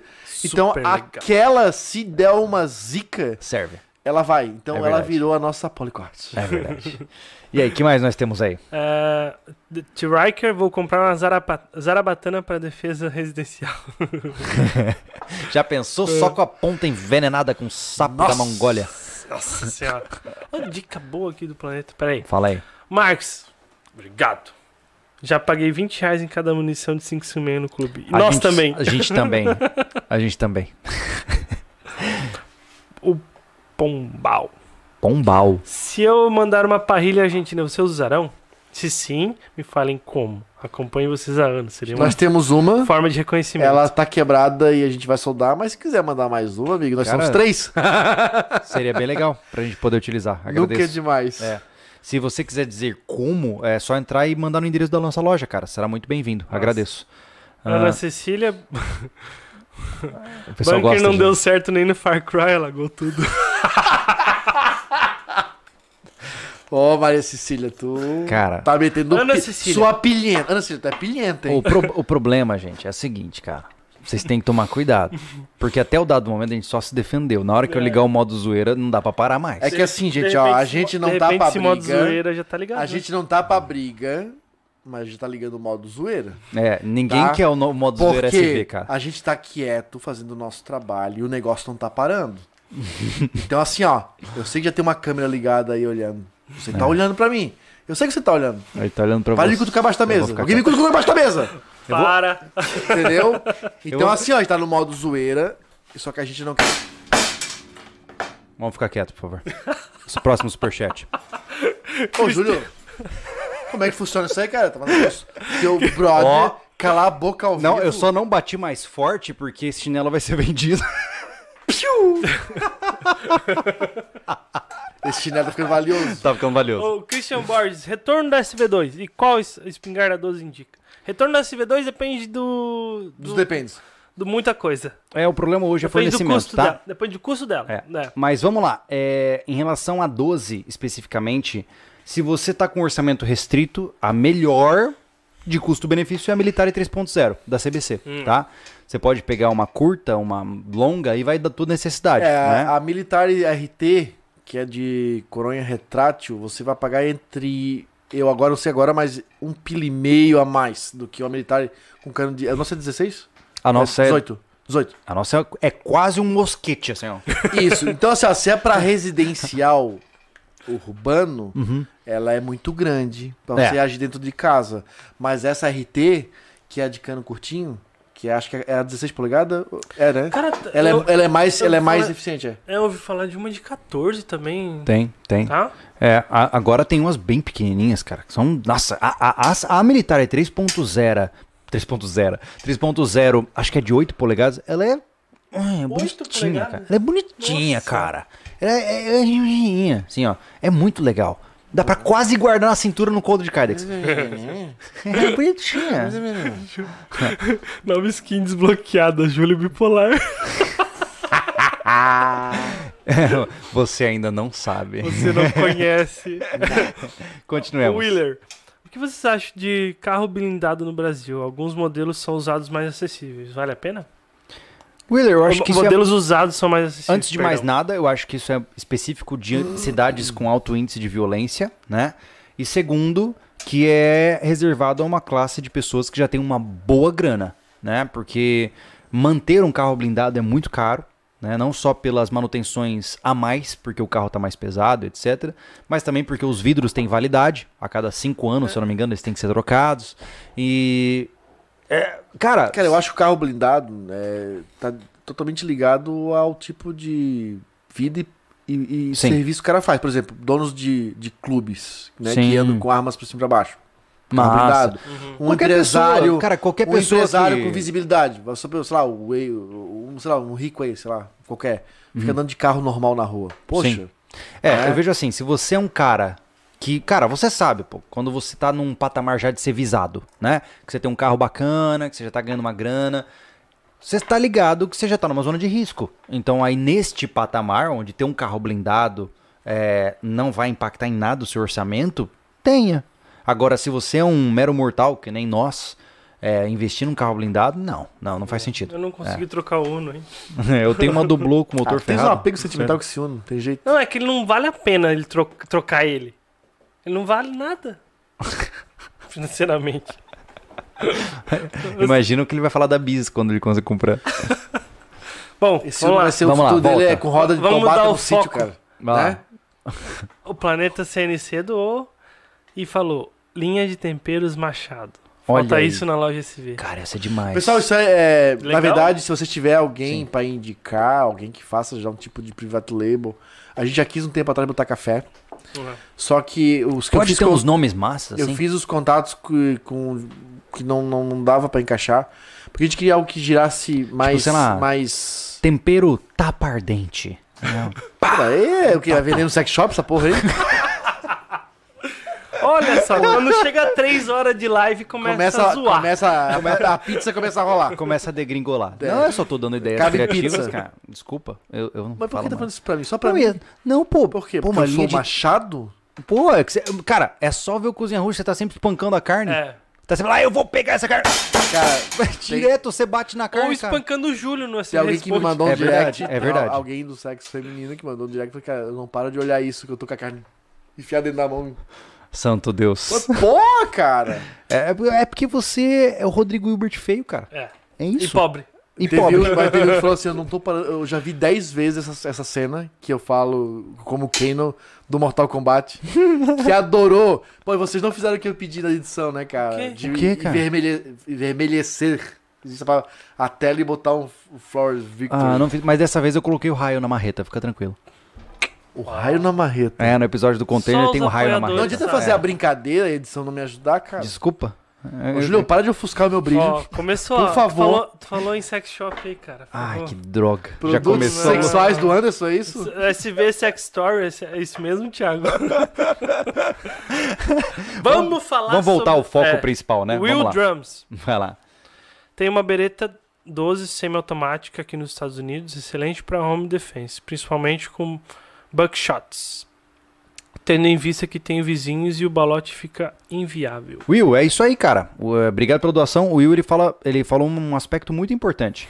Uma vez que você mora numa região urbanizada, especialmente em um ambiente como, por exemplo, ah, os Estados Unidos, onde a cultura é construir casas de madeira, de drywall, cara, se você tira com um balote em linha reta, você fura cinco casas.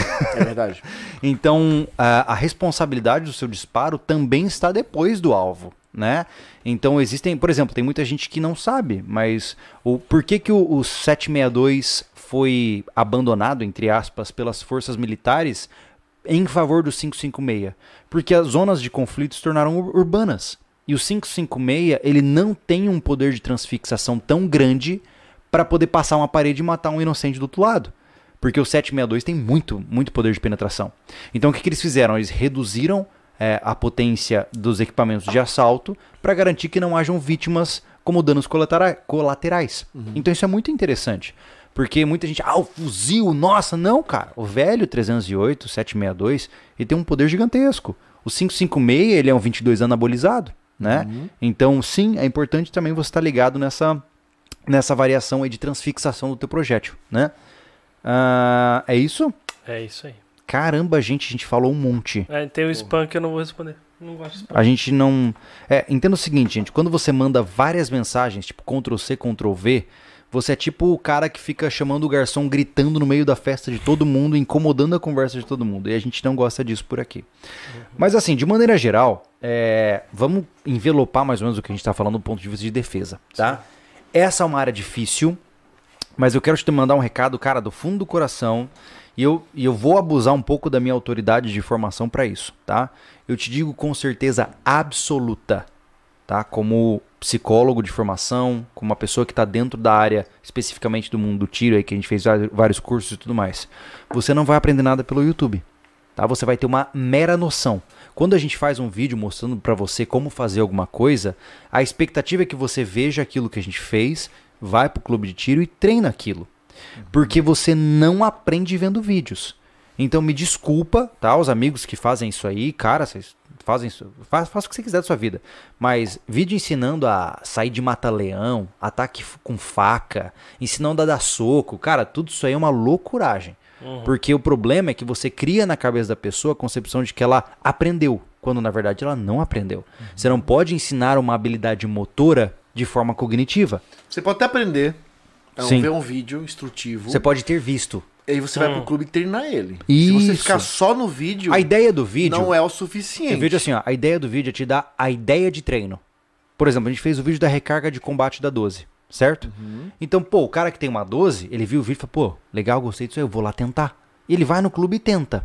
Agora, é, uma vez que o cara começa a ver, consumir muitos vídeos, especialmente esse mundo de defesa pessoal que tem muito disso, né? Como dar, como escapar de uma briga, como esquivar de socos, cara, você não vai aprender. Isso é Dunning-Kruger. Você acha que sabe, mas você não sabe, tá? E nunca subestime a situação. Como a gente comentou aqui em um determinado momento. Tudo é lindo e maravilhoso até que tem sangue no chão. Então a gente viu vários casos desses, né? A gente recebe hora ou outra relatos pesados aqui. Então lembrem-se disso, cara. É tudo lindo até alguém entrar na tua casa, roubar tuas coisas, judiar de você, judiar da tua esposa, do teu marido, seja lá o que for. Então, não espera acontecer para tomar tomar ação, né? Vamos criar uma, uma cultura de fortificação do indivíduo, pô. Seja você homem ou mulher, pô, aprenda a se defender, aprenda a preservar a sua vida. E depois de aprender a preservar a sua vida, entenda a responsabilidade de preservar a vida alheia. Isso é extremamente importante. Porque senão você é uma ovelha, cara. Sabe por que, que a gente fala que é ovelha? Porque a ovelha, ela não tem mecanismo de defesa. Se você pega a ovelha no pescoço e corta o pescoço dela, ela não, não sabe nem dar um coice. E é isso. Então, assim, não se posicione como vítima, porque o ambiente não tá legal, cara. Olha a polarização política em que vivemos. Olha como as pessoas estão se odiando na internet. Cara, o cenário para um destrinchamento social tá montado. Você tem um bando de louco de um lado, um bando de louco do outro, ninguém fala com ninguém, todo mundo tá mandando ameaça de morte digital um pro outro. É só falta faísca, cara. É. Só falta a criação da tempestade perfeita. É. E aí é, tu desanda. Falou, tu falou essa parte aí de, de desses caras malucos aí que ensinando a sair, sair de mata-leão, isso aquilo. É, aprenda a não entrar nessa situação. Uhum. Entendeu? É, e eu vou repetir, cara, a melhor luta é aquela que tu evita. E para qualquer, é, qualquer lado da vida serve isso. Exatamente. Não adianta. Exatamente. Tu tá na, no, no perrengue lá, tu se ferrou. Aquele negócio lá de retenção que a gente conversa ah. muito. Tu se ferrou, não adianta, cara. É, isso... Aprenda a não entrar nisso. Não, uma vez você tá Entendeu? no chão com a tua arma em posição fetal e o cara socando a sua cabeça, mano, não. já era. Não pô. faz sentido. Não existe técnica para tirar disso. É. Então, assim, é, você hoje talvez enquanto você nos vê, você está seguro, pô. Então, mantenha esse estado de segurança. E você vai fazer isso com atenção, com prevenção, não é querendo pagar de macho, né? Como eu falei para você, é, a sociedade já está evoluída, evoluída o suficiente para é, é, desaprovar essas condutas de, de eu sou machão. Se você vem com esse papo de eu sou forte, ninguém bate em mim, cara, todo mundo olha para você como se fosse um trouxa, cara. Na boa, quando você manda, quando os caras mandam comentário que é porque eu isso e eu aquilo, eu juro pra você, cara, que não é, eu não penso menos de você, mas eu acho que você é bobo. Você é ingênuo, porque você não sabe do que está falando. Então, vamos criar consciência. É, defender uma vida é difícil pra caramba. E defender a nossa própria vida já é difícil, imagina uma terceira, é, né? Então, eu nunca vou ter autoridade para falar sobre esse assunto como um combatente que esteve em confronto real. Mas ao mesmo tempo, pô, eu tenho o, talvez o dom do bom senso para saber quando a gente tem que tomar cuidado com as coisas. Então, aqui no sobrevivencialismo, a gente está entrando numa nova vibe, como eu falei para vocês, é, lá no começo da nossa live. A gente vai falar o que tem que ser falado, doa quem doer. Né? Se a gente tiver errado lá na frente, se os argumentos mostrarem que a gente é, falou uma bobeira, eu não tenho problema nenhum em falar assim, gente, falei uma merda lá atrás. Eu não tenho problema em fazer isso. Mas eu vou falar o que eu penso. E por quê? Porque é meu dever. Eu não vou ficar aqui falando para você que você tem que fazer isso e tem que fazer aquilo porque assim é o melhor jeito. Cara, o que tem de tonto aí usando de é, argumento de autoridade para te vender curso, cara. Desculpa, né, mano? Pô, a gente viu muitos caras desses, sabe? Muitos caras se auto-intitulando de, de, de méritos que não possuem para vender curso, pô. Vamos parar, né, gente? Pelo amor de Deus, cara. A gente não tá falando só de dinheiro. A gente não tá falando só de infoproduto. A gente tá falando de vidas humanas. Pô, na hora Perigoso, que você tá falando. Você tá falando de defesa da vida humana. Então, isso é, isso é criminoso. É a mesma coisa que eu falo em relação aos profetas do Apocalipse. É a mesma coisa, pô. Na hora que você fica colocando medo nas pessoas, ensinando coisas que não funcionam para elas, você tá matando essas pessoas. Você não sabe, mas você já tem sangue na mão, pô. Um cara que aí tá pirado, achando que a apocalipse tá vindo, que, sei lá, os Illuminati estão chegando, ele dá um tiro na cabeça dele porque ele não consegue aguentar essa pressão. A culpa é sua. A culpa é sua. Então, aqui no sobrevivencialismo, eu, eu sempre tive um compromisso, eu tô falando por mim, de tudo que eu faço tem que estar tá pautado na realidade e tem que ter uma base moral muito grande. Porque é muito fácil se trair por dinheiro. Muito fácil. Então aqui isso não acontece. Não é à toa que ninguém aqui está esbanjando nada. Senhores, pensamentos finais, os meus já foram. não, eu não tenho muito o que falar. O que o Daniel é, fez a doação ali falou, ó, três vezes: evitar, evadir e enfrentar. Entendeu? Esteja preparado para enfrentar, fazer o que precisa ser feito. E ponto. É isso. Faça o que precisa ser feito. Não faça o que não precisa, entendeu? A questão de. É, a que a gente estava falando, se, se intitular, sei lá, o dono do, da verdade. Não, uhum. cara. Se prepare, treine bastante, pratique. E saiba que você nunca sabe nada. Exato. Quando você acha que sabe tudo, quer dizer que você não sabe nada. ponto. É verdade. Não, a gente nunca sabe É. tudo. Não tem jeito, já falamos sobre isso, cara. O mito É. da, da sustentabilidade que a gente falou é, veio pra isso, da É autossuficiência. né? verdade. Bom, minhas últimas palavras é, cara, é, eu vou falar não dentro do contexto que a gente já conversou, porque já foi falar tanta coisa, mas o pessoal que frequenta o sobrevivencialismo, é, veja tudo que a gente faz com muita consciência. O que a gente tenta levar pra vocês é ser um sobrevivencialista consciente, sem piração, Uhum. sabe, sem neura, né? Não venha pra cá inflamado, não venha pra cá pra confrontar o Ah. que a gente faz de uma maneira que entre na cabeça de cada indivíduo de uma forma clara, sabe? Então, é, se você quer entrar nesse mundo, é, entre tranquilo, entre consciente, saiba das tuas possibilidades. Não entra aqui pra. É, eu tô muito preocupado com uma coisa que tu falou outro dia, cara. Essas tretinhas de sobrevivencialistas aí, vai acabar com a porra do nicho. Mas não tem treta, Anderson. Entendeu? O que, que você tem, Anderson? Você tem pessoas estruturadas, conversando Não, com conteúdo bom, e você tem um lunático, imoral e É irresponsável. porque, cara, isso vai de, vai de merecer a ideia sobre Eu desacredito nisso. Eu desacredito. Se o sobrevivencialismo for corrompido por um trouxa daquele, significa que ele nem devia existir.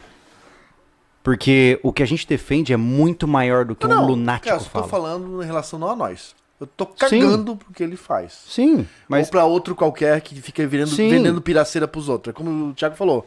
Cara, fazer curso online de defesa pessoal é uma maluquice. Se tu vende um curso pra uma mulher se defender, sair de uma, de uma, de uma, do mata-leão de um cara, ele já, tá, já matou essa mulher. já, já matou ela. Porque ele, ele- ele não tinha nem que vender curso. Ele tinha que falar assim, ó, querida, vai lá, no, vai lá numa academia e tenta botar um homem no chão. É, Ponto. é isso. Entendeu? Sim. Sim. Porque é uma coisa ela treinar com a amiguinha dela, agarra aqui no meu pescocinho. Ia pegar um cara do tamanho do Thiago agarrado.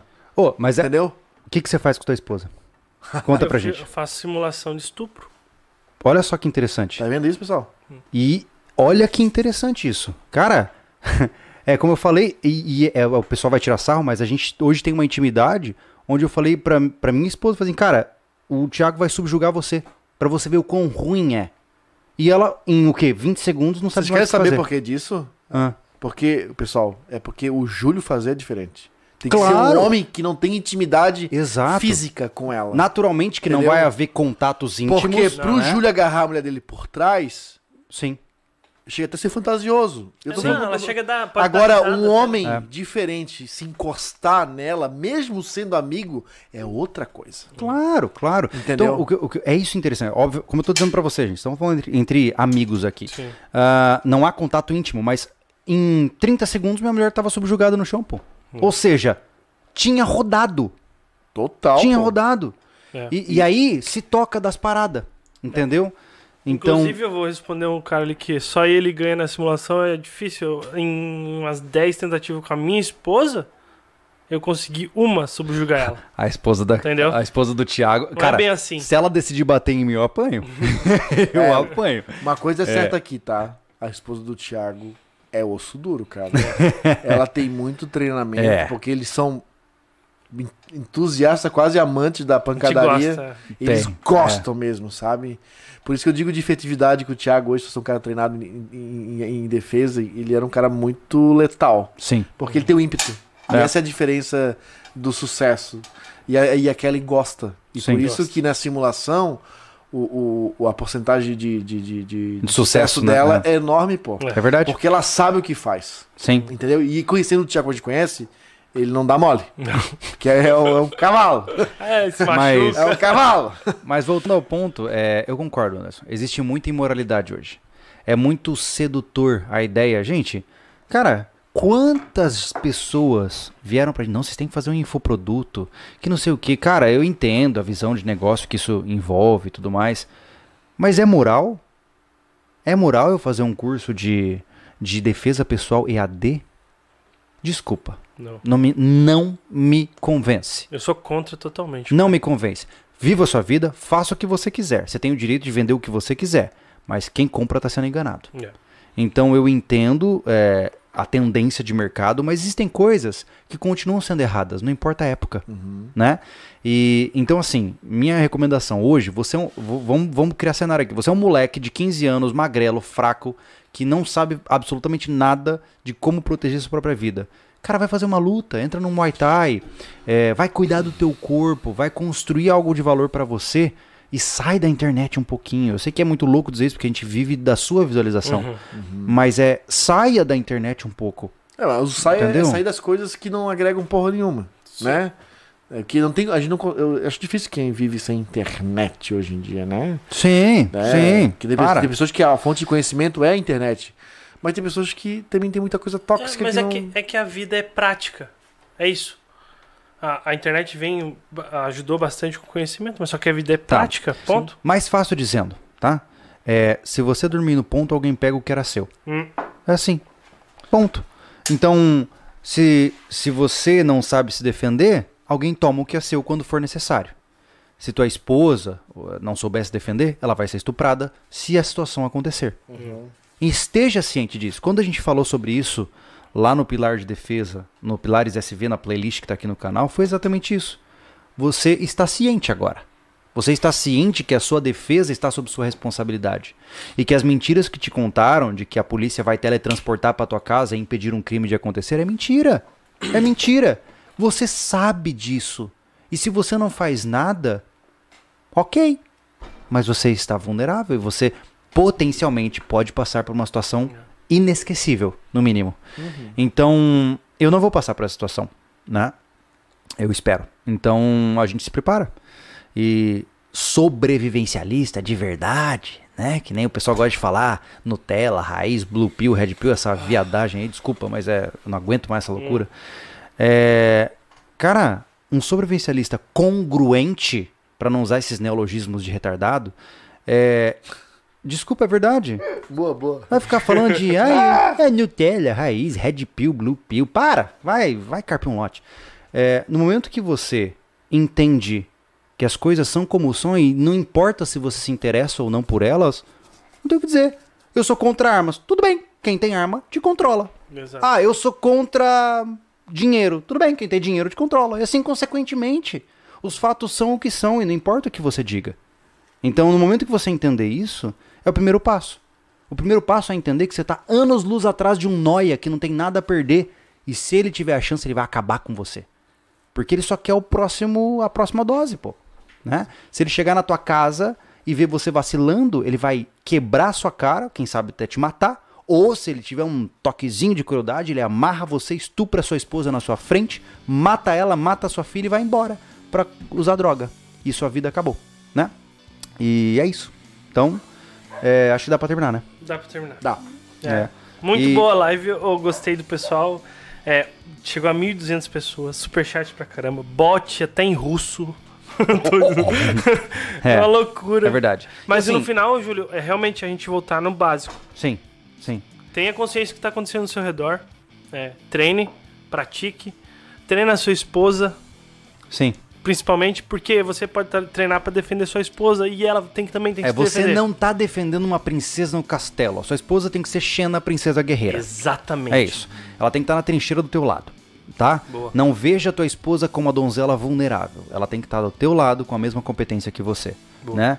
E assim, gente, eu entendo que essa nova forma de discurso um pouco mais direto que a gente tem adotando, talvez incomode algumas pessoas. Sim. Sinto muito por isso. É uma pena, mas é assim que a gente pensa. E se você não conseguir tolerar o jeito que a gente fala, fique à vontade para criar o seu canal e emitir opiniões divergentes das nossas, tá bom?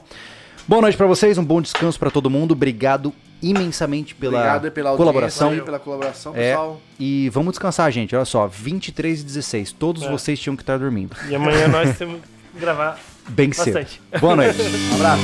Tchau, gente.